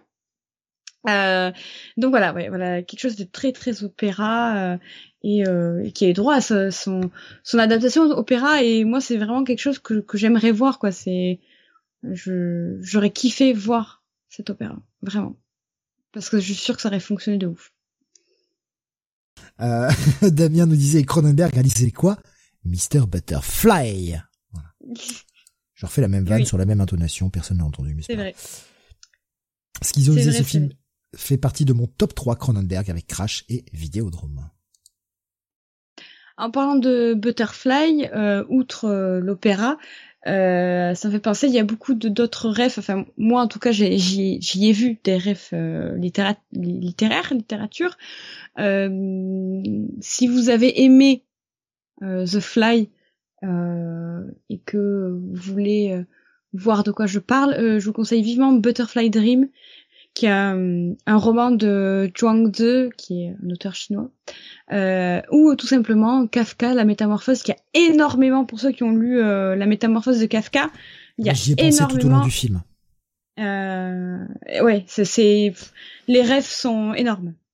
J'y ai pensé tout au long du film avec euh, la métamorphose de Kafka. avec, alors certes, là on a le processus de transformation que l'on n'a pas dans le dans le roman de Kafka, mais avec le, côté le mec est ostracisé, euh, même sa femme s'en va, enfin même s'il l'a rejeté, etc. Le mec vit seul, quoi. Il euh, y, a, vraiment cette, cette ambiance. Euh... Ouais. J'ai pensé à la même chose. solitude, ouais. Bah, je vous conseille aussi, euh, du coup, Butterfly Dream. Alors, La Métamorphose de Kafka, c'est un roman assez court. Hein, vous allez pas, pour ceux qui sont pas très très lecture, ça passe tout seul. Bon, ça peut, ça, c'est un peu euh, un peu complexe à lire, mais c'est quand même euh, très intéressant.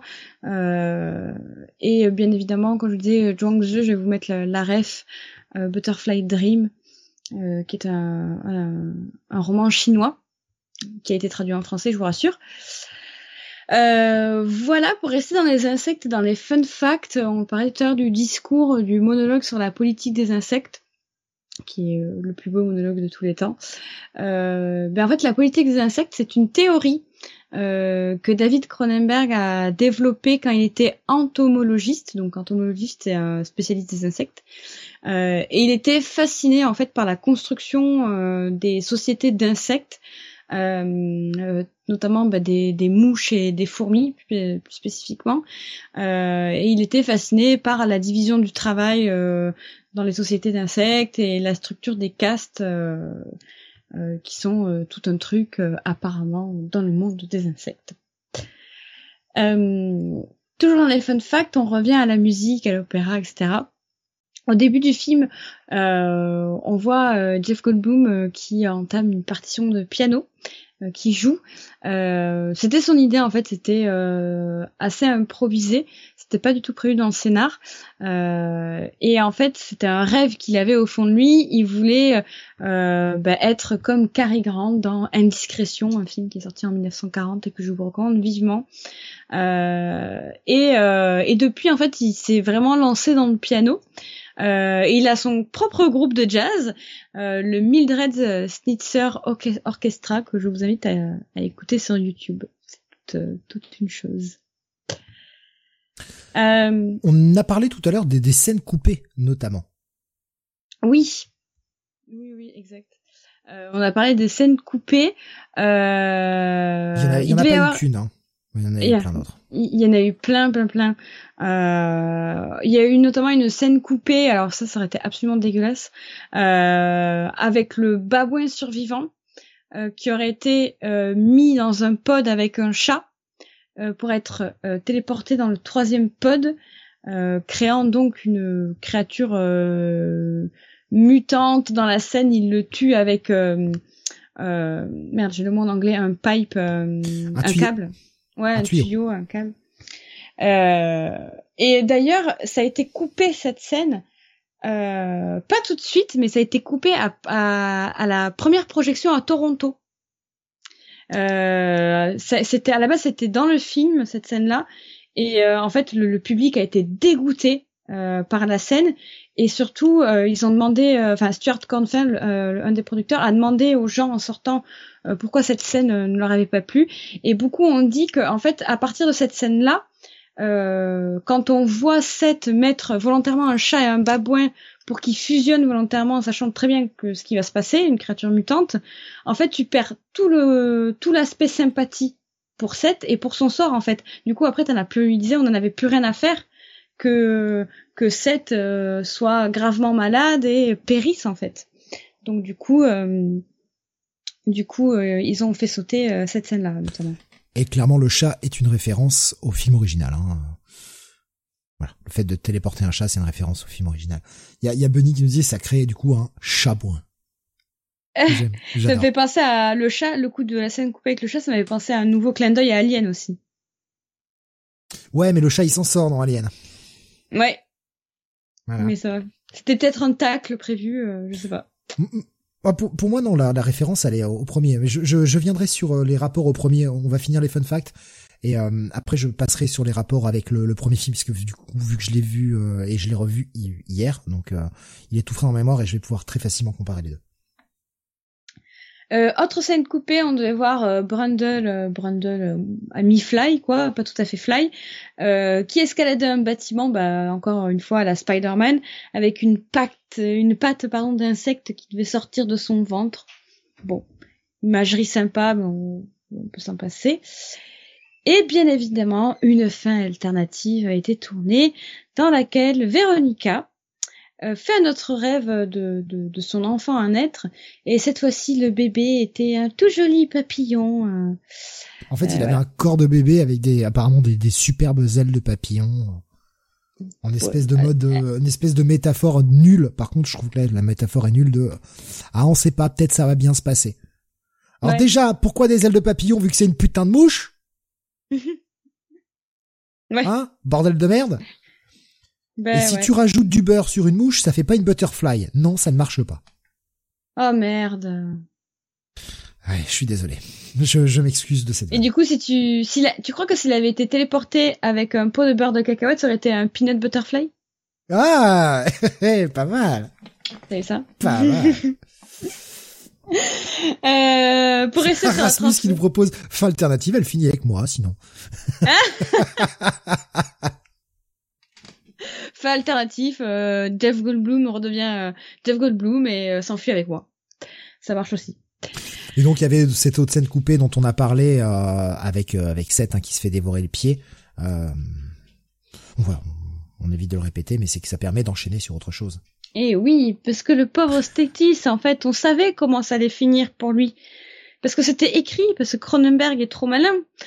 Euh, en fait, son destin est préfiguré tout le long du film euh, puisqu'à chaque fois que Statis parle de Brundle, on peut remarquer que sa main gauche est dans sa poche, euh, ben, comme si on voit pas sa main en fait, et du coup ben, c'est le voilà comme Jamel, et du coup ben on comprend que c'est c'est le clin d'œil qui dit Brundle va lui bouffer la main gauche quoi, enfin va lui désintégrer la main gauche puisqu'il ne mange pas quoi.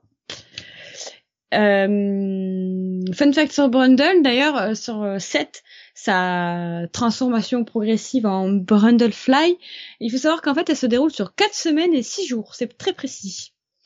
Donc voilà, vous avez un mois devant vous avant de devenir une Brundlefly, ou une Fly, ou une Caiusfly.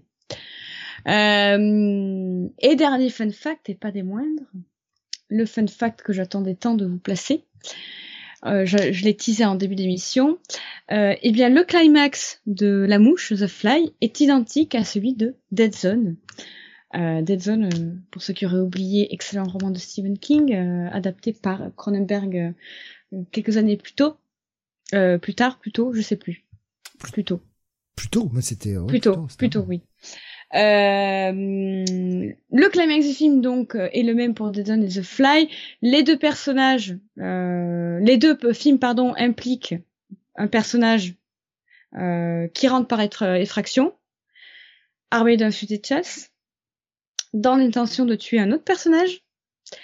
Le rôle principal féminin apparaît dans cette scène-là, dans cette scène finale, avec à la fois le copain actuel et un ancien amant. Euh, le personnage de Sarah a un enfant, euh, tandis que Véronica est enceinte du sien. Euh, et bah, spoiler, hein, attention ceux qui n'ont pas vu Dead Zone, c'est le moment de vous boucher les oreilles. Le personnage principal est abattu à la fin dans les deux films. Donc ouais, le même climax, c'est assez drôle. hi, this is King. Je voulais juste te dire qu'ils m'ont tout piqué. Ce sont des voleurs. Je ne ah. travaillerai plus jamais avec Cronenberg. Ah ouais. Cronenberg, il est pas cool, hein, il a tout piqué, mon ref. Hein.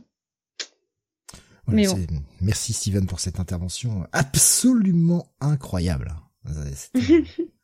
D'une nécessité folle. Merci. Ah, euh, Beaumasque euh, soulève quelque chose d'intéressant, c'est vrai que voilà. Euh, même s'ils se fréquentent depuis quatre semaines et six jours, ça me paraît toujours trop léger pour croire à leur histoire d'amour. Alors, on parle de la transformation euh, puisqu'ils se fréquentent déjà avant. Il y a tout ce passage où elle lui donne l'idée de comment transférer la matière organique. Mm.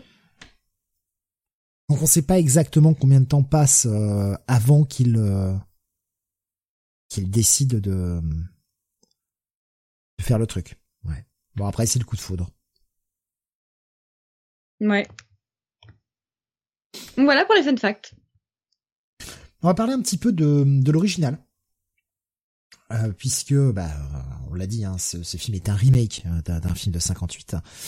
Et chose intéressante, alors, le, remake de 58 part grosso modo du même postulat. On a un scientifique qui euh, invente le, la téléportation et en utilisant le téléporteur sur lui-même va eh bien se faire avoir avec une mouche qui est à l'intérieur du téléport. La différence, c'est que là, il ne fusionne pas moléculairement avec la mouche, mais euh, seul son bras et sa tête vont être remplacés par le, bras et la tête d'une mouche, tandis que la mouche elle-même va avoir le bras et la tête de l'humain.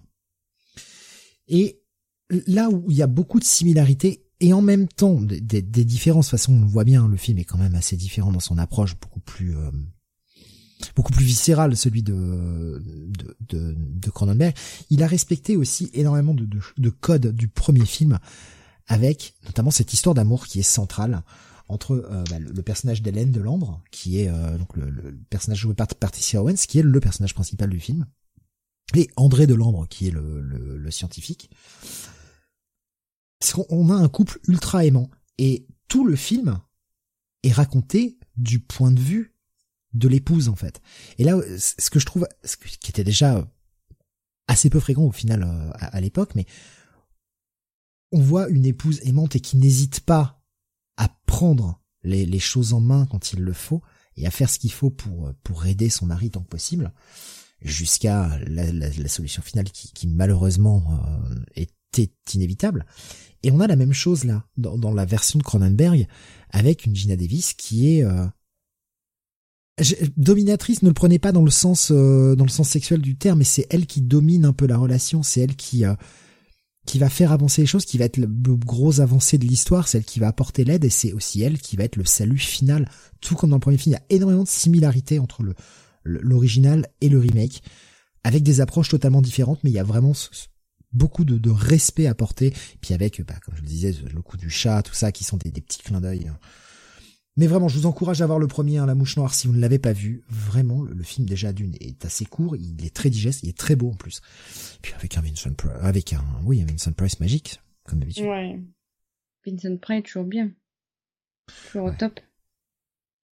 Ah non, non, super. Et on, est plus sur une approche policière euh, dans le La Mouche Noire d'ailleurs. C'est assez, euh, assez intéressant. Euh, bref, voilà pour. Euh, je, fais assez court hein, parce qu'on est déjà beaucoup beaucoup de temps d'émission. On est à trop d'heures plus 20. on va quand même donner nos notes. Enfin, à moins que tu veuilles rajouter peut-être un dernier truc sur le film hein, qu'on n'aurait pas dit jusque là. Bon, écoute, euh, j'ai quand même sorti mes trois pages de notes. je vais m'arrêter là. Ah. moi, je vais, je vais donner ma note. Je 16, allez, on va faire vite, 16, on va pas faire durer le suspense, 16 sur 1. Euh, moi j'hésite entre deux notes, une à, on va dire que je suis faillot et l'autre un peu moins. Je mettrais 18. Mais si j'écoutais mon cœur, je mettrais 19. Vraiment, c'est un de, de, mes films préférés. Et, à chaque fois, je le redécouvre. Vous l'avez vu, hein, j'ai redécouvert des choses cette fois-ci encore, euh, des sous-textes incroyables et un film qui ne vieillit pas et qui est toujours aussi beau et si poétique et si tragique. Le, mélange parfait, euh, un film d'horreur et, de science déviante et de body horror et, et d'amour euh, tragique, enfin vraiment parfait quoi hormis deux détails, déjà il y a un singe, j'aime pas les singes, donc euh, il peut pas avoir 20 sur 20. Il y a des yeux qui euh, coulent. Il y a des yeux qui coulent, euh, donc il peut pas avoir 20 sur 20. Voilà. Donc, euh... Benny nous dit moi je mettrais 53 juste parce que. Juste parce que. Euh, ben voilà pour les notes. On va passer euh, aux recommandations pour aller euh, pour aller bah, pour conclure hein, l'émission comme on fait classiquement des recommandations sur le même genre, des recommandations que tu as appelées sobrement cette fois-ci sans jeu de mots, tout simple, direct, straight to the point, body horror. Ah mais non, j'ai flingué ma blague parce qu'en fait j'avais mis body horror fly. Mais ah. voilà. Mais j'ai pas écrit le fly. J'étais trop fatiguée, ah je pense. J'ai pas bon, c'est pas grave. Mais du coup, c'est une liste de recommandations euh, cette fois-ci euh, full body horror. Alors, j'ai pas mis euh, toute la la filmo de Cronenberg, rassurez-vous, mais on vous invite fortement à le faire. À part regarder, enfin, ne vous obligez pas à regarder Chromosome Chromosome 3 par contre, il hein, y a pas de souci. Ça vaut le coup d'être vu, mais mais voilà, c'est pas c'est pas ce qu'il a fait de mieux en body horror. La, la, scène finale est très marquante visuellement, mais euh, après, euh, on a vu mieux euh, en body horror. On a vu Shivers, on a vu Vidéodrome déjà, on a vu Rage. voilà quoi. C'est largement meilleur. Les, les, notes hein, de nos auditeurs qui, qui, qui, sont avertis plus tard, Damien nous dit en étant sévère, je lui mets 17. Rasmus nous met les mouches sur 20. yes. bah, moi, à la base, j'avais mis Jeff, Jeff Goldblum JTM avec 3 cœurs sur 20 sur le conducteur. Euh, du coup, petite sélection body horror, j'ai essayé de pas faire des, de mettre des titres pas trop euh, obvious, mais en même temps, il y a beaucoup de choses que je voulais mettre qui n'étaient pas dispo. Je suis un peu dégoûtée, euh, je vous les donnerai quand même, mais voilà, euh, j'ai essayé de faire au mieux dans la limite de la légalité. Euh, donc première recommandation, il s'agit d'une œuvre de 1987, donc juste après La Mouche. Il s'agit de Street Trash, euh, qui est un film américain, une comédie horrifique réalisée par J. Michael Moreau. où on suit Fred et Kevin qui sont deux ados complètement paumés hein, qui vivent dans une décharge au, au, milieu des clochards clairement. Euh, et euh, voilà, autour de ce bidonville des charges, euh, il y a quand même une ambiance assez malsaine, assez violente. Ça, il baigne dans la violence. et manque de peau puisqu'il n'avait pas une vie assez pourrie. il trouve en fait un alcool, une espèce d'alcool frelaté qui va transformer leur corps en quelque chose d'absolument dégueulasse. Euh, je, je vous laisse le plaisir de découvrir ça à ne pas regarder euh, après avoir mangé, mais c'est une comédie horrifique qui est extrêmement drôle que vous pouvez voir sur Shadows et en VOD. Et Damien nous dit avec les clodos qui jouent à la balle avec une bite. Exactement, vraiment c'est très très drôle. Il faut absolument voir ce film les gars si vous l'avez pas vu et que vous aimez les comédies horrifiques. Ah, il est incroyable. Il est vraiment top. Euh, autre recommandation de 1988, qui faisait partie de la sélection officielle d'Avoriaz d'ailleurs en 89, réalisé par Chuck Russell, euh, c'est le Blob. Euh, horreur science-fiction, un peu plus euh, sur le côté un peu espace, space, euh, space horror, où en fait une météorite va percuter la Terre et de, ce, de, de cette météorite va émerger une espèce de masse informe qui va grandir bah, tout simplement en ingérant les habitants d'une petite ville paisible des États-Unis. Euh, et euh, voilà, en termes de body horror euh, dégoulinant, le blob se pose là aussi. dispo en VOD uniquement. Et Damien qui nous dit, hein, j'aime beaucoup ce remake. C'est vrai que, rappelons-le, The Blob est aussi un remake d'un film des années 50. Oui. Mais dans, dans, cette dans cette veine où on fait des remakes de, de films de, de façon assez différente, avec des approches un peu plus rondes dedans, euh, avec un respect de l'œuvre originale, mais euh, mais en faisant quelque chose de différent. Et, et c'est euh, c'est assez marrant. On a on avait The Thing qu'on a cité tout à l'heure, qui, qui, lui aussi quand même on peut le classer un, un peu quand même dans du body horror avec un, des scènes un peu crades. Ah oui, oui, totalement. On a la mouche et on a le blob quoi. C'est assez marrant ce côté remake. Totalement. Totalement. Euh, troisième euh, recommandation, et là je m'adresse spécifiquement à certaines euh, personnes spéciales. J'arrive plus à parler, ça fait quatre heures là. Euh, pour ceux qui suivent euh, mon marathon d'Halloween, mais qui n'ont pas osé me dire, qui n'ont pas regardé tous les films ce week-end, il est temps de se rattraper puisque dans les recommandations j'ai mis trois extrêmes, three extremes, euh, qui est un film anthologique avec trois segments. donc hongkongais, japonais et sud-coréen, euh, qui, je ne vais pas vous faire le détail des trois segments, mais qui tourne autour du body horror, mais du body horror à la, à la sauce asiatique. Donc je vous laisse imaginer ce que ça donne. Ah, Allez-y, regardez. Ah mais voilà, exactement. Dispo sur Filmo TV et en VOD. Euh, avant-dernière recommandation, euh, alors pardon, je l'ai pas dit trop extrême, c'était en 2004. Euh, là, on passe à 2006 avec Horribilis, euh, réalisé par euh, James Gunn. Oui, ce James Gunn là, bien évidemment, des Gardiens de la Galaxie. Puisque tu parles de James Gunn, j'attendais la fin pour qu'on en parle, mais là, tu, tu me poses le truc et je suis obligé.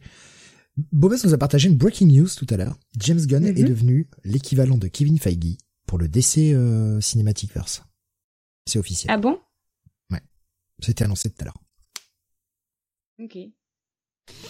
Ouais. Ouais. la, la, pontoiserie là. Ah ouais, ça m'a ça m'a coupé la chic. Vraiment. Euh... Tu parles de lui, c'est l'occasion de placer la news. Oui, bah oui, oui, oui, bah oui, totalement, totalement. Bah du coup c'était plus sympa sur euh, Horribilis euh, alias euh, Slicer qui est sorti en 2006 euh, qui euh, parle qui raconte l'histoire d'un couple les, les Grant qui sont très très fortunés. Vraiment bah, Mr Grant est un homme d'affaires. Il a tout pour lui hein, c'est un peu le le, le gré, euh, comment il s'appelle, euh, le Dorian Gré là, euh, que toutes les filles voudraient avoir. il est, il a une maison luxueuse, un manoir.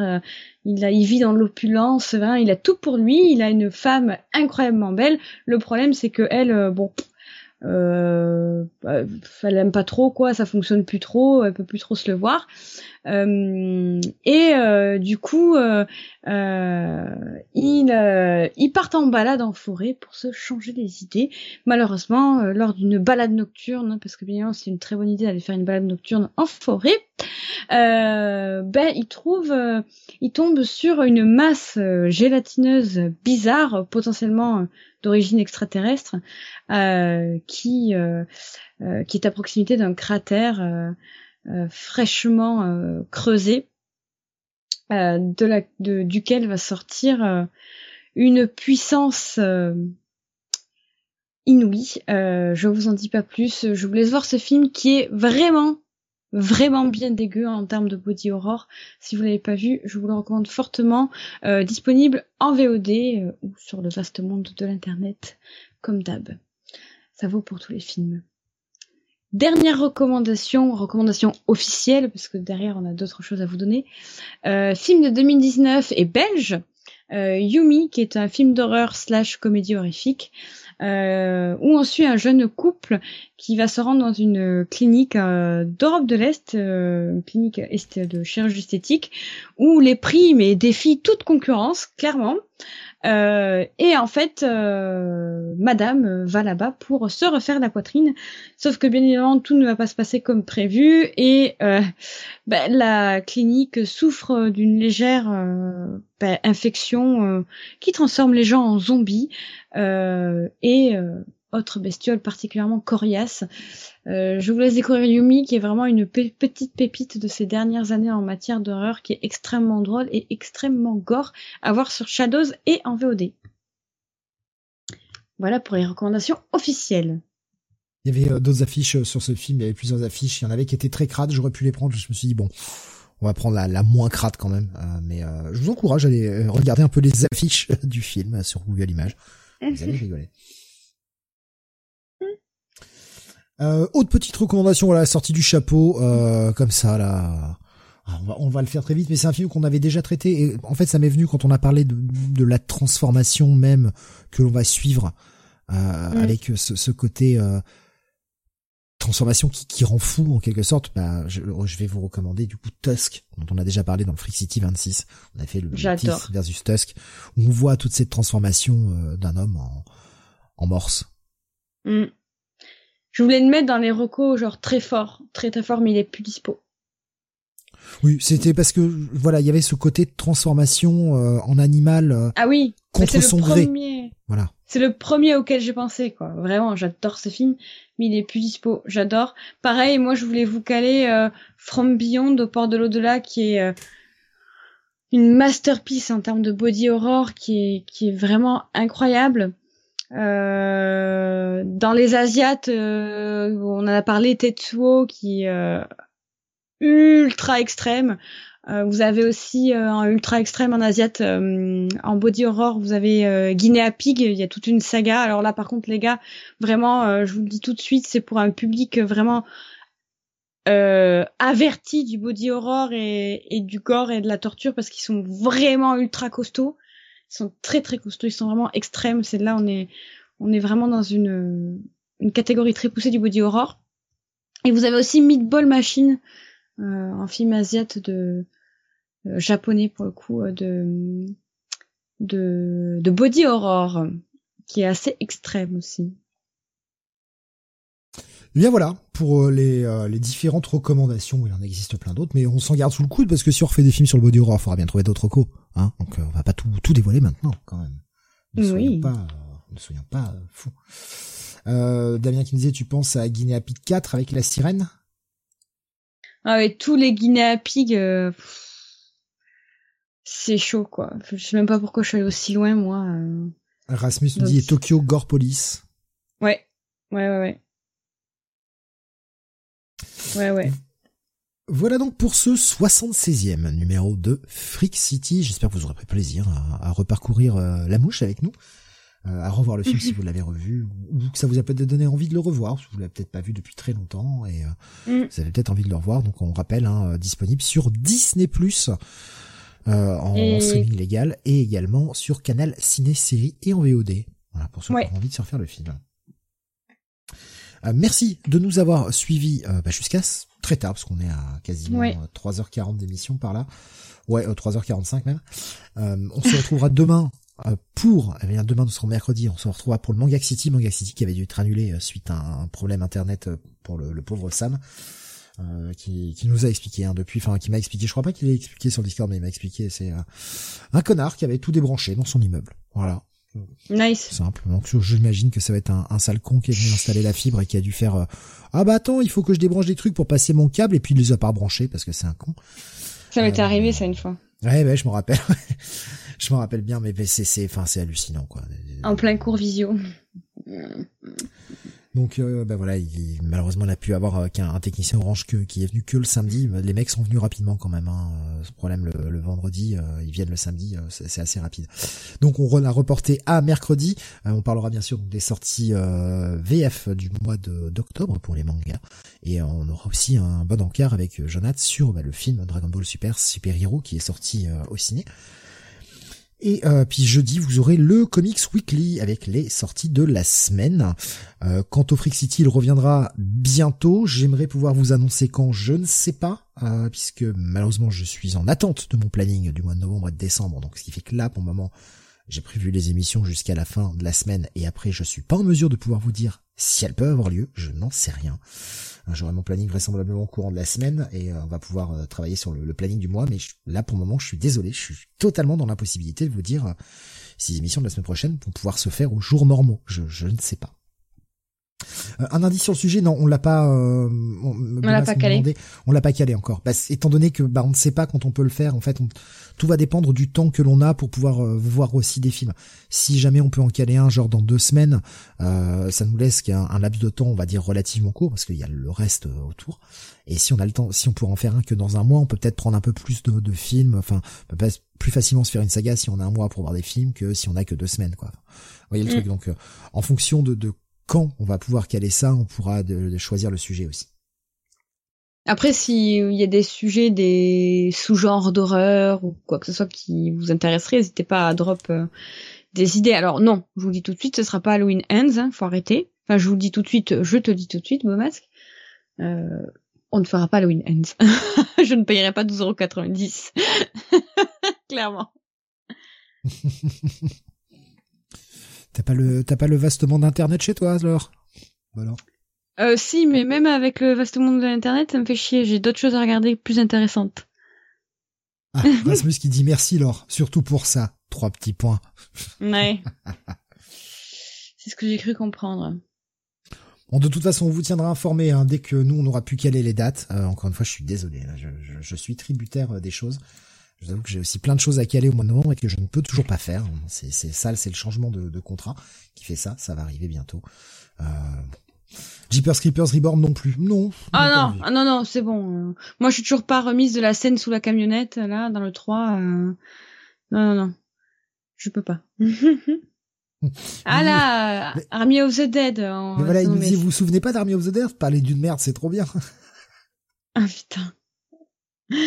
Ah non, les traumatismes, s'il vous plaît, un film bien là. On a enchaîné pas mal de de, de bouses cet été là. Non, mais c'est pas c'est pas les idées qui manquent, hein, franchement. Euh, ah oui. Vous verriez, vous verriez notre boîte à idées. Euh, on a 12 000 films dessus prévus. Hein. Donc c'est pas, ce sont pas les idées qui nous manquent. Après, ce qui nous manque, en fait, c'est comme toujours, c'est le temps, le temps de pouvoir faire les émissions. Quoi. Le temps de pouvoir préparer les émissions, parce que ça prend du temps à préparer. Hein, mine de rien, c'est pas juste. Euh, on allume le micro et on parle, il y a quand même pas mal de temps de préparation derrière, et puis euh, et puis bah, le temps de revoir les films aussi dans des bonnes conditions, tout ça. Enfin, juste pour euh, juste pour un Freak City, c'est euh, en moyenne 7-8 heures de boulot au minimum. Ah oui, au minimum, oui. Au minimum. Bah là, moi de mon côté pour celle-là, j'ai passé cinq après-midi entières. Oui, c'est euh, non, c'est ça, ça. À coup de 14 18 à coup de 13h 14h 18h quoi. On fait euh, on fait détendu comme ça, on fait en mode euh, en mode on fait ça à l'arrache, on prépare quand même un minimum. voilà. Ouais. C'est ça, ouais, tout l'art est de faire croire que c'est fait à l'arrache. Là, j'ai franchement avec les recherches et tout, bon, en comptant le visionnage, mais c'est qu'une heure et demie, j'ai dû passer 20 heures je pense sur, le sur le sur le film. Oui, ça, ça prend du temps. Ouais, surtout quand tu perds tous tes visuels euh, pour euh, pour les montages de loop et tout ça, et que tu dois tout refaire. Tu perds des heures en plus. C'est sympathique. Bref, en tout cas, voilà, on vous tient informé euh, dès que dès qu'on sait. donc rendez-vous demain pour le Manga City, rendez-vous jeudi pour le Comics Weekly. Merci à vous. Passez une excellente fin de nuit et comme d'habitude, regardez plein de films d'horreur.